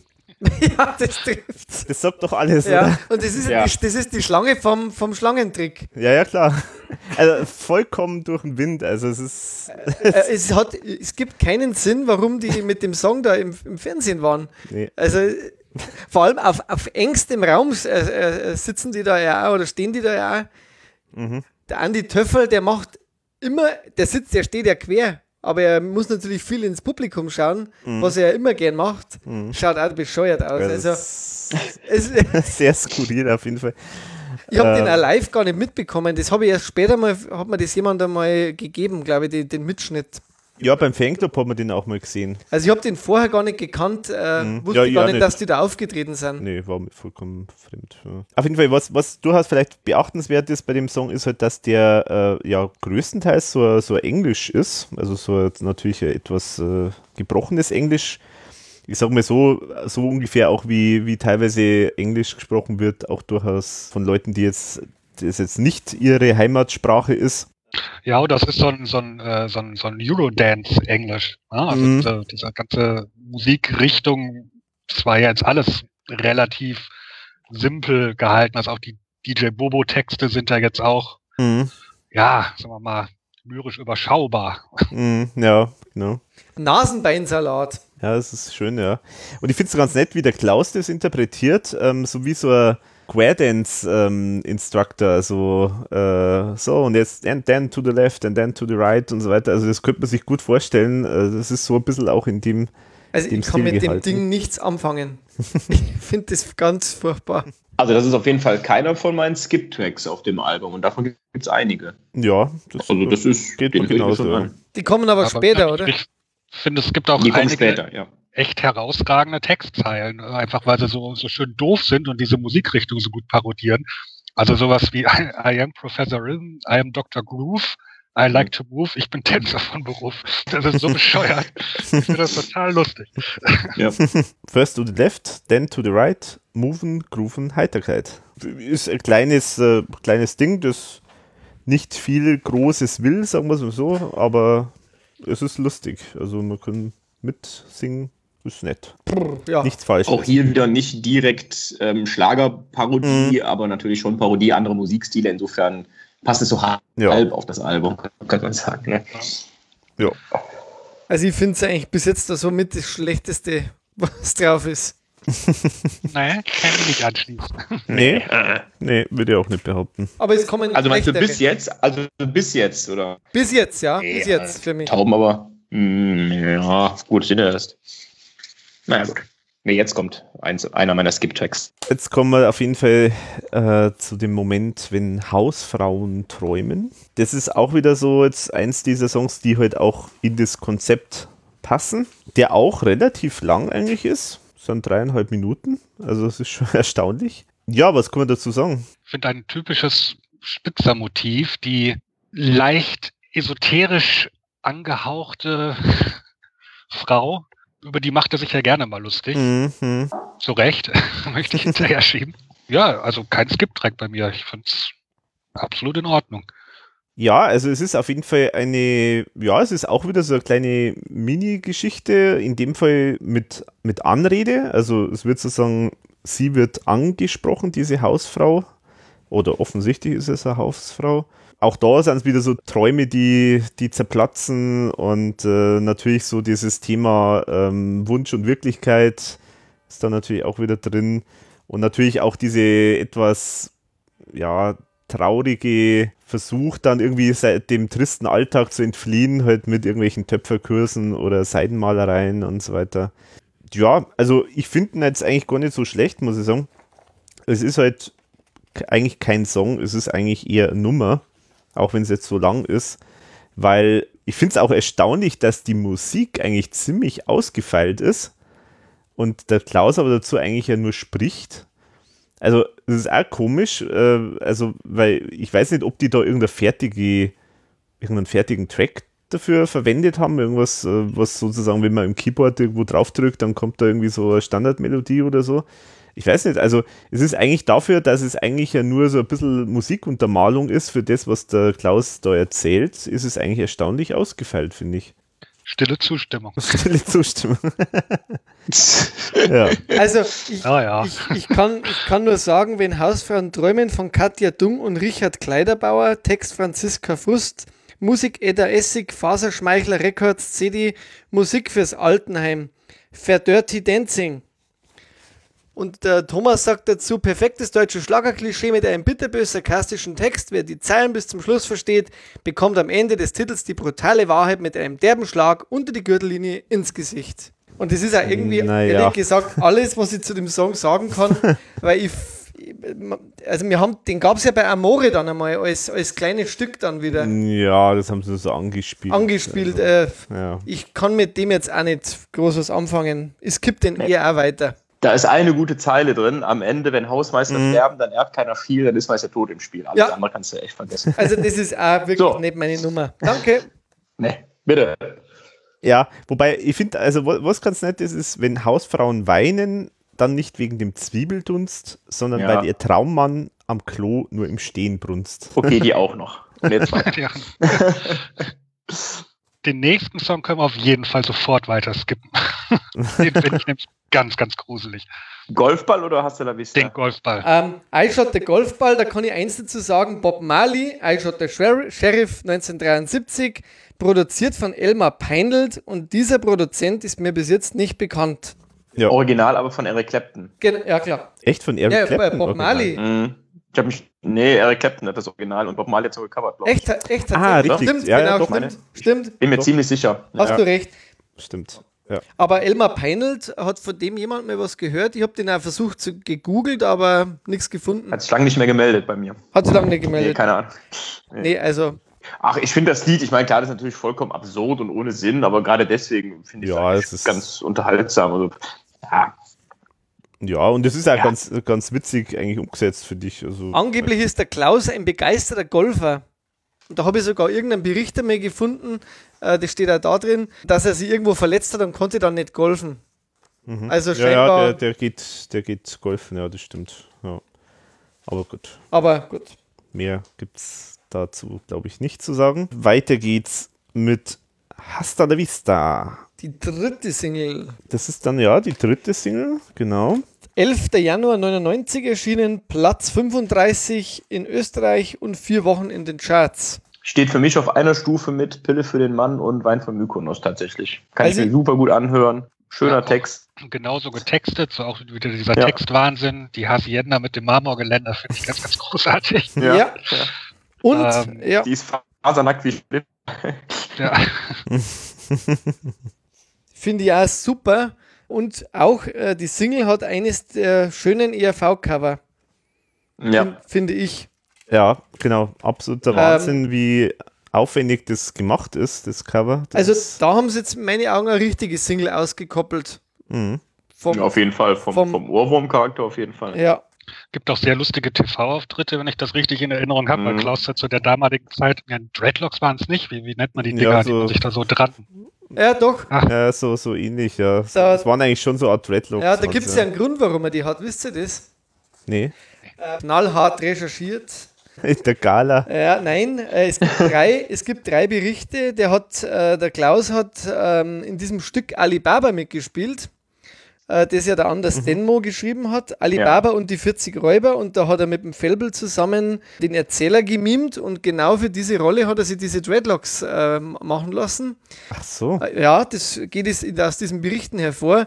Und es wurde aufgeführt von 17. Juli 99 bis 22. August 99 immer an den Wochenenden. Also, wenn ich es jetzt richtig verstanden habe, die Berichte waren so ein bisschen schräg, teilweise auch geschrieben. Immer am, an zwei Tagen ist das aufgeführt worden, wo er da aufgetreten ist. Und der ferne Orient und damals äh, das Osmanische Reich war ja bekannt dafür, dass die alle Dreadlocks getragen haben. Warum auch immer, aber es ist tatsächlich, also dafür hat er sich das machen lassen. Aber ich habe mich einmal gewundert, wo kommt das her, aber das hat scheinbar mit diesem äh, Stück zu tun gehabt. Äh, ich habe jetzt vor kurzem einmal im Forum eben auch äh, die Termine mal ergänzt, anhand von diesen Zeitungsberichten aus dem Kurier. Ja, muss, muss eine recht schräge Geschichte gewesen sein, die in so einer Art Zirkuszelt stattgefunden hat. Also ein 44 Meter breites Zirkuszelt. Also Irre. Ja. Aber hatte der nicht ähm, äh, immer diesen, diesen, diesen äh, Hut auf bei Asta la Vista bei den Auftritten? Hat man die dann gesehen überhaupt, die Dreadlocks? Man hat das live, äh, ich habe diese, ich war, es gibt so Live-Aufnahmen, wo man das sieht, dass er die Dreadlocks hat. Es gibt ein paar Okay. Fotos, wo er den Hut nicht auf hat. Also die, die waren. Also ich glaube, ein Auftritt echt. war beim, bei der Vierschanzentournee, ne, beim Auftakt Mhm. irgendwie. Genau. Maria Kiewel, glaube ich. Nee, nicht, nee, Nee, äh, beim letzten, beim letzten äh, äh, Schanzen am 6. Januar, das ist immer das Oder beim Drei-Königs-Springen. letzten. Ja, Genau. genau, okay. Mhm. Und bei Odo mein Österreich. Babette Einstmann hieß die Moderatorin. 19.06.99, Harry Brüster. Das war ja immer großes Kino, Odo mein Österreich, weil da war IAV mehrfach ja dabei. Mhm. Ja, und ich meine tatsächlich, dass er da äh, ähm, sich die Dreadlocks oder wie sie auch immer heißen mögen, nochmal verlängert hat. Also da wirklich äh, hüftlange Dreadlocks. Was? Ähm, also da, Hüftlang. ja. Also da fällt es auf jeden Fall auf. Also bei, bei dem letzteren, gell, bei dem Odo mein Österreich, glaube ich, gell? ja, ich meine da. Ja, ich das glaub auch, ja. Genau. Meinst du Hüfte oder, oder Schulter? Nee, schon Hüfte. Also das da so unten rum. Okay. Okay. Ich schicke dir mal einen Auftritt.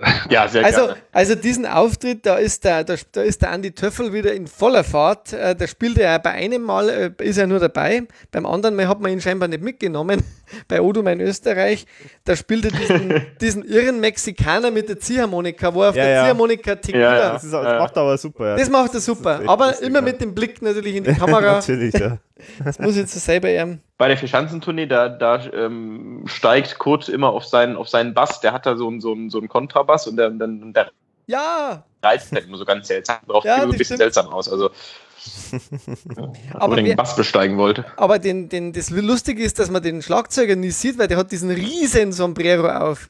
Der wo mhm. bist. Ja, stimmt. Das war so ein mhm. riesiger Sombrero. Ja, ja, das war so ein, eher so ein Schaumstoff-Sombrero, glaube ich sogar. Mhm.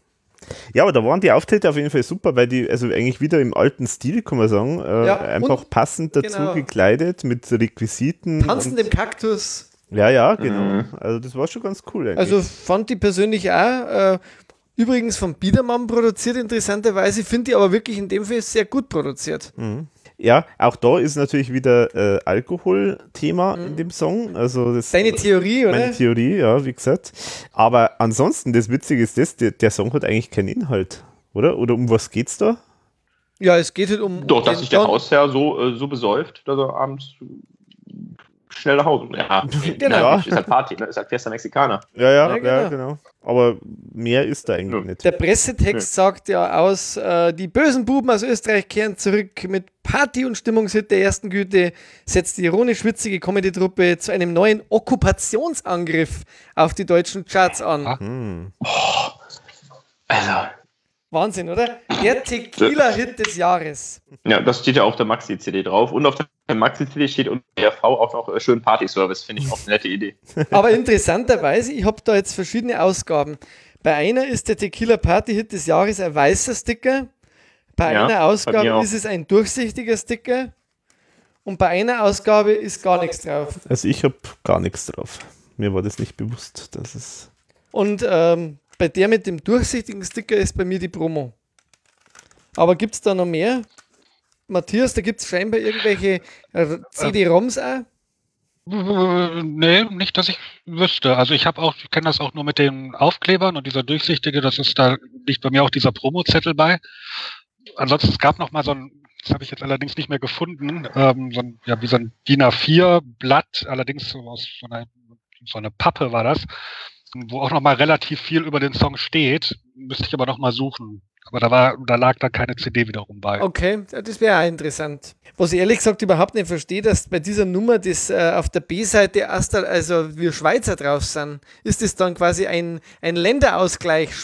Äh, Mexiko und äh, Schweiz oder was? das habe ich nicht verstanden. Tja. Ja, irgendwas müssen sie ja drauf machen. Ach so. ja, also. Ne? Ja, und ja. da ist dieser tolle Mescal mit, der, mit dem Wurm drin, mhm. liegt dabei. Also auf jeden Fall, das Cover finde ich schon mal großartig. Das würde ich mir zum Beispiel auch irgendwo aufhängen. Und der Text natürlich wieder voller, ja, also das, was halt der Thomas einfach gut kann, irgendwie, irgendwie Sprache irgendwie da jetzt reinzubauen in den Text, äh, dass man das sofort abnimmt, dass das jetzt jemand äh, spricht, der jetzt in dem Fall Spanisch spricht und viele Wortspiele. Es ist auch wirklich so eine Aneinanderreihung von, von so Reimen, denn diese Luxusvilla ist Besitz von Don Tequila und dort tanzt am Abend der Bär, doch auch eine Senorita, Lolita Margarita, tanzt den Samba, Caramba, aber wie? Ich weiß noch, dass ich damals so begeistert war von dem Lied, dass ich ähm, da so ein Remix, was heißt Remix gemacht habe, mit so einem einfachen Audioprogramm mit mehreren Spuren, habe ich da so eine Version gemacht, wo ich hier Tequila von ähm, ach, wer hat's gesungen? Also dieser Oldie, ne, dieser klassische Tequila mhm. und Samba de Janeiro und so reingemixt habe an passenden Stellen. Habe ich mir so einen eigenen Remix gemacht, habe ich aber leider nicht mehr. Schade. Schade. ja, sehr schade. Habe ich, hat mich viel Zeit gekostet damals. Hm. Weiter geht es mit Madonna. Erstmal die Madonna Präambel und dann die Madonna von San Jose. Auch wieder ein kurzes Stück, das konzeptionell reinpasst in das Album. Mhm. Also ich finde die Kerze sehr schön, die wo dabei gelegt ist, wirklich eine schöne Kerze. mhm. Was ich dazu sagen kann, ist folgendes, nämlich versteht ihr, um was da geht? Zwei Madonnen ja. ab und zu weinen im Dialog. Na gut, also so viel habe ich es auch verstanden, aber.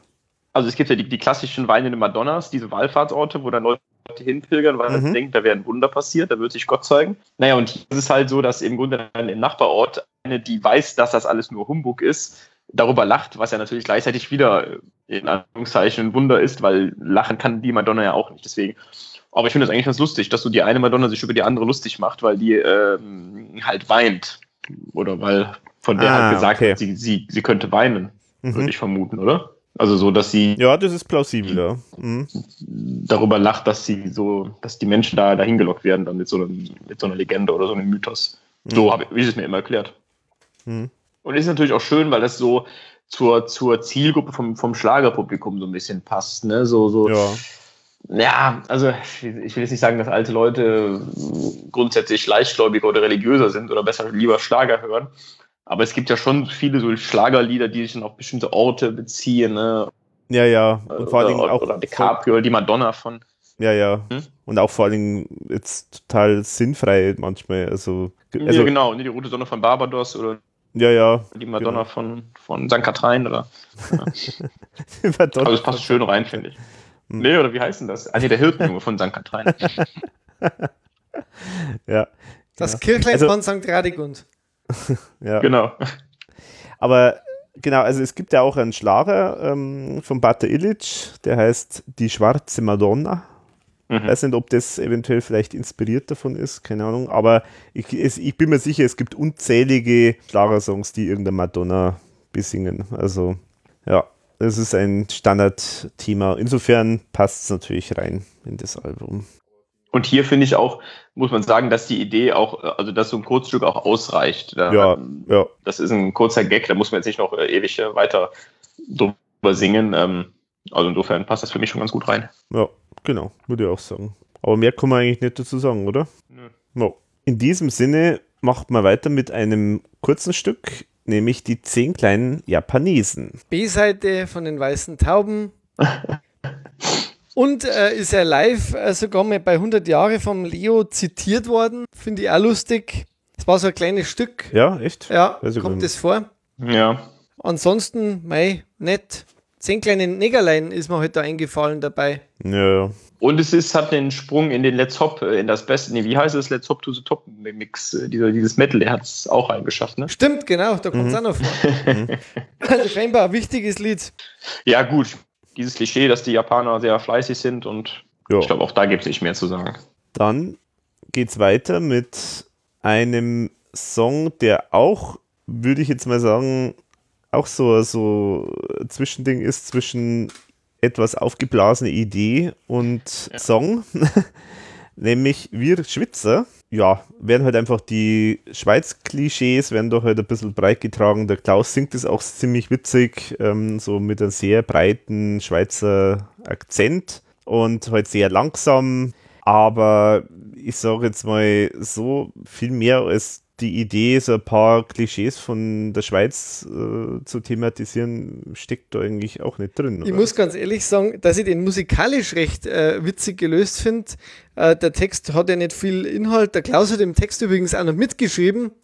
was ich auch witzig finde, gibt es ja nicht oft. Mhm. Aber ich finde den ähm, vom Beat her, äh, finde ich den irgendwie interessant. Die Kuhglocken und alles, was da so dabei ist. Der ist eigentlich Stimmt, mit ja. sehr viel Detailliebe gemacht, aber ist halt auch nicht mehr wie jetzt so ein bisschen länger geratener Song für mich. Du hast es ja gesagt, es wird halt das Schweiz-Klischee bedient, so ein bisschen. Mhm. Aber auch sehr, sehr, sehr, sehr platt, die, die, die Schweiz-Klischees, ne? Also, ja, Käse, Alphorn, die sind langsam, die sind, Mhm. äh, also das ist also sehr, sehr, ich finde total nervig, den Song. Ich finde das ganz grauslich. Wir sind gut und sauber, wir waschen sogar das Geld. Ja.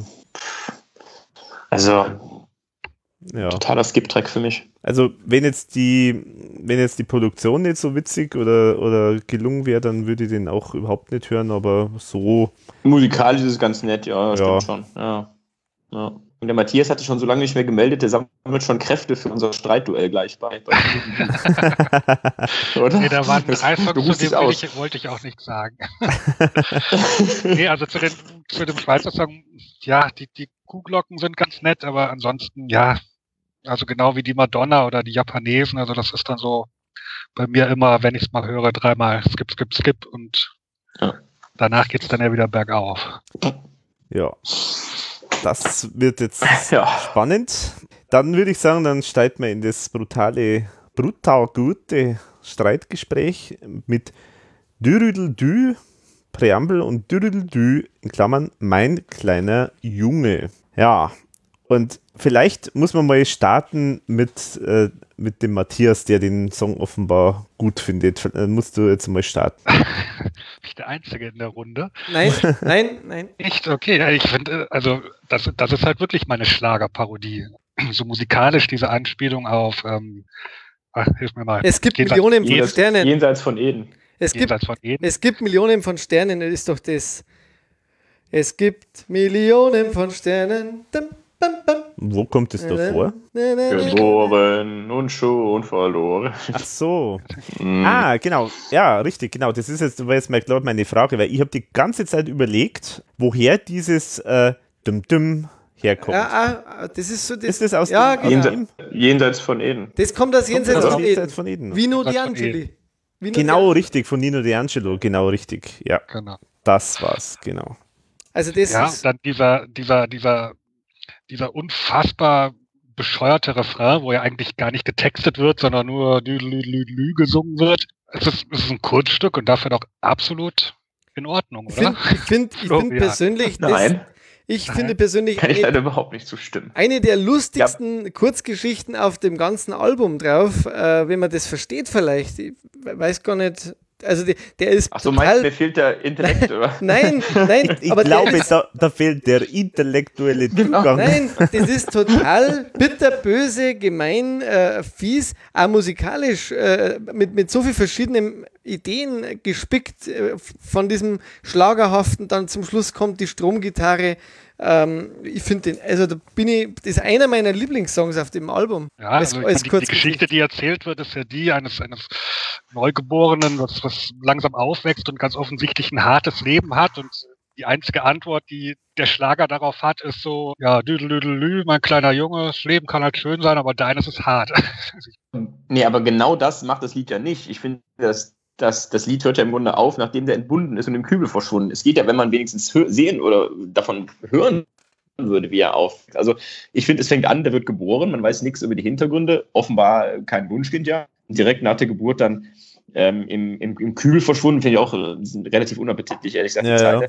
Und dann, ja, gut, und dann will ihn keiner haben. So, aber das hört er, und dann kommt ja schon ein Refrain und das hört schon direkt auf. Also das wird ja, da wird ja gar nichts erzählt eigentlich, außer dass er offenbar von seinen Eltern nicht gewollt wird. Und dann ist ja schon Schluss eigentlich. Also ich finde, das ist eine schwache Idee, die überhaupt nicht aus, ausgearbeitet ist. Also ich weiß gar nicht, was das für eine Idee dahinter ist, hinter dem Lied.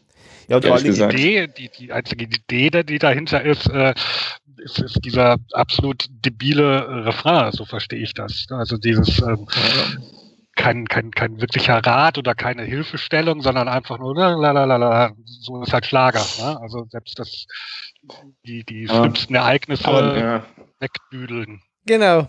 Aber dann, aber dann hätte man das vielleicht ein bisschen mehr ausarbeiten müssen, dass man dann wirklich zeigt, dass das halt die Lösung sein soll, dieses Dürü. Also das weiß nicht. Also, also ich, ich, für mich wäre das auch, ich hätte da auch gerne einen kompletten Song rausgehabt. Also ich finde auch diese, diese Kübelzeile finde ich jetzt auch nicht so schön. Aber so als, als Idee, ähm, so in den, in den Strophen irgendwie, irgendwie was Grausames zu zeichnen und das dann irgendwie so schlagermäßig im Refrain einfach so, ah, na, na, auch alles hat so schlimm, so ist das halt im Leben. Ja, gut, wenn man das, wenn man das, wenn das mehr rauskommen würde, wenn, wenn das die Idee dahinter war, aber das, das habe ich gar nicht so gesehen. Also das, nee, meine ich, irgendwie ein, irgendwie ein hässliches Lied, finde ich, also finde ich. Ja, genau, das ist das richtige Wort, genau. Das ist das, was mich eigentlich an dem Lied stört, ehrlich gesagt weil ich finde es über, also wir haben ja vorher gehört, da irgendwie Promo-Text, wo es heißt irgendwie böse, bitterböse und so weiter. Finde ich, ist nicht unbedingt bei jedem Song jetzt da drauf, aber bei dem, finde ich, ist es einfach so drüber. Also ich finde ja. das einfach unangenehm irgendwie. Ähm, ja. Das irgendwie geboren, verloren, entbunden und im Kübel verschwunden und so weiter. Und dann dünn wie die Spindel im Kündel gefunden, als Findelkindel verlassen und so weiter. Ich weiß nicht, also ich meine, natürlich, mhm, klar, ist es, ähm, klar ist es natürlich die, die, die, Absicht, äh, dieses krasse Extrem zwischen diesem schlagermäßigen Düdelüdü und so und halt diesem extrem harten Geschehen, das er da beschreibt, aber das ist so, das ist einfach zu viel, finde ich. Also da, da, ja. da ist einfach überdreht. Ich finde das, find das zu hart. Also kann nur noch ergänzen, dass Geno Dresch hier auch eine Vorversion gemacht hat, an das hat er sich erinnert. Mhm. weil das hat er kurz am Ende produziert, aber da gibt es scheinbar die Version auch schon ein bisschen länger, mhm. äh, weil der produziert ja seit Watumba, äh, hat er ja für ERV produziert.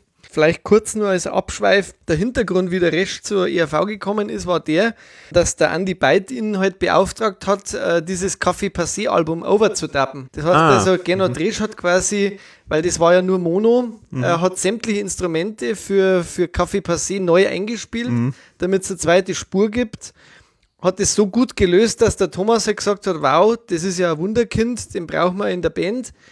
Und dann hat er quasi für Watumba begonnen, dann ihn produzieren zu lassen. Da ist er schon bei einigen äh, Tracks äh, dabei und war dann auch insgesamt fünfmal in Kenia und hat mit dem Thomas und teilweise sogar mit Nino in Graz äh, äh Ideen vom Thomas halt ähm, äh, produziert.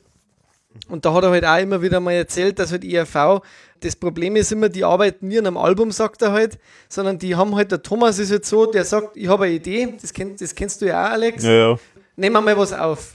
Ja, ja. So läuft es halt eigentlich immer. Sagt er, deswegen gibt es halt auch von ihm immer noch, äh, obwohl sie jetzt eigentlich schon lange nichts mehr Neues gemacht haben miteinander, fast auf jedem Album wieder Songs, wo er die Urversionen produziert hat. Äh, mhm. Der zweite Grund ist nämlich dann der Klaus, der dann halt immer sagt, das geht nicht Dinger, ist das übrigens auch der Spitzname vom Klaus. Klaus, das geht nicht Dinger. Weil der dann immer sagt, na, das können wir nicht machen und so, das, das, das ist nichts und dann wird er halt irgendwie jahrelang überzeugt, dass das eigentlich ja, äh, besser geht und dann werden zig Versionen äh, produziert für ihn und zum Schluss einigt man sich auf die erste. Ja. Und genau. der Alex, glaube ich, du kannst das bestätigen, gell? ja, so ist es. Und äh, das hat der ähm, Gernot wieder eins zu eins äh, ja, auch ja, so also bestätigt. Also das, ähm, aber das ist, das ist so, ja. Äh, ein Beispiel bei, bei, also um jetzt nur kurz eine Klammer aufzumachen, also bei Was haben wir gelacht, zum Beispiel das Scheck-Symbol, das ist so ein Song, der ist uralt gewesen, ich weiß jetzt nicht mehr genau die 93, auch vom Gernot Dresch übrigens in der Urversion.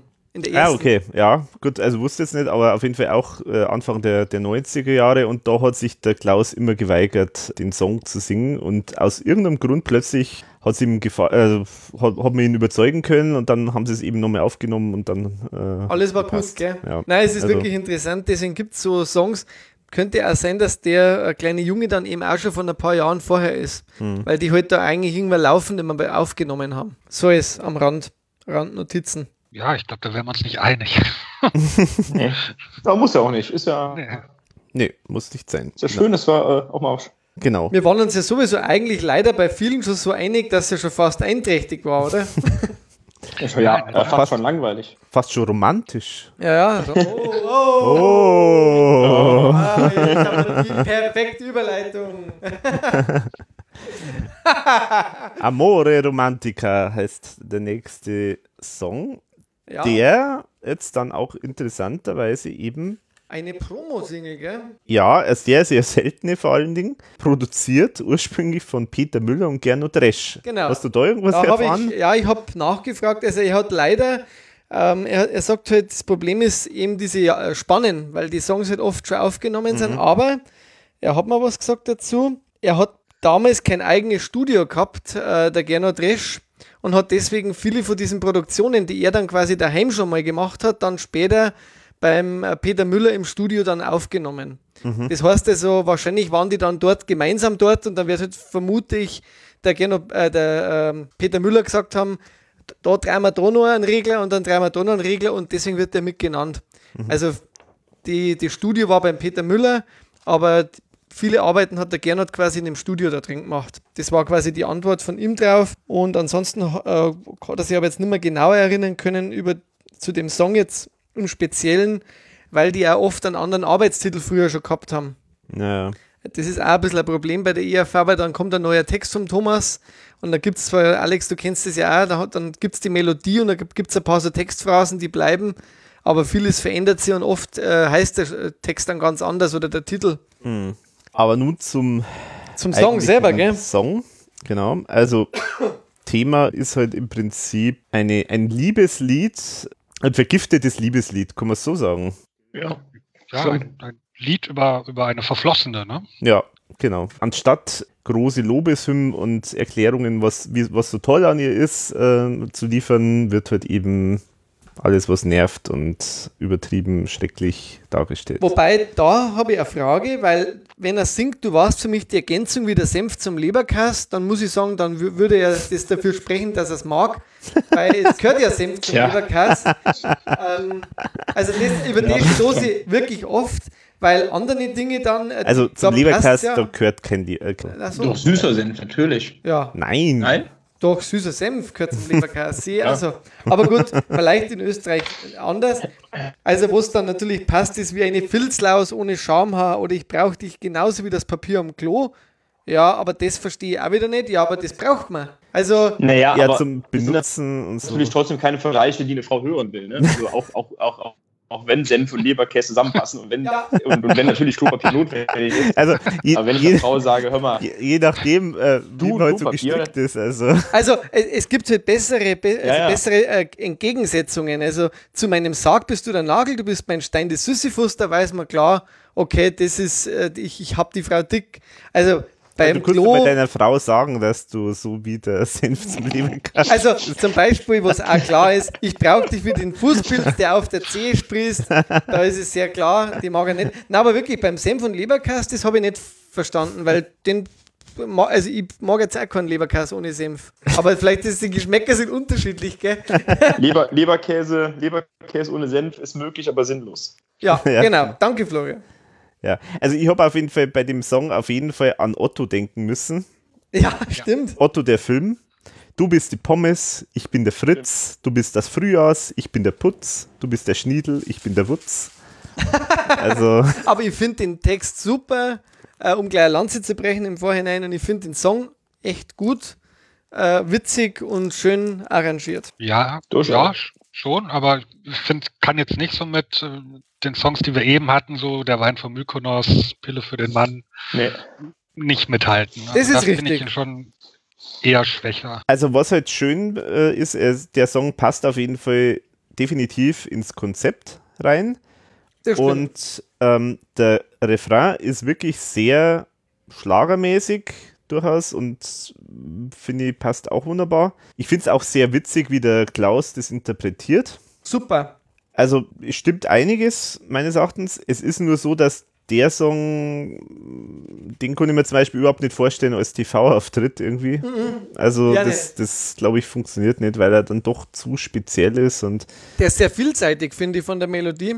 Es gibt ja auch wieder ein irres ERV-Xylophon, wenn man, das Ja? ist ja auch, ja, ja, es kommt das irres ERV-Xylophon vor mit dem Okay. Song. Das erwähnen wir ja immer, wenn es es mhm, gibt. stimmt, ja. Und dann gibt es ja diesen Teil Du, Du, Du, Du, Du. Genau. Äh, den finde ich auch interessant. Also der hat sehr viele Stufen, der, der, der Song.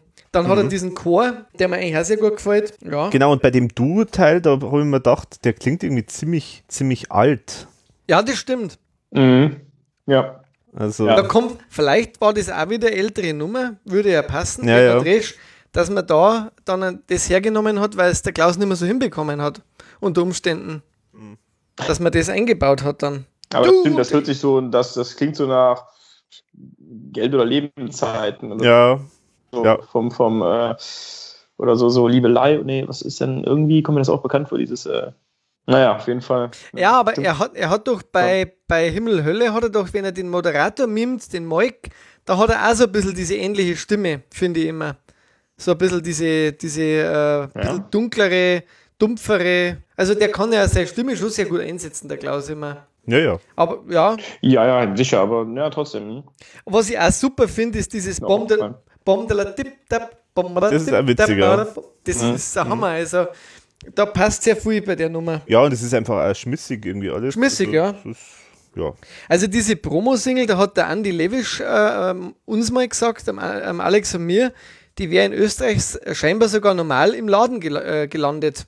Also die hätte man kaufen können, Mhm. scheinbar. Ich habe die, glaube ich, damals vom Fanclub irgendwie bekommen. Also ich habe die noch nie irgendwo gesehen. du hast die aber selber schon, Nein. oder? Nicht. Also das ist, ich, das ist auch wirklich eine seltene, die sieht ja, ganz, ganz eben selten. deswegen. Also die ist wirklich eine der äh, seltensten, finde ich, äh, von den ganzen Promo-Geschichten. Also zumindest von den älteren Sachen, die neueren, die sind sowieso immer dann. äh, Also sie ist auf ja. jeden Fall gepresst, also sie ist ähm, made in Holland, hat ein, ein Papersleeve, also ich glaube, die, die nennt man dann ja immer 5, oder? Äh, ja, genau. 5 Zoll. Mhm. hat diesen äh, Zwerg, der innen drin auch drauf ist, in Großhütte drauf mit ein paar Himbeeren. Äh, War nochmal neu gezeichnet, ne? wenn ich das richtig sehe. Äh, ja, stimmt, genau. Der ist genau ein bisschen anders. Da hast du recht. Mit den Zähnen, gell? Und auch so, der Bart ist ein bisschen anders, alles. Genau, du fehlst mir wie ein drittes Bein hart, das stand im Booklet auch schon drin. Und da war, das weiß ich noch. Das ist eigentlich gar kein schlechter Spruch. Fällt mir gut auf. Ja. Du fehlst mir wie ein drittes Bein. Das ist gar nicht schlecht, habe ich noch nicht gehört irgendwie eigentlich. Nicht schlecht, gell? Vielleicht auch mal an der Freundin austesten, den Spruch. Ja, genau. Das machst du jetzt. Ruhig mal austesten. ähm, also ist, ist quasi Soundmill Vienna und äh, Kenia produziert. Text und Musik Thomas Spitzer, also hat er komplett allein gemacht. Genau, und was ich mich erinnern kann, dass man damals mit dem Fanclub, äh, im, dass ich da im Kontakt war und die wiederum mit der Plattenfirma und die wollten das ja auch als Single rausbringen und da war dann geplant, als B-Seite ähm, einmal ähm, die Motorsäge, aber auch war geplant, diese Live-Version, äh, diese Trance-Version von Im Himmel ist die Hölle los, da noch drauf zu packen. Ah.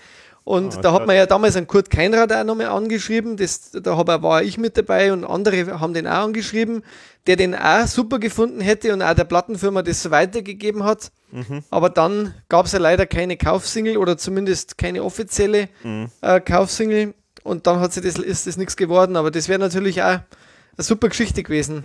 Die ist ja angeblich ja auch äh, verschollen, oder? Sucht worden nochmal für Was haben wir gelacht, die Version, und nicht aufgetaucht. Wirklich also nicht aufgetaucht. Die, in der, die ist in derselben Druckerei, wo der Thomas seine Himmel und Hölle ja, wahrscheinlich. gemacht hat. Wahrscheinlich, wahrscheinlich ja. ja genau. also das finde ich wirklich jammerschade, weil ich, die war, ich kann mich da wirklich erinnern, das war eine sehr coole Version. Hm, ja. Also das also, war die, die äh, am Anfang äh, gespielt worden ist, bevor genau. das Konzert losgegangen ist. Aber hat es ja leider nicht geschafft, eine richtige Single zu werden, was ich schade finde persönlich. Ja. Aber die Zeiten, dass IRV mal mehrere Singles macht, sind ja auch schon längst vorbei. Ja, ja. Vor allem Kaufsingles oder sowas. Ja, es, die Zeit der Singles an sich ist vorbei. Also die Toten Hosen machen das ja immer regelmäßig bei jedem Album äh, in einer kleinen Auflage, äh, Vinyl und, mhm. und äh, Maxi-CDs ich glaube, immer so 5000er Auflagen und die gehen weg wie warme Semmeln. Die kriegst du dann später nur noch gebraucht, sehr teuer. Mhm. Ähm, also. Ja, wobei man da natürlich sagen muss, dass so Bands wie die Toten Hosen oder die Ärzte nach wie vor wahrscheinlich von jedem Studioalbum über eine Million Stück verkaufen. Und da gibt es bestimmt genug Fans, die sich dann auch ja. irgendwie die Singles noch besorgen. Aber ja. ich fürchte mal, das wird bei der ERV schwierig. nee, das ist schon richtig, ja. Ja, wobei, also man muss sagen, ich, ich, ich würde mal sagen, so also Richtgröße finde ich ist die Vinyl-Version von, Werwolf-Attacke. Ähm, da hat es ja diese limitierte 500 Stück äh, gegeben und die ist wirklich ziemlich schnell eigentlich weggegangen. Also ich würde mal behaupten, dass wenn, wenn die RV so, so Limitierungen auf 500 macht oder so, ich glaube, das würde auf jeden Fall weggehen. Das wäre auf jeden Fall kein Problem. Aber es ist natürlich andere Größenordnung. Ja, ist schon richtig, ja. Hosen und so. Aber ja, bei Himbeerland haben wir ja noch wenigstens bedient worden mit drei Kaufsingles. Ja, da kann man sich nicht beschweren. Soll angeblich live einmal gespielt worden sein, hat mir mal jemand erzählt. Also ich halte das persönlich für äh, Gerüchte, hm. aber weiß jemand da mehr? Also ich bin mir relativ sicher, dass bei diesem Himbeerland-Konzert, auf dem ich war, nicht gespielt wurde. Aber äh, kannst du dich erinnern an andere Songs äh, von Himbeerland, die wo wir jetzt noch nicht genannt haben, dass die live gespielt worden sind? Mm, also der Wein von Mykonos wurde auf jeden Fall gespielt, auch ja. komplett. Genau. Da kann ich mich dran erinnern. Nee. Also ich glaube eher so die Kurzstücke. Also ich glaube, das, was jetzt auch als nächstes kommt, dieses Omama haben sie gespielt, ja. das Mütterlein wirft die Motorsäge an, wie gesagt, glaube ich. Drei weiße Tauben damals dann noch in dieser Parodie-Version. Ja, mehr finde ich auch nicht, ja. Und Hasta la Vista. Und Hasta la Vista, genau. Ja, ja, ich glaube, das war's. Mhm. Dann denken wir mal an unsere Omas und gehen zum Großmuttertag, beziehungsweise zum Song Omama. Auch wieder eins von diesen Konzeptnummern, also live, äh, da hat, hat der Matthias gerade schon gesagt, war das in diesem Rahmen von dem Schlagerhimmel, äh, haben sie das eingebaut. Ist halt jetzt thematisch äh, eigentlich eine sehr große Schnittmenge zum Mütterlein. Also auch hier warten halt die Erben drauf, dass sich halt jetzt endlich abnippelt, so sinngemäß. Also ich finde das eigentlich besser wie das Mütterlein persönlich. Ich finde auch die Melodie recht eingängig sogar persönlich und den Text in Ordnung für so ein Kurzstück. Finde ich nur auch eine der schöneren Kurzgeschichten. Also ich habe halt bei dem Sound, bei der Musik, habe ich jetzt sofort an die Amigos denken müssen. das klingt total so, finde ich. Ja, aber, aber gegen die Amigo-Texte ist das noch Gold. ja, natürlich. Dass der, dass der Thomas so ein bisschen einen Hang zur Nekrophilie hat, hat man ja wieder gemerkt jetzt da vor kurzem bei dem einen Song, den es da im Internet gab, für Weihnachten. ja. Und äh, da kommt auch die Textzeile vor, rück erst die Kohle raus, sonst graben wir dich aus. Nekrophilisten bei den Hexen dann auch noch. Mhm. Aber ähm, machen das Nekrophile nicht aus anderen Gründen, als um, ans Erben, um, um an das Erben. Ja, ja, natürlich, aber das war halt jetzt so. Also, ja, ja, weil was hat hieß, der wäre nekrophil. Das ist ja also noch ein Unterschied. Auch. Ich wollte gerade sagen, der Satz, äh, Thomas Spitzer hat ein Fäbe für Nekrophilie, sollte man vielleicht einordnen. so, so wollte ich es nicht verstanden haben, aber halt bei, bei Songtexten kommt das Thema halt immer wieder mal vor. Tote Lippen äh, soll man küssen und so weiter. Ja, okay, okay das stimmt. Aber ist schon klar, dass das da hier in einem anderen Zusammenhang gedacht ist. Also ich finde das Lied voll, voll total überflüssig. Also irgendwie das Motiv schon tausendmal gehört und ja, die alten Leute wollen das Erbe von denen ran und also finde ich, finde ich total, finde ich vollkommen überflüssig, das, dieses Kurzstück. Das Thema gar nicht mal. Also ich finde zum Beispiel 100 Jahre Oma ein total super Song. Auch viel besser getextet als jetzt hier dieses Kurzstück. Aber da, hm, ja, ja, so ein bisschen. So ein kleiner Vorläufer, oder? Ja, innen, ja. Jetzt kommen wir zu einem Lied, wo man merkt, dass das Album aus dem Jahr 1998 stammt. Genau, genau. da hast du recht. Genau. Die Dada Datenautobahn.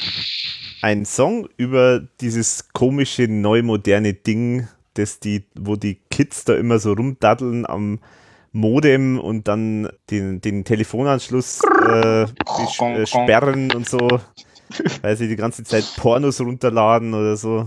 Also ein Song über das Internet, über das frisch, frisch aufkommende Internet. Ich habe dann nochmal schauen müssen, äh, äh, wann dieser Angriff auf die ERV-Homepage gewesen ist, weil das hätte sehr gut gepasst. Ja, das war Aber das war 2001 rum oder so. Stimmt. Ja, so okay. vor, ja, ja, äh, so bei Let's Hop irgendwie da in Mhm. der Gegend. Genau, wo. Also ich finde das ganz, ganz furchtbar, den Song. Tut mir leid. Kann diesen Also, Techno-Beat nicht, nicht haben. Also das ist einfach furchtbar baller, baller. Ja gut, aber es passt auf Es jeden passt, aber es ist halt, das ist nicht meine Musik, sagen wir es mal so. Hm. Ich kann, ich finde auch den Text jetzt wirklich auch sehr bedürftig. Hm, das würde ich gar nicht einmal behaupten. Also ich finde den Text jetzt so gar nicht, gar nicht eigentlich schlecht. Also es ist, ähm, es ist, es ist auch, es ist auf jeden Fall definitiv ein klassischer ERV-Song meines Erachtens, weil da eben auch wieder eine Figur beschrieben wird, äh, aus der Ich-Perspektive in dem Fall. Ähm, jemand, der halt, äh, ja, im Internet äh, hauptsächlich sich tummelt. Ja, es werden halt dann natürlich ganz viele so ein bisschen Klischees natürlich eingebaut. Auge ist eckig und ähm, bin total vernetzt und Cyberschars, der um die Erde wetzt und Cybersex ist safe und sexy. Ja, also es wird halt sozusagen ein, ein Thema, das halt jetzt irgendwie gerade momentan jetzt so aufkommt, wird halt mit möglichst vielen Wortspielen und them thematischen Anspielungen halt verwurstet. Und die Musik ist halt da in dem Fall extrem passend, meines Erachtens. Aber es passt, finde ich, jetzt irgendwie so auf das Album auch so gar nicht.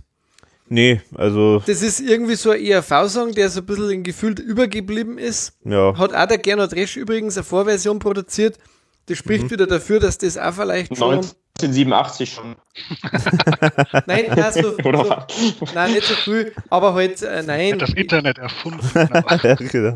genau, gerne. du recht. Hat das Internet erfunden. Nein, aber es spricht halt dafür, dass das schon ähm, ein paar Jahre älter auch vielleicht schon war. Von der, der Text ist ja oft neu gemacht worden, aber die Musik. Mhm. Aber dass mit, dass mit dem Song mit einer geschnittenen Version bei 1, 2 oder 3 aufgetreten sind, Ja, das habe ich mir eben überlegt. Das war doch auch bei 1 oder 3. das ne? passt ja gar Aber nicht. dann ohne die letzte Strophe wahrscheinlich. Ne? Ja, ja, genau, die haben es ausgeblendet, aber so beschissen. Ich habe mir den Auftritt so, angeschaut. Also okay. da wird dann, die haben das abgehackt total unpassend. Also, wie wenn der Praktikant mit der Schere. der arme Praktikant. Ging es halt einfach ab. Weil ich, ich ergänze, der unterbezahlte Praktikant mit der Schere, der ganz absichtlich schlechte Arbeit abgeliefert hat. Also was mich wundert an dem, oder was, was mir auffällt, ist an dem Lied, ähm, dass 1998 schon die Zeile drin ist, ich kaufe ein, dies und jenes und noch vieles mehr, kaufe, was kein Arschloch braucht, kaufe die ganze Welt. Mhm. Ich, mir war gar nicht so bewusst, dass das schon so absehbar war, 98, dass man sich in Zukunft alles aus dem Internet bestellt. Ja, da waren es modern. Also das finde ich, ja. Also das hat mich jetzt überrascht, nochmal beim Anhören, dass, dass es damals schon offenbar so ein Thema war. Ja, ja. weil modern. Ja, und auch nur für Bücher, ne, damals erstmal. Ja, so. genau. Ja. Es hat schon so einen gewissen Ohrwurmcharakter, finde ich trotz allem. Also auch wenn ich es nicht mag, aber es hat so einen treibenden Beat. Das hat ja dieser der Biedermann wieder produziert. Ist so ein bisschen wie Let's Dance. Also es ist, ja. kann es mir auch super gut anhören, aber so richtig toll sind, das ist eher so ein, so ein Guilty Pleasure, wie wir bei uns immer sagen, was man sich anguckt, obwohl man es eigentlich sch schlecht finden müsste. Also, also was, was ich bei dem Song äh, eigentlich ganz, ganz bemerkenswert finde, ist, dass einer der ganz, ganz wenigen e Songs von der ERV, die so wirklich aus der Zeit gefallen sind und die man wirklich heute mhm. nicht mehr so schreiben würde. Also sowas mhm. wie allein so die Datenautobahn oder Cyberspace Cowboy. Das ist echt mhm. so, ja. ja. vielleicht ist das auch einfach ein Thema über, also ich meine das eben, dass Thomas am besten über Themen schreibt, die, die ihn selbst betreffen. Vielleicht mhm. ist das jetzt nicht unbedingt das Thema. Also es klingt so ein bisschen konstruiert und heute halt total altbacken. Ne? Also so. Mhm. Ja, ja. Aber ja. Das, die Frage ist, ob man das dann absehen konnte, dass das, dass sich das so schnell alles, dass ja alles veraltet ist, ne? Wie es nee, das glaube ich nicht. Also, aber es klingt ja heute schon irgendwie so wie ja, ja, man ja. so Anfang der Neun oder Ende der 90er über das Internet geredet hat. Ne? Ja, ja, genau. Mhm, ja. Was, was, mich, was mich interessieren würde, denkt ihr, das war so eine Idee auch nochmal ein bisschen auf dieses Bar-Bar-Banküberfall mit da der Datenautobahn nochmal hinzuweisen, so ein bisschen, oder? Ich glaube eher so, dass dieses technische, roboterhafte Computer da, da, da, da, irgendwie das da. Also mehr so, oder? Ist das eher so die. Ja. Ja, so hier ist auch diese Stelle, die ich immer falsch verstanden hatte, wo ich aber mittlerweile glaube, dass ich sie richtig verstehe und die hier es falsch hingeschrieben haben. Ich brauche keinen Ruhepuls, ich liebe digital. Ja, ja. Ich habe immer verstanden, ich brauche keinen Koitus. Ja, es, es wird auch Koitus gesungen. Echt? Ja, ja. Ah, okay. Ah, okay. Ja. Ach, im Text steht Ruhepuls? Da steht Ruhepuls, mhm. genau. Ja. ja. Aber es wird definitiv Koitus gesungen, ja. Ähm, da habe ich mal einen wunderbaren äh, äh, ähm, äh, E-Mail bekommen. Also ich kriege jetzt immer, also ja, klar, Leute schreiben mir und so, aber ich habe noch nie so richtig so so richtige, so, so wie soll man sagen, so ein Brandbrief oder sowas. So, habe ich noch nie bekommen, aber das war das einzige Mal. Mir hat einer geschrieben, wir haben eine lange äh, Abhandlung darüber gehalten, dass das ja, äh, dass ich hier das in den Text reinschreiben muss, was gesungen wurde und nicht das, was in dem Booklet drin steht. Und das machte den Song total kaputt, wenn da, wenn da Ruhepuls gesungen wird. Und deswegen muss das definitiv der Koitus sein. Also es ist sozusagen eine, eine Ode an den Koitus, die ich da bekommen habe. Aber eigentlich muss man, eigentlich muss man ja da. Also du hattest Ruhepuls geschrieben, oder? Ich habe Ruhepuls, äh, aber das war allerdings zu der Zeit, wo ich noch den Fehler gemacht habe und äh, abgetippt habe vom Booklet. Ah, okay. den mache ich schon lange nicht mehr, den Fehler, aber Genau. Aber das würde ja heißen, du müsstest eigentlich einen Sternverweis machen. Im Booklet steht Ruhepuls. Ja. Das wäre eigentlich dann nur das Update. Äh, ja. Was wird falsch gesungen? Kannst du das nicht mal machen, Alex, in den nächsten Wochen? mal, mal für alle Texte an, ja. mal anmerken, dass es im Booklet eigentlich anders steht. genau, ja, zumindest zur Worte. Da gibt es schon ein paar so richtige Verhauer. Ja, das nächste Projekt wartet. ja, es wird nichts mehr beschönigt und nichts mehr alles wird klar ausgesprochen, Schon und oder? los auf den Tisch gebracht, ja. Ja, genau. Ich bin komplett im Bildo, doch wo bleibt nur der Dildo? das ist auch so ein Textteil, den ich überhaupt nicht ertrage. Das ist so, oh, das, ist, also das ist so richtig vulgär. Also auch mhm. wenn sie dann ähm, das, das Wort nicht aussprechen am Ende, aber oh, das ist so. Mhm. Nee. Das habe ich, glaube ich, schon mal gesagt. Ich will mir Thomas und Klaus nicht in sexuellen Zusammenhängen vorstellen müssen. ja, das kann man sich ja auch nicht, Florian. ja, Ihr habt offenbar kein Problem. Tja. Ja. Ist ja auch die Frage, ob man sich das vorstellt. Also, also Ja, nee, aber. Ah, weiß nicht. Also das ist so- wirklich, der Text ist da schon, der hätte auch sehr gut auf Amore gepasst, finde ich noch. mh. Ja. Ja, aber ich, das, das zieht sich ja so ein bisschen, bisschen durchs, durchs Album, so dieses, ähm, hat das ja glaube ich auch nochmal, als die, das Raritätenalbum erschienen ist und da dieser Fick dich Song drauf ist, ja Mhm, ursprünglich mhm. auf Himbeerland landen sollte. Also merkt man natürlich schon gerade so im Vergleich zu den anderen Songs, wenn man die da so nebenher hört, das ist halt ein etwas anderer Humor als der typische ERV-Humor. Ne? Das ist Ja. halt schon so ein bisschen brachialer, genau. Mhm. Mhm. vielleicht auch einfacher. Ähm, ja, ist schon ein bisschen was anderes. Ja, allerdings. ja. Aber da wenden wir uns halt anderen Männern zu. So ist es. Ich muss aber ganz kurz nochmal ähm, einschieben. Ja. Ich habe gerade nochmal in diese Promo-Box geguckt. Äh, es gibt noch ein sehr schönes Zitat von Klaus zu Dada Datenautobahn. Er sagt nämlich dazu, das Internet kann schon eine Droge sein. Es hat schon was und macht asozial. Treffer. Und das hat er vor 20 Jahren eigentlich schon sehr gut beschrieben. ja. Ja, Nun kommen wir, da bin ich jetzt sehr gespannt auf Ich die auch. Meinungen zu dem Song, der immerhin 3 Minuten 41 dauert und ist da ein anderer Mann heißt. da würde mich jetzt am ersten der Florian interessieren. Das ist ein Song, den ich. Also, der eigentlich ganz witzig ist und gut getextet ist, finde ich eigentlich. Und auch ja, ganz ist, weil er, weil er halt nicht, nicht sieht, dass sie einen anderen hat, obwohl sie schon längst einen anderen heiratet und so. Aber ich kann trotzdem, ich komme, ich werde mit dem Song nicht warm, obwohl er eigentlich textlich gut ist, aber mir ist er zu, pff, ich weiß nicht, ich werde damit nicht warm. Also, also, also objektiv gesehen ist er gut, aber subjektiv kann ich damit nichts anfangen.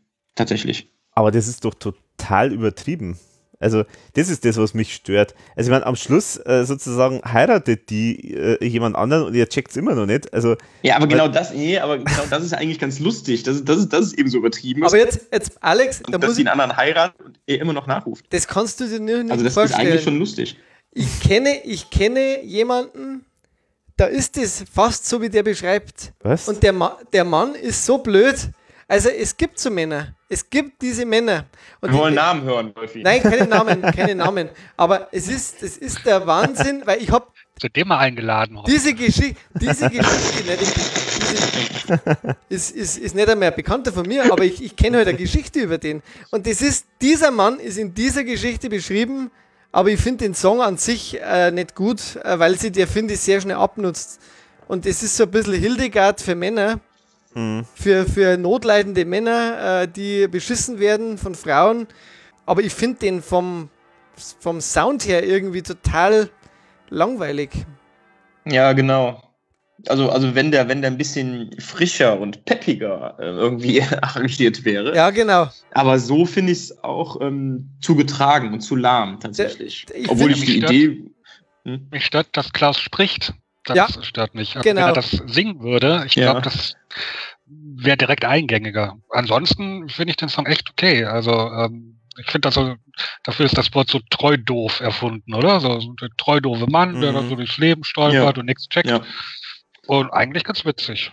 Ja, aber genau Ja. diese, diese, weil der Wolf jetzt das verglichen hat mit, mit Hildegard, das ist mir auch eben, habe ich mir auch dann die Frage gestellt, wenn ich es jetzt vergleiche mit Hildegard. Thiel und doppeldeutig, da alle Personen, die da beschrieben werden bei Hildegard, eigentlich mehrfach, mehr doppelbödig beschrieben werden und wie mit leichter Ironie und so weiter. Das ist, da, da, da ist das ein riesen Unterschied. Also das äh, finde ich, da, da merkt man einfach äh, den krassen Unterschied. Ich weiß nicht, ich denke da, also irgendwie, äh, meine erste Assoziation war, das ist wie so eine Geschichte von Mario Bart deckt auf. So, ähm, so irgendwie so, ähm, ja, wir haben hier einen Mann und der ist äh, auf der Hochzeit von seiner, eigentlich denkt immer noch die Frau. Und wird sie jetzt wirklich heiraten und wird es immer noch nicht merken und so weiter. Also, ich weiß nicht, vielleicht, ich halte es mit, ich halt's mit Reich Ranitzky, ich möchte intelligente Menschen lesen. Ja, oder so. Aber ich sag mal, der, irgendwas hat er anders gesagt, aber, aber der, egal. der Schlager ist ja auch immer, also der, der Schlager an sich ist ja auch immer wenig subtil und sehr, sehr, sehr klar und übertrieben. Und äh, es gibt ja gerade im Schlager auch so, so äh, Texte, wo es darum geht, ähm, Gott hat mein Partner jemand anderes, liebt er mich noch, mhm. wie wird es sein, geh nicht von mir und so. Und das hier so übertrieben mal, ähm, das ist eben eigentlich gar kein, gar kein Zweifel mehr daran bestehen kann, dass die Frau ihn betrügt, aber er trotzdem noch da, darauf hofft, dass sie ihn trotzdem noch liebt und so weiter. Mhm. Das, das finde ich eigentlich nicht so eine schlechte Idee. Aber wie gesagt, die Umsetzung ist, finde ich, lahm. Also es ist auch jetzt textlich ist es auch jetzt irgendwie nicht so vom, hat jetzt keine großartigen Wortwitze, außer äh, am Ende sag ihm Hugo und dass ich Servus heißt. Ja, das ist eigentlich der einzige Witz in dem ganzen Song. Also. Ja, ja, das ist, ist lustig. Ja, aber wie aber gesagt, ich werde mit dem nicht warm. Also was, was mir so damals beim ersten Anhören aufgefallen ist, ist tatsächlich so der Song, der am meisten nach Schlager klingt, eben weil er, weil er nicht so vordergründig irgendwelche Witze im Text hat. Mhm. ist zwar übertrieben, aber ähm, ja, auch durch die Musik, das, also so könnte auch ein richtiger Schlager klingen. Mhm. Wenn Männer verliebt sind, mutieren sie ab und zu zu Vollidioten. Die Geschichte eines armen Liebeskranken, der nichts von seinem Nebenbuhler mitbekommt. Auch dann nicht, wenn seine Freundin längst von einem anderen schwanger ist. Ja. Äh, ja. das ist die Beschreibung, das stimmt. ich meine, guck dir mal die, die Nacht, guck dir mal RTL nachmittags an, was da läuft. So ist das im Leben. Ja, die ganzen Sachen, die ganzen Scripted Realities. Genauso ist es mhm. in Deutschland. Genauso geht es in Deutschland zu. Also du, du meinst, Scripted Reality ist, entspricht der Realität. Ja, klar. Das ist ja alles, das ist alles nach wahren Begebenheiten. Das muss man ja mal äh, anerkennen. das denkst du dann, hoff, dann, dann, hoffe ich mal auf einen Song, äh, auf diese, also eine, eine Hymne auf diese Käseliebhaberin da. Kennt ihr die? Ach. Die, die Frau, die. Erdbeerkäse? Bitte? Die mit dem Erdbeerkäse, die? Erdbeerkäse, das weiß ich jetzt gar nicht. Nee, aber die badet dann irgendwie in Käse und reibt sich irgendwie ein und wird total geil mhm. und so. Um Gottes Willen, ja. was hörst ja. Schaust du? Ja, das ist im Nachmittagsprogramm von RTL. Ja, was, was, machst ja. Denn, was machst denn du auf RTL? Gott sei Dank haben wir mit solchen Unternehmen nichts zu tun hier. Ja, genau. ja, okay, also ich merke, wir sind da jetzt nicht zwingend derselben Meinung. Aber auch nicht zu weit auseinander, oder? Ja, genau. Also, ich wollte gerade sagen, das also, ich, so doll finden wir es alle einer, nicht. Einer der schon im oberen Drittel des Albums, würde ich sagen. Oberen Drittel? Ne, bei mir nicht. Dann sagen wir mal die obere Hälfte. bei mir auch nicht. doch, doch, ja, doch, obere Hälfte. Also kommt darauf an, ob man die Zwischenstücke dazu rechnet oder nicht. Ja, die Frage ist, wie viele Hälften hat das Album? Hm. ja, ja okay. ein, ein, durch, ein interessantes Werk. Ja, genau. Also ich, ich denke halt auch, dass es so eher ein bisschen, der, der Witz geht natürlich dann verloren, wenn man den Song schon mal einmal gehört hat. Mhm. Das ist halt vielleicht so eins der Probleme von dem Song, aber naja gut. Ja, da kommen wir ja fast ins Stammeln, könnte man fast sagen. Man könnte fast sagen Asavavuvu, so heißt nämlich der nächste Song und der ist, wenn ich das richtig, richtig sehe, der zweitlängste Song mit dem krassesten Verhältnis Text und Länge. Ja. Ja, da hätte ich jetzt sogar meinen Originalton vom Gernot Resch, mhm. der wirklich auch produziert hat, auch, das mir auch als Produzent dann genannt wird. Und zwar sagt er, zu Asaba Wubu kam, kam es, als Klaus total überdreht bei der Studiotür hereinschneite und ein Pseudosuaheli plappelte. Ich hatte das Mikrofon an und weil es witzig war, haben wir einfach drauf losgeblödelt. Vielleicht war es auch ganz anders. Ja, aber das klingt plausibel. Äh, meines Erachtens. Also es ist, äh, habe ich mir auch eigentlich aufgeschrieben, dass das sicher von Kenia inspiriert ist, der Song. Für mich war es immer so ein bisschen Tatzen und Shane Teil 2 mit schlechterem Text. Ja, genau, das trifft mhm. auch, auch von der Musik her sehr, sehr ähnlich. Mhm. Diese, diese Stromgitarren, dieses, dieses, äh, also irgendwie, mh. Ich finde ehrlich gesagt auch die Musik an sich sehr, sehr äh, vielseitig, auch mit diesen afrikanischen Trommeln. Äh, teilweise hat es ja auch so ein bisschen rockige äh, Klänge. Man hört ja auch, oder hört die Affen, finde ich, auch so förmlich tanzen. Ich finde, generell ist der viel zu lang. Einfach ja. auch. Ja. Der hätte vielleicht so auf zweieinhalb Minuten echt besser sein können. Hm. Es passiert irgendwie nichts. Nee, genau, es passiert nichts. Aber man muss sagen, ich finde, es ist, es ist trotzdem gut getextet. Es ist Ja. einfach, es ist einfach ein Song, der, der tatsächlich nicht als ERV-Song zwingend rüberkommt. Er passt halt, finde ich, ehrlich gesagt nicht aufs Album. Wieder so richtig. Nee, das nicht. Ist eher wieder für Schlagerparodie. Passt eigentlich nicht mehr. Nee, aber, aber, aber ich, ich denke, ich weiß nicht, wenn der Song einfach so irgendwo im Radio gespielt Ja. werden würde, ich glaube, die Leute würden das jetzt nicht unbedingt mit der ERV da hast verbinden. recht, ja. Nee, stimmt schon, ja. Nee, da hast recht, ja. Der Text, der, der, der schmiegt sich auch so wunderbar auf die Melodie drauf. Also es ist, das ist einfach, äh, ähm, es ist was, was einfach von irgendjemandem kommen könnte. Also was ich an, an Text super finde, ist gleich der Anfang, alt wie die Erde, alt wie Zeit und Raum, steht die Versuchung wie ein Baum, ob am Nanga Parbat oder am Hindukusch oder im Afrika im Busch, ist äh, sch- schön getextet, aber du hast recht, das ist jetzt nicht unbedingt der klassische eher Fauler. Hm. Ja, aber danach wird es dann textlich so ein bisschen beliebiger und einfacher. Ne? Also das ist so, so nach den ersten vier Zeilen wird es dann einfach nur Tarzan und Jane, dass alle Tiere aufgezählt werden, Ja, ja, was die genau. so alles machen können. Äh, Das was ist, was ich eben sagen wollte. Das ist ein Lied, das kannst du im Grunde ins Unendliche erweitern, weil es genug Tiere gibt und dann erfindest Mhm. du noch ein Wort, was sich drauf reimt und dann, äh, Hm. also da hätte man bestimmt noch eine, eine Strophe machen können, aber Äh, was interessant ist, bei dem Zwerg, der sich ja da an dem Reh vergeht, steht in der Promobox unten drunter noch Zwerg Bumsti, der Sodom-Gnom. Jeder Schuss ein Treffer. Der Zwerg, der Jeder sich am Schuss ein Reh vergeht. Treffer, ja. Der Zwerg, der sich am Reh vergeht, wäre auch ein Ja, ja. auch so ein, so ein, so ein schöner Titel für so einen skandinavischen Roman. Irgendwie der Fenster stieg und der Zwerg, der sich am Reh verging. Und dann, und dann äh, nach Hause ging. ja, vor allem, ich finde es ja witzig, wie das gezeichnet ist. Ähm, dieses Reh mit dem Fragezeichen drüber. Ja. das ist, Ist das jetzt alles so richtig, oder? ah, Aber Ja. ich finde ehrlich, äh, von, der, von der Musik her ist wirklich gut gemacht. ja, das ist cool, cool irgendwie. Äh, ich finde auch die Stelle Jump Out, Jump Out of Your Trousers, finde ich auch irgendwie ganz nett. Ja, sie haben das mir ein Ja. bisschen mehr so englische Passagen auch drin. Bei Let's Dance Mhm. war das schon so. Ja, also in dem Album äh, sieht man schon die Einflüsse von Kenia Ja, die einfließen. merkt man wirklich, ja. Definitiv. Genau, dann kommen wir jetzt zu den ganz subtilen Humor mit drei schwule Gartenzwerge. Ja, ein weiteres Zwischenstück in der Tradition von I Shot the Golf Ball. Also ich finde es persönlich auch eine der schöneren Kurzgeschichten Mhm. auf dem Album. Ich finde es eigentlich recht lustig. Ich habe ja vorher schon gesagt, die Ösis haben scheinbar auch so einen Gartenzwerg äh, waren in ihren Vorgärten. Ich finde das eigentlich ganz gut getroffen und ich finde den Text sehr böse und lustig und schräg und irgendwie passt auch die Musik.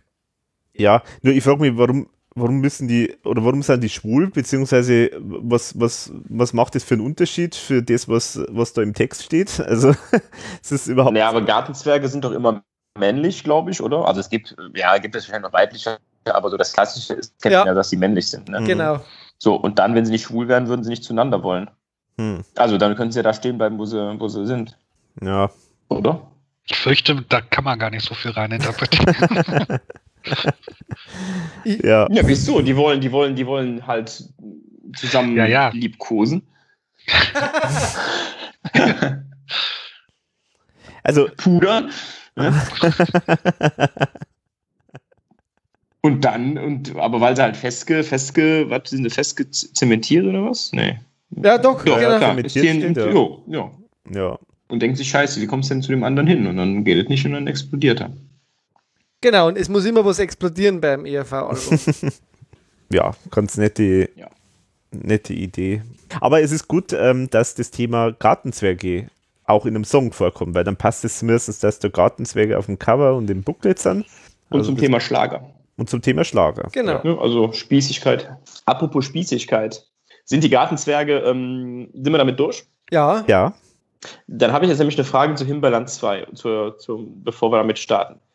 Wer kann mir sagen, auf welchem, also es gab mal einen Sampler zu einer Fernsehserie und da war Himbeerland 2 mit drauf. Und wer kann mir sagen, zu welcher Fernsehserie es war? Man kann drauf kommen, wenn man überlegt.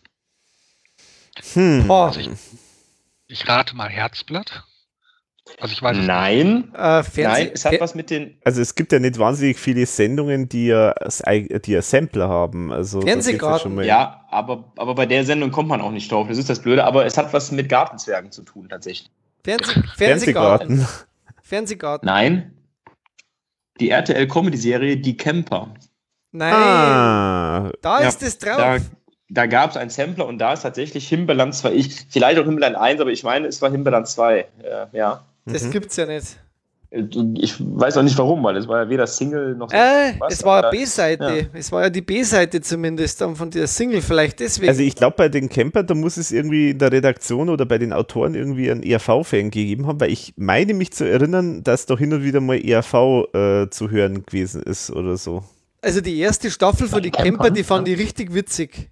Die war super, ne? Die war echt. Ja. Die habe ich Ja, immer ja. alle auf DVD aufgenommen, als die nochmal kamen. Die war echt super. Die- aber Danach nur- ja vergessen. Nur die, nur die, ich weiß nicht, war, Ja, ja. war nur die erste Staffel. Das war Genau, super. Und dann ist ja der andere gekommen, da dann. Dann war es nichts mehr. Äh, Willi, Willi Tomschick und so, ja, ja. Tomschick, ja, nee, aber die erste war echt mega witzig. Ja, aber du hast es schon angesprochen. Himbeerland 2 ist dann der letzte Song auf dem Album, sozusagen der Abschluss. Mit dem feinen äh, Chor am Anfang schon. Ja, die Liebe ist. Damen. Äh, Genau. Anna Neumeister ist ja die Tochter vom Thomas, oder? Tochter von Thomas, ja. Genau, da, nicht- da ohne Spitzer da auf dem Booklet zu lesen. Die hört man auch raus, finde ich. Die hört man Also wenn raus, man ja. weiß, wenn man weiß, wie sie bei UFO singt, dann. Genau. Ja, ja. Äh, interessant, dass ja auch sogar der Mann scheinbar von der Andrea Meyer da noch irgendwie Chor vermutlich singt. Georg Meier, Ja, ja, wird auch genannt. wird auch genannt. Und Okay. Robert Baumgartner hat dann scheinbar schon Schlagzeug äh, Mhm. oder halt für Sonor und Silchian, was auch immer das bedeutet. Das sind ähm, Schlagzeughersteller. Ah, okay, okay. Genau, ja, und ähm, jetzt kommen wir zu der, zu der Frage, was ist besser? Wir haben jetzt, wir, wir reden jetzt gefühlt schon zehn Stunden, haben wir eigentlich das vorher schon thematisiert oder ich weiß es nicht mehr. Ja, ja, Äh, wir haben es Wir haben es schon hab schon thematisiert. thematisiert. lustig. ähm, Also im Forum ist es ja ähm, 75% zu 25% ausgegangen, die Abstimmung. für den Teil 2, gell? Ja, ja, die haben ja alle keine Ahnung da. Ey, ich finde, es waren nur zwölf Mann, die mitgemacht haben. Also. Also das ist nichts, was allen auf den Nägeln brennt. also ehrlich aber- gesagt finde ich die beiden Versionen interessant. Ich würde gar nicht mehr so gern entscheiden müssen. Ich finde, das hat beide. Die zweite finde ich von der musikalischen Seite her eigentlich interessanter. Ja, genau, und das finde ich, das ist eigentlich das Erstaunliche, weil der Song witzigerweise fast mit einer der so normaleren, echten Songs, wo es einen normalen, gefälligen Refrain gibt und wo es ganz schöne, gefällige Strophen gibt und auch noch einen ganz witzigen Text. Das ist einer von den ganz wenigen Songs, wo das mal wirklich alles mal äh, zusammenkommt. In Reinform quasi. Ja, also weil meistens bei der ERV immer irgendwie so irgendwas irgendwo hängt. nicht, Also ja, entweder genau. der Refrain ist super, aber die Strophen sind irgendwie so komisch oder Oder es passt nicht Strophen sind zusammen. toll oder es passt nicht zusammen und so. Aber da bei dem, das ist so wirklich so ein Lied äh, und da irgendwie passt da alles. Das ist eigentlich schon komisch irgendwie. ja. Ähm, ja, aber immerhin. Also ich finde den bei Weitem, die Version bei Weitem besser, weil sie halt, wie gesagt, eigentlich so wirklich so ein schöner Song ist, der natürlich schon ein bisschen Schlager angehaucht natürlich ist, was ja Absicht ist, aber sehr gefällig und auch textlich, gut, textlich glaube ich, ist es fast egal, sind beide sehr ähnlich. Es gibt ja diese eine Stelle, Jetzt muss ich mal kurz den Originaltext im Booklet, wie er drin steht, mal nochmal nachschauen. Da steht, ach, das steht gerade im Booklet drin. Doch, wer es glaubt, hat Sand im Kopfgetriebe, der glaubt auch an den Eierpfau. Genau. Der glaubt auch an den Eierpfau. So wird es gesungen. Und ich habe mir immer gedacht, was die Zeile ergibt doch eigentlich überhaupt keinen Sinn. Erstmal ist die Frage, was ist ein Eierpfau? Ich weiß nicht, keine Ahnung. Mhm. Ganz normaler Pfau. Gibt es Sinn? Also es, gibt einen ein- es Eierpfau. gibt einen Pfau und der, die legen ja auch Eier. ah, Ja, ich, aber, Da gibt es auch ein Eierhuhn. Ja, Eierhuhn, keine also- Ahnung, nein, den gibt's nicht. Es ist eine Ja. Wortschöpfung. Genau. Und ich habe auf jeden Fall gefunden, in äh, einem von den Promotexten, da steht drin, wer es glaubt, hat Sand im Kopfgetriebe und steht auch auf die ERV. Ah, jetzt. äh. Dann ist nämlich plötzlich witzig. Und, also da macht Sinn. Man hat Aber quasi falsch gesungen.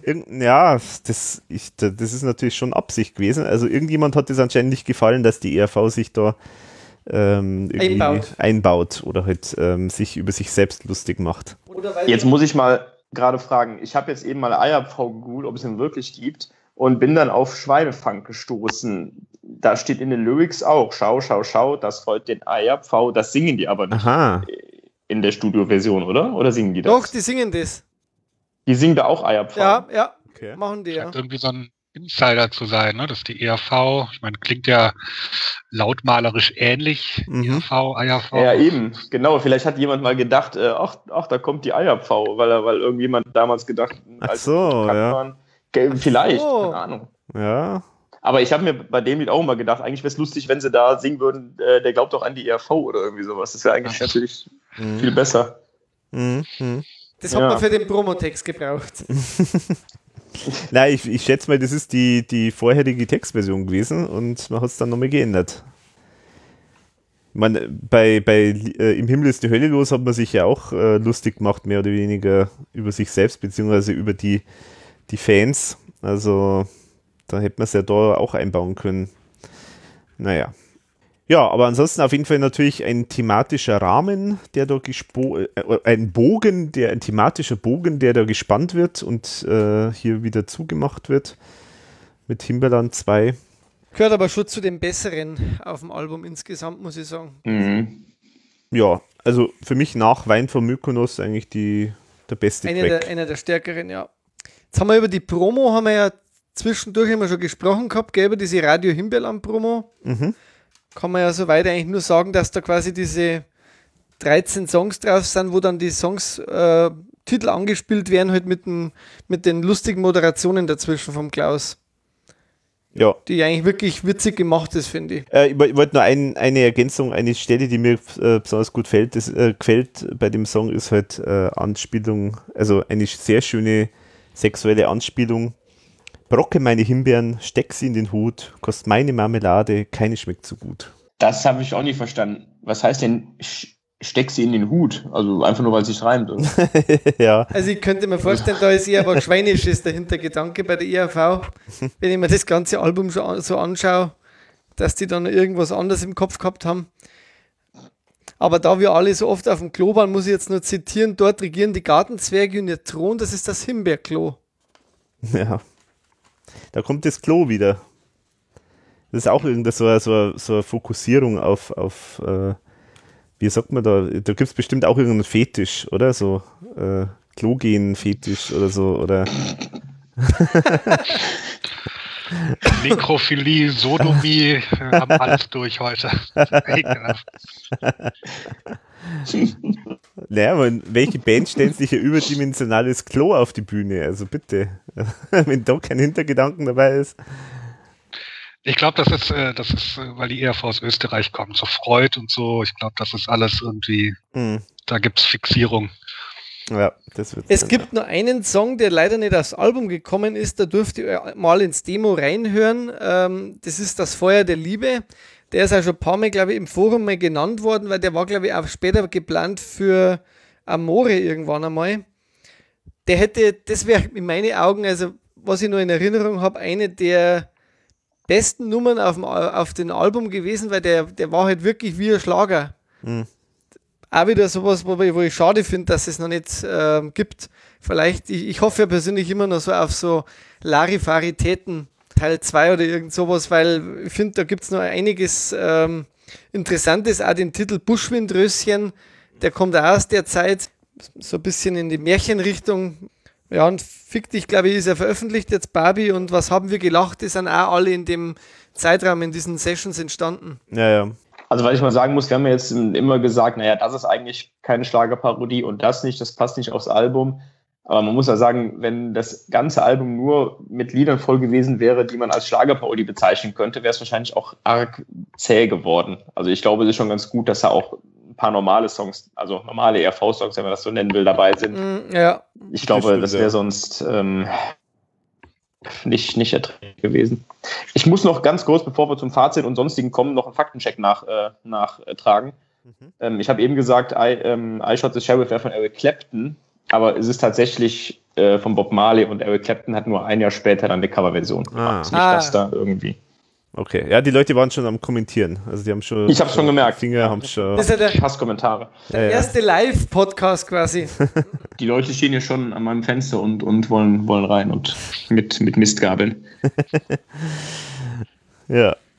Was ich interessant finde zur CD selber noch, bei der deutschen Ausgabe konnte man bei so einem Gewinnspiel mitmachen scheinbar. Ein ERV-Fanpaket gewinnen und bei der österreichischen, da, sind, äh, da gab es das nicht. Dafür gab es da, äh, ah doch, da konnte man auch 10 ERV-Kitsch-Pakete gewinnen, aber äh, da war das Merchandising hinten noch drin. Mhm. Mhm. Bei der deutschen Ausgabe nicht mehr dabei. Ja, da sind wir schon beim Stichwort. Wir wollten noch ein bisschen über die Merchandising-Geschichten sprechen. Also eine, ein Merchandising-Artikel sitzt jetzt vor mir sozusagen. ja, super. ein T-Shirt. Genau, also ich habe einen, äh, einen Kugelschreiber, einen Himbeerland-Kugelschreiber, der wirklich. Bitte äh, Foto. Äh, ja, kann ich, kann ich noch nachliefern.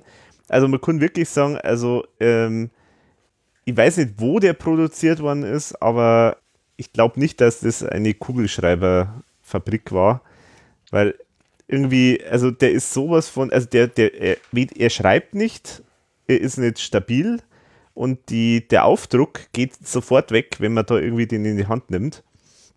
Also es ist äh, richtig Klump. Es gab dieses T-Shirt, das ich anhabe, ist jetzt in schwarz, das gab es auch noch in weiß. Und es gab noch ein Sweatshirt scheinbar auch. Und einen Aufkleber. Hat den Aufkleber jemand? Ja, den hatte ich lange Jahre auf meinem Auto innen drauf tatsächlich. Aber das war dann quasi auch nur das Logo, oder? Dieses. Das war der Schriftzug. Das Schriftzug. war ähm, der Himberland-Schriftzug auf ähm, Brombeerrotem Grund, ja. ja. Dann gab es Cappies scheinbar. Cappies. Ja, aber ganz ehrlich, Die- ERV die- immer. Ja, die, Ja, furchtbar, oder? Ja, furchtbar. Die, an das Also- muss ich mich auch noch erinnern.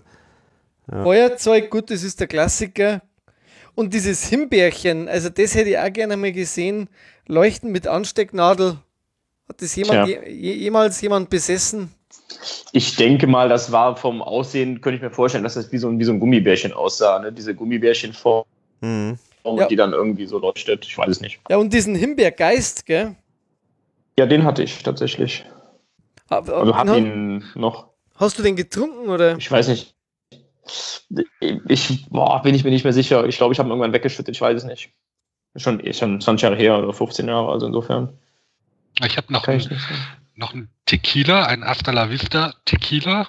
Also wo auch wirklich hier der, wie heißt der denn aus Der dem Wurm? Song drauf ist? Nee, nicht der Wurm. Ach so, da da gibt's Genau, wirklich Don ein eigenes. Tequila. Hey, cool. Hm. Den habe ich noch und, äh, und äh, eine Himbeerland Marmelade, also ein richtiges Marmeladenglas. Mhm. Auch steht, Mhm. drauf steht Marmelade aus dem Himbeerland, 225 Gramm. Und ich habe die nie geöffnet. Und das Interessante ist, das wusste ich auch nicht, wenn man eine Marmelade 20 Jahre nicht öffnet, wird die komplett flüssig.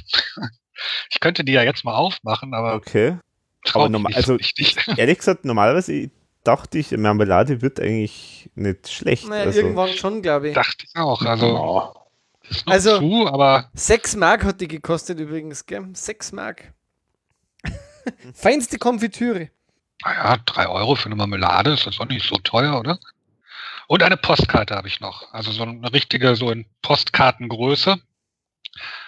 Scheint von der EMI Austria zu sein. Ah, interessant ist, äh, da wo die Briefmarke hinkommt, steht Postgebühr bar bezahlt. Heißt das, dass man die einfach so ja, abschicken kann?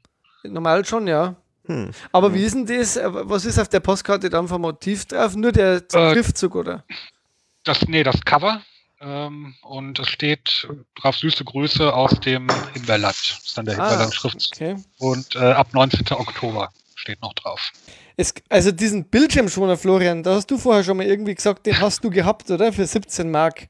Ja, ich, ähm, aber irgendwie kann ich mich nur noch an so ein, an so ein, es gab ja dieses, dieses Flying Windows früher, wo diese, wo diese Windows-Fenster so auf einen zugeflogen kamen. Und das gab es auch mal mit ERV-Flügellogos. aber ich bin mir gar nicht sicher, ob das, ob das nicht im Himmel-Hölle-Design war oder ich. Also das gab es auf jeden Fall mal in irgendeiner Form. Ob das das war, weiß ich nicht. Ansonsten keine Ahnung, wie der aussah. Und Ich bin dann, mir auch fast sicher, als du das jetzt heute das erste Mal erzählt hast, dass es das dass das, das tatsächlich Himbeerland war. Also ich habe das irgendwie auch so vor Augen. Ich habe das total Ja. vergessen, aber es gab das mal und ich meine, das wäre Himbeerland gewesen. Und man konnte sich dann irgendwie eine Diskette bestellen bei ja, ruckzuck war es damals ja nicht mehr. Ja, irgendwie sowas, aber ich krieg's auch nicht mehr richtig zusammen. Ja, nee, steht ich auch im-. Steht auch im Booklet drin. Unter Merchandising-Artikel kann man sich eine ERV-Bildschirmschoner, Diskette mit drei Animationen. Ja, ja, genau. Ja. Ja, aber was für welche waren? Ja, Bildschirmschoner ist auch sowas, was es nicht mehr gibt, ne? Ja, Ja. das stimmt. Ach so, und das Kitschpack, da steht jetzt nochmal, da ist dann mehr drin. Da war Mhm. dann, war das quasi so ein Set von, von dem wichtigsten Zeug. was da- 120 Euro. Äh, Mark. D-Max. Ja, aber dafür hochwertige Cappy, hochwertiger Sweater und T-Shirt und so. ja. Ja, da haben sie bestimmt riesig. Und ERV-Poster handsigniert aus der Himmel-Hölle-Tour. Himbeerland selber, glaube ich, gab es kein Poster. Also außer dieses Tour-Poster, Alex, das du da. Das, das Tourposter. aber ja. wo hast du die? Das habe ich nie, also ich glaube, was beim Biller habe ich es, glaube ich, gesehen einmal. Aber das konnte man so nicht kaufen, oder wahrscheinlich? Nee, nee, das war halt, ist zum Vermarkten halt von der Tour halt, denke ich, verwendet worden. Aber nochmal zu dem Thema, also Himbeerland Tour an sich, so ist die eigentlich nie tituliert worden. Also das ist, der, der Name kommt, glaube ich, nirgendwo, zumindest Also Klaus, ich habe da gestern ein Interview geschickt, der sagt das auch selber in einem Interview.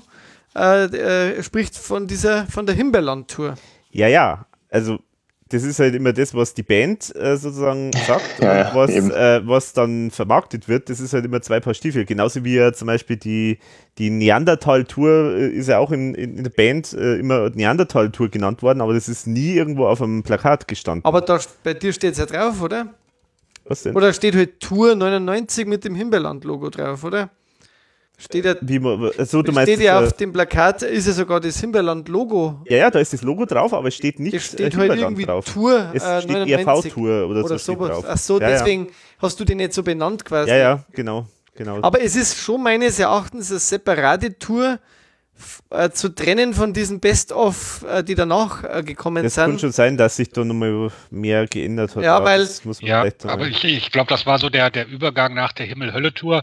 Die Himmel-Hölle-Tour war ja wirklich so die letzte mit, ja, ich sag mal, wirklich richtig neuem Programm. Genau. Und äh, Mhm. das war die Himbeerland-Tour ja definitiv nicht mehr. Also es wurde dann immer mal wieder so ein bisschen abgeändert und ein Song raus und den neuen rein. Und also ja, Es war- eine richtige Tour mit einem Nee. richtigen Programm war es auf keinen Fall. Die, ich würde halt eher sagen, so ab Frühjahr 99 bis 2000 rum kann man diese Tour äh, laufen lassen, diese Himbeerland-Tour. Und dann war ja schon Gruffgranaten. Und dann gibt es ja diese, dann kommt ja dann eh schon das Allerbeste, aber Feste im Prinzip. Und dann haben sie ja nochmal ein bisschen, dann sind die ganzen Himbeerland-Sachen, glaube bis auf Mykonos wieder alle rausgefallen. Ja, ja. Und dann, deswegen sage ich halt immer, es ist schon ein bisschen unterschiedlich, Mhm, mhm. weil sie ja zumindest Songs wie äh, die Motorsäge und so weiter auch Ja. also, ausgespielt haben und sowas. Ja, genau. Ja, das stimmt schon, ja. ja. Und dann Genau. ging es ja wirklich lang, diese Tingelei quasi bis bei Frauenluder gab es ja auch keine Tour mehr dann. Mhm. Ja. Okay, bevor wir uns jetzt zu stark verfransen, ähm, also Promoartikel haben wir jetzt alle wunderbaren äh, Schmuckstücke thematisiert oder gibt es noch irgendwas? Genau.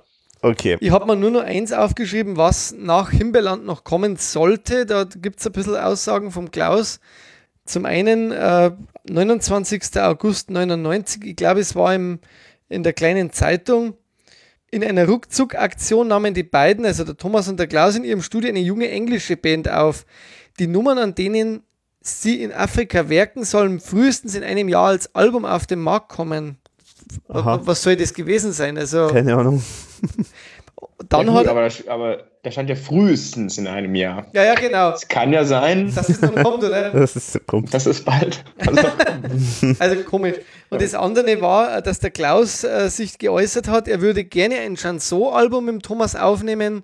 Finde ich auch interessant. Weil Ja, hat man eigentlich auch nie wieder was dazu gehört dann. ja, das ist echt interessant, ja. Und es gab diese Sulzegger-Werbung, die der Klaus dann auch gemacht hat, 99 noch. Also diese, für dieses Mineralwasser. Hm. Das war auch noch in der Zeit von Himbeerland. Dann machen wir noch ein Fazit zum Album. Also ich, ich kann gern anfangen. Also was mir gerade aufgefallen ist, ähm, so in den letzten sieben, acht Stunden, die wir jetzt schon reden. Also ich, Himbeerland ist jetzt natürlich nach wie vor nicht so das, das beste ERV-Album aller Zeiten, aber bin doch überrascht, es sind echt ein paar Kracher drauf. Also ich habe es ja lange jetzt auch nicht mehr gehört und man sagt dann immer so, so, so schnell so, ja, hm, war, war, war kein gutes Album, aber im Prinzip, also die wirklich schlechten Alben, wenn es die dann gibt von der ERV, die kamen dann ja noch in der Folge. Also ich würde die Gruftgranaten und Let's Hop eher so als die, die wirklich schlechten Alben der ERV bezeichnen. Und das ist im Großen und Ganzen so von, ja, wenn man so die Zeit von 97 bis, bis Frauenluder nimmt, ja durchaus noch okay, ne? Oder wie seht ihr das? Ja, also wenn ich, da, ich kann mich ja im Grunde anschließen. Ich war jetzt echt überrascht, als ich es nochmal angehört habe, nach Jahren nicht mehr anhören, dass ich da echt ein paar Lieder wirklich mir gut anhören kann und die auch auf anderen Alben wahrscheinlich ja, besser, äh, besser wirken würden. Also, wie gesagt, Pille für den Mann, Wein von Mykonos und ähm, Hasta la Vista und so. Aber äh, trotzdem ist da zu viel und ich sage es jetzt mal so Ausschuss dabei. Also, das, das ist, also, also auf mich wirkt vieles an dem Album wirklich gestrig. Also, da merkt man wirklich, dass es so Ende der 90er aufgenommen wurde und ähm, deswegen wirken leider die Perlen, die drauf sind, gehen so ein bisschen unter und ähm, ja, das ist dann halt schade für die schönen Lieder, die drauf sind, aber ich werde es wahrscheinlich wieder die nächsten fünf oder zehn Jahre nicht hören. Also ich habe jetzt, ich bin jetzt eigentlich fast beim Florian. Es gibt einige super Songs. Pille für den Mann, äh, Wein von Mykonos, äh, Hasta la Vista, das hast du auch alle genannt. Die sind super, die haben ja Daseinsberechtigung die hört man auch gern, aber insgesamt ist wahrscheinlich nicht das Oberste. Ich habe eine super Kritik gefunden, eine Mini-Kritik äh, in der TV Movie. Ich werde es an Alex später auch noch geben. Äh, ich finde, die trifft es ziemlich. Äh, die schrieben, Österreichs Krawallband ist nichts heilig. Zu schmalzigem Schlagergedudel werden schwule Gartenzweige massakriert, knackkackende Tauben abgeschossen und schlaffe Schniedel besungen. Hört sich gut an, gell? Bei einer zünftigen Saufrunde hält man die CD sogar bis zum Schluss durch. Ordinär und bösartig. Caroline Reiber würde es nicht ertragen. Ich finde, das fasst alles so ein bisschen zusammen. Also es gibt schon ein paar nette, nette Songs auf dem Album. Bei Mykonos ist definitiv einer der besseren oder einer der besten Songs, finde ich überhaupt. Geht aber total unter auf dem Album. Ansonsten ist es für mich halt einfach Füllmaterial, sehr viel Füllmaterial. Es ist halt so eine Idee mal umgesetzt, kann man jetzt äh, nichts dagegen sagen. An sich ist die Idee ja gut geeignet. Ich finde nur, dass da eigentlich zu wenig draus gemacht worden ist, weil im Prinzip hat man halt die Sachen gemacht, die man halt erwartet, wenn man ein Schlagerparodie-Album macht, aber da ist jetzt nicht, nicht eigentlich überhaupt nichts dabei für mich, was irgendwie jetzt groß überraschend wäre. Äh, es ist eher so Fast Food, halt vielleicht mal am Anfang beim ersten paar Mal hören, sozusagen vielleicht ganz gut. Finde es jetzt nicht das schlechteste Album, aber es ist zu wenig eigentlich, dass das über längere Zeit trägt. Ich habe vielleicht zum Abschluss von Himbeerland noch ein kleines Schmankerl vorbereitet. Aha. Und zwar eine, eine Kritik die zum, zum Album ähm, eine kleine Kritik, die im Viva-Text erschienen ist, im Videotext des Musiksenders Viva. Und die will ich mal kurz vorlesen. Es wird Zeit, die Schlagerwelle zu Grabe zu tragen. Hier ist der dazugehörige Soundtrack. Österreichs Spaßkombo Nummer 1 missbraucht alles der Kitsch-Szene Rang und Namen hat. Wo Gildo Horn den Schlager liebevoll parodiert, geht die ERV lieber gleich mit der Motorsäge zu Werke. Daneben liegen die Verunsicherer die Tequila-Hymne Hasta la Vista und das Bob Marley Cover I Shot the Golf Ball vor. Ein Abgesang auf den Schlager bös und zuckersüß zugleich. Und geschrieben hat das Florian 20 aus Leverkusen. Ah. ich habe da damals eine Kritik hingeschrieben und die haben es tatsächlich in Videotext genommen. ja, das äh, gratuliere. Das war natürlich sehr, sehr, sehr aus äh, Fansicht geschrieben und ich habe damals schon kritischer über das Album gedacht, aber das wollte ich natürlich der Öffentlichkeit nicht mitteilen. Ja, ich wollte der ERV ja was Gutes tun. Ich wollte ich wollt gerade sagen, weil ich wollte jetzt nämlich eigentlich das noch verschweigen, aber du hast ja bei mir auch eine Kritik hinterlassen auf meiner Seite, falls du das noch weißt. Auf deiner Seite? Ja, ja, genau. Also ich habe damals ähm, hab ich aufgerufen, äh, das habe ich ja gern, mache ich ja bis heute noch und denke mir immer, jetzt kommt eine Rückmeldung. Ich, seit 20 Jahren äh, check ich es nicht, dass da nichts kommt, aber du hast mir damals tatsächlich dann ein, äh, eine Rezension äh, geschickt, die bis heute lesbar ist, meiner Seite. Und zwar konkret zu den beiden Singles, Pille für den Mann und Wein vom Mykonos. Oh Gott. Genau. Oh Gott, das ist immer ganz schlimm, wenn man manchmal so sieht, was man vor, vor, vor, vor, vor 20 Jahren geschrieben hat im Internet. Kann man sich nur an den Kopf fassen. Jetzt kurz das Okay. aussuchen, ob ich es vorlesen soll oder ob es Leute nur einfach nachschlagen sollen. Ja, lies mal, komm, dann lies mal vor. Also, genau. Also die, die Frage war eigentlich von mir konkret zu dem Thema Himbeerteddys, was wir da davon halten. Also weil das war ja noch so zu einem Zeitpunkt, wo wo jetzt nicht so hundertprozentig klar war, wo die ERV damit eigentlich hin will und ähm, ob das jetzt eigentlich, äh, äh, ja, ob sie dann da plötzlich jetzt äh, als Himbeerteddys auftreten und ERV eigentlich nach hinten stellen ähm, oder ob das, ähm, ja, ob, ob das nur was kurzfristiges ist, so ein kurzfristiger Gag. ah, ich erinnere mich, ja. Genau, Ja, ja. da hast du Ich jetzt glaube, den letzten Mhm. Satz weiß ich noch. Den letzten Satz, den ich geschrieben habe, weiß ich noch. Aber, aber lies mal vor, ja. Du schreibst da hier zu Die Pille für den Mann. Scheinbar ein Schnellschuss und als Ballermann-Hymne sicherlich gut geeignet. Was mir auffiel, das Thema wird ungewohnt direkt besungen. Bei Burli zum Beispiel wird ja nicht das eigentliche Thema, in Klammern Gefahr durch Atomkraft, sondern ein Kind, das an den Folgen des Unfalls leidet, besungen. Vielleicht nicht ganz schlüssig, aber mir fiel es auf. Zu der Wein vom Mykonos, außer der schlagerigen Melodie, eigentlich ein normales ERV-Lied, guter Durchschnitt. Fazit, bleiben die Himbeerteddys ein Projekt neben der ERV, in Klammern, wovon ich ausgehe, sollen sie es von mir aus machen. Sind die Himbeerteddys allerdings die neue ERV, werden sich die Lieder stark steigern müssen, um an Im Himmel ist die Hölle los anknüpfen zu können. So, Toll geschrieben. ja. stehst, du Toll noch, geschrieben. stehst du noch Alles zu, richtig und vor allen Dingen auch noch richtig visionär, ne? Also der, die Pille für den Mann, Ballermann-Hymne, gut, der Song stimmt nicht, aber zu Mhm. der Zeit Ja. wusstest du ja bestimmt auch noch nicht, dass die drei weißen Tauben kommen. Also Hm. nicht schlecht, Ja. Florian. Ja, Ja, Respekt. irre. Und äh, weil du Ja. vorher Viva sagst, wird jetzt heuer auch abgeschalten, gell? deswegen jetzt, So, oder wie? so. Ähm, Ende des Jahres ist Genau. äh, und zwar genau, da, damit hat praktisch der Florian Viva zu Grabe getragen. genau Nein, 20 Jahre später. ähm, das, ich meine, nein, da sind wir uns ja wohl alle einig, dass Viva jetzt endlich abgeschaltet, weil sie äh, immer viel zu lange die ERV ignoriert haben. Ja, genau. Das ist ja Genau. kein Wunder, dass ein, dass ein Sender da nicht überleben kann. Eben, eben. Genau. Ja, schön. Ähm, Okay, Alex, stellst du jetzt noch Musik Zeit. vor, oder? Genau, dann sind wir jetzt da durch mit, mit dem Album und dann kommen wir noch zu unserem Abschlussthema. Wir stellen Musik abseits von der ERV vor. Und soll ich dann als erstes? Ja, oder? genau. Ich habe Faber mitgebracht. Das Album heißt Sei ein Faber im Wind. Ein wunderbares Cover, das sehr gut zu Himbeerland jetzt passt. Nämlich, da ist nämlich ein irgendwie so ein Verein, äh, ich weiß nicht, ob das ein Jägerverein ist oder was, äh, die da auf dem Foto äh, zu sehen sind. Ähm, Irgendwie, oder Schützenverein oder irgend sowas. Faber ist, kommt aus der Schweiz, macht, ich sage jetzt mal, Liedermachermusik mit Gypsy-Sound. Also so ein bisschen, also mit, mit Bläsern, mit, also so dieser typische Zigeuner-Sound ist es. Und sehr, sehr gute Texte, die alle im Prinzip sozusagen die, das Thema Selbstzweifel und Unsicherheit bei gleichzeitigem Selbstbewusstsein äh, darstellen. Also, und ich weiß nicht, ob du das weißt, Wolfi, wer der ist, Faber. Ähm, ich hab, nee. Das ist der Sohn von Pippo Polina. Ah, stimmt. Ach. Jetzt, äh, stimmt. Habe ich live sogar Von schon dem, gesehen. von dem habe ich gestern zum ersten Mal gehört. Ernsthaft? Okay. Ja, ich habe gestern zum ersten Mal den Namen Pippo Polina gehört. Okay. Lustig, witzig.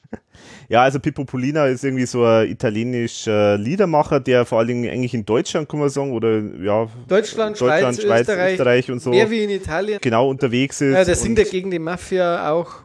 Und äh, der mit Konstantin Wecker eigentlich bekannt worden ist Genau. und dann jetzt auch mit äh, Schmidtbauer zusammen auch aufgetreten jetzt ist. wieder auf Tour geht auch.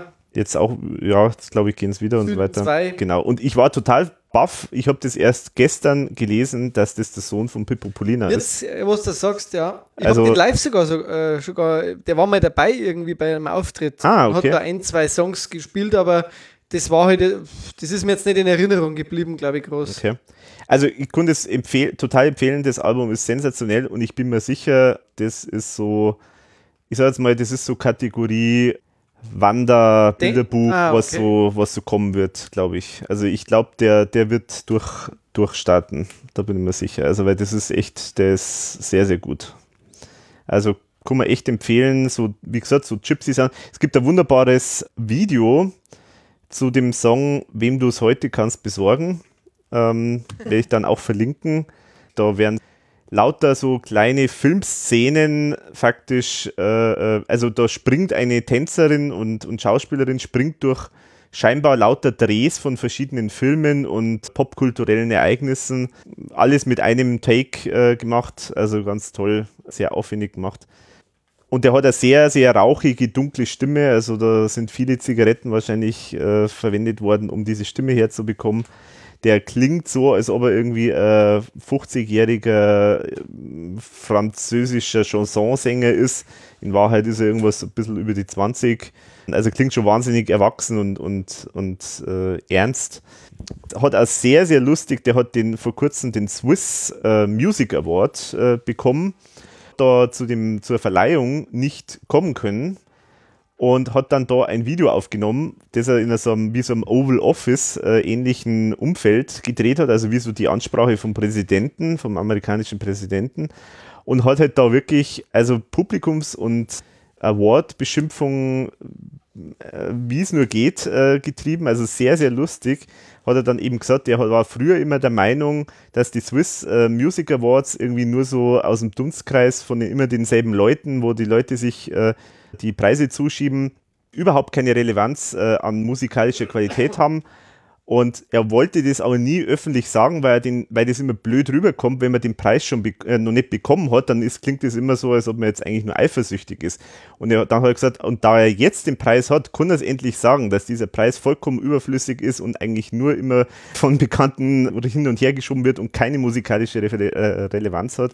Also muss man sich mal anhören. Und die Rede ist natürlich gekürzt worden. Also die ganzen Stellen, die haben es natürlich nicht gebracht äh, bei der Verleihung, aber man kann sich die ganze Originalrede mal anhören auf Facebook. Also kann man sehr empfehlen.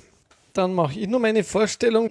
Dann möchte ich mich als allererstes natürlich auch bedanken beim Gernot Resch für die Zeit, die er sich genommen hat bei mir für das Interview. Danke Gernot und will natürlich auch sagen, er arbeitet gerade selber an einem Soloalbum, seinem ersten, das sich heißt Ich muss putzen.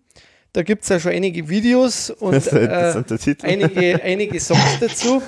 Ich finde es auch sehr witzig, da kann man mal reinschauen. Also der Alex kann das ja dann verlinken. http www.gernotresch.com slash music. Äh, da kann man schon reinhören. Er ist gerade am Mischen. Das ist jetzt einfach mal nur für einen Gernot. Und heute bin ich mal nicht, äh, bin ich mal äh, nicht äh, uneigennützig, sondern stelle was vor, wo ich selber mit dabei bin. Und zwar hat mich mein ehemaliger Lehrer oder wir haben uns irgendwie gegenseitig wieder mal getroffen, kontaktiert und haben festgestellt, wir harmonieren ganz gut. Wir wollten irgendwas zusammen mal machen, live auftreten. Und im Januar hat er mir dann spontan gebeten, ich möchte ins Tonstudio kommen. Er hätte jetzt da ein Studio gebucht. Äh, er nimmt jetzt seine Songs auf und ich soll da dabei sein. Da war ich dann schon etwas baff, äh, weil bis jetzt war ich ein einziges Mal in einem Tonstudio und da habe ich mit ihm damals einen Song aufgenommen und so heißt er die CD, die es da jetzt gibt, jetzt oder nie. Das ist sozusagen ein Programm, das wir live aufführen. Da sind dann äh, Gedichte von mir dabei, äh, Gedichte auch von Walter, Lieder, die er geschrieben hat und auf denen darf ich tatsächlich auch bei dem einen oder anderen mitsingen äh, oder Instrumente spielen äh, von kleinen Dingen und bei einem so äh, Song, da pfeife ich auch eine Nummer. Nennt sich also Jetzt oder Nie Wolfgang F. Hofer und Walter Schäfer. Du bist ja auch ein Multi-Instrumentalist, Wolfi. Ja, ja, wahrscheinlich. genau wie der Leo Bay. Ja, ja, genau, bin, ja, mit, mit der Stimme wahrscheinlich. Es hat echt total Spaß gemacht, war eine total interessante Erfahrung in diesem äh, Studio von Bonifaz ähm, aufzunehmen. Ein, ein total super Typ, der, der, äh, sowas habe ich eh noch nicht erlebt, aber der kann blitzschnell, äh, merkt er sofort, wenn irgendwas verkehrt gespielt ist. Also war eine total interessante Erfahrung in dem Studio. Und wie gesagt, Januar ist es Februar ist erschienen. Januar waren wir im Studio, da waren wir ganz schnell. Und jetzt führen wir das Ding auch öfter mal live auf und das ist recht lustig. Ja, sehr gut. Also Muss man anschauen, ich habe das auch noch nicht gesehen, das Cover, aber. Matthias, möchtest du dann anfangen oder? Äh, ja, kann ich gerne machen. Also bei mir geht's relativ schnell. Ähm, ich habe vor kurzem mal so ein bisschen mich reingehört in alte österreichische ja, Sänger und Kabarettisten und für alle, die so, so nach Musik suchen, die jetzt nicht so klingt wie die ERV, aber so textlich doch sehr ähnlich ist, also so die geistigen Vorbilder vielleicht von Thomas Spitzer, habe ich zwei Alben gefunden, bei denen man, glaube ich, dann auch ganz gut so in das Gesamtwerk oder in den, die Art und Weise des Humors dieser, dieser, dieser Interpreten reinhören kann. Das eine ist von Georg Kreisler. Das äh, Album heißt Everblacks. Das ist eine Live-Aufnahme, aber ich glaube auch so ein Best-of von seinen Songs kriegt man über eBay auch, auch noch auf Vinyl. Also ich glaube, äh, also eher, eher noch auf CD erhältlich, aber man kann es auch noch auf Vinyl auftreiben. Sehr, sehr tolles Album. Und das andere, das habe ich vor kurzem erst entdeckt, das hat mir meine Schwester empfohlen, das ist ein Album von André Heller und Helmut Qualtinger. Also André Heller kennen ja wahrscheinlich alle ERV-Fans, Helmut Qualtinger auch ein Natürlich. österreichischer Kabarettist. Das Album heißt Heurige und gestrige Lieder.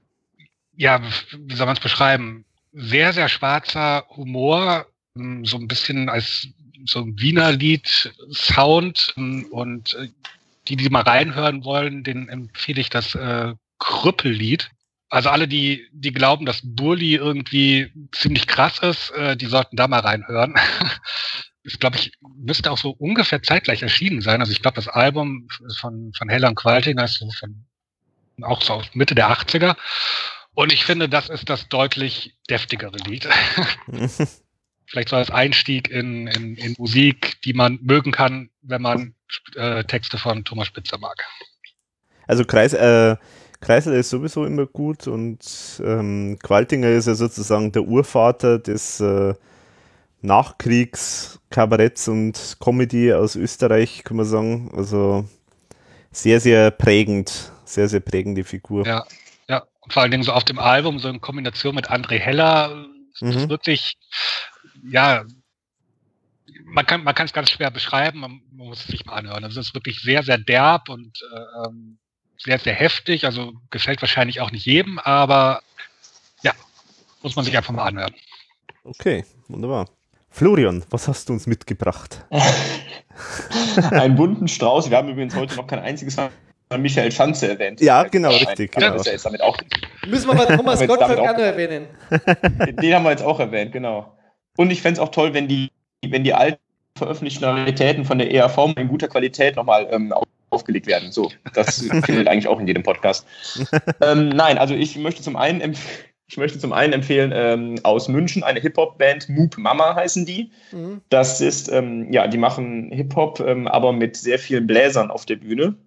Machen sehr witzige, intelligente, aber auch äh, sehr lustige Texte teilweise, äh, sehr politisch, ähm, kann man sich wirklich gut anhören.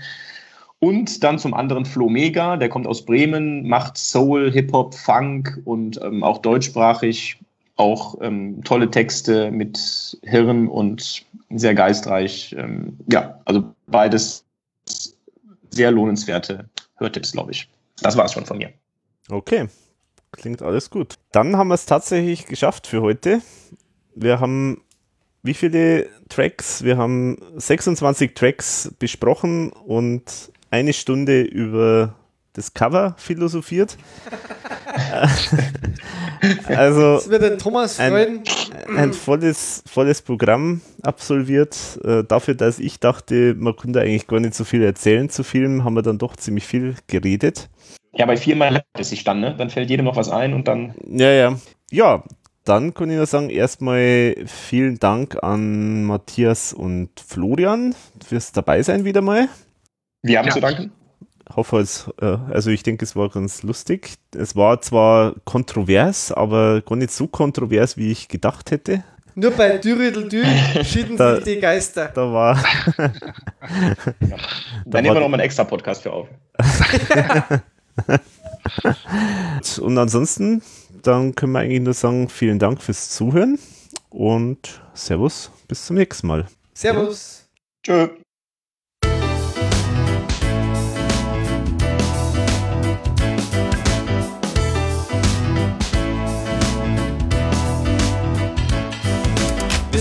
Tschö. sehen eine seltsame Truppe. Miteinander sind wir über 100 Jahre, das ist uns Schnuppe. Vor 25 Jahren hab ich den Wolfi ganz schön gefunden. Und ich hab ihm recht geärgert in seine Mathe-Stunden. Beim Zeitung lesen säge ich ihn aus meiner alten Klasse. Er hat mir E-Mail geschickt, Mensch, das war der Spaß. Sofort haben wir uns gegenseitig ganz schnell entflammt und es war klar, wir machen ein Programm miteinander. Wir singen über Liebe, Leben, Tod und Glyphosat, von Freude und von Ärger, so es habt ihr alle den Salat.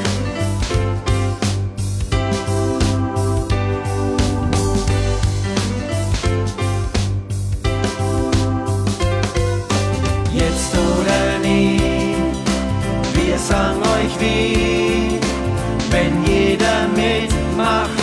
Sie das, sie das, sie da oder sie, kann es schon heute endlich geschehen. Lassen Sie sich endlich wieder einmal gehen, denn wir wollen Sie lachen und auch weinen sehen. Sie da, sie da, sie da oder sie.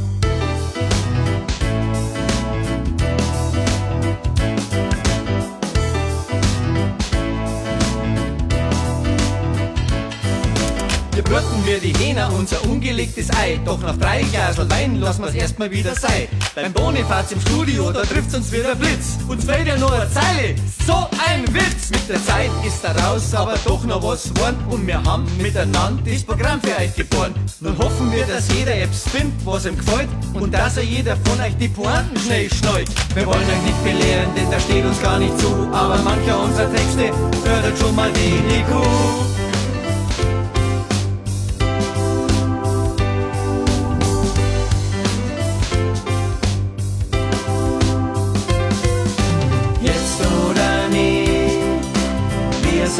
Euch wie, wenn jeder mitmacht, sie das, sie das, sie da oder sie, kann es schon heute endlich geschehen. Lassen Sie sich endlich wieder einmal gehen, denn wir wollen Sie lachen und auch weinen sehen. Sie da, sie da, sie da oder sie.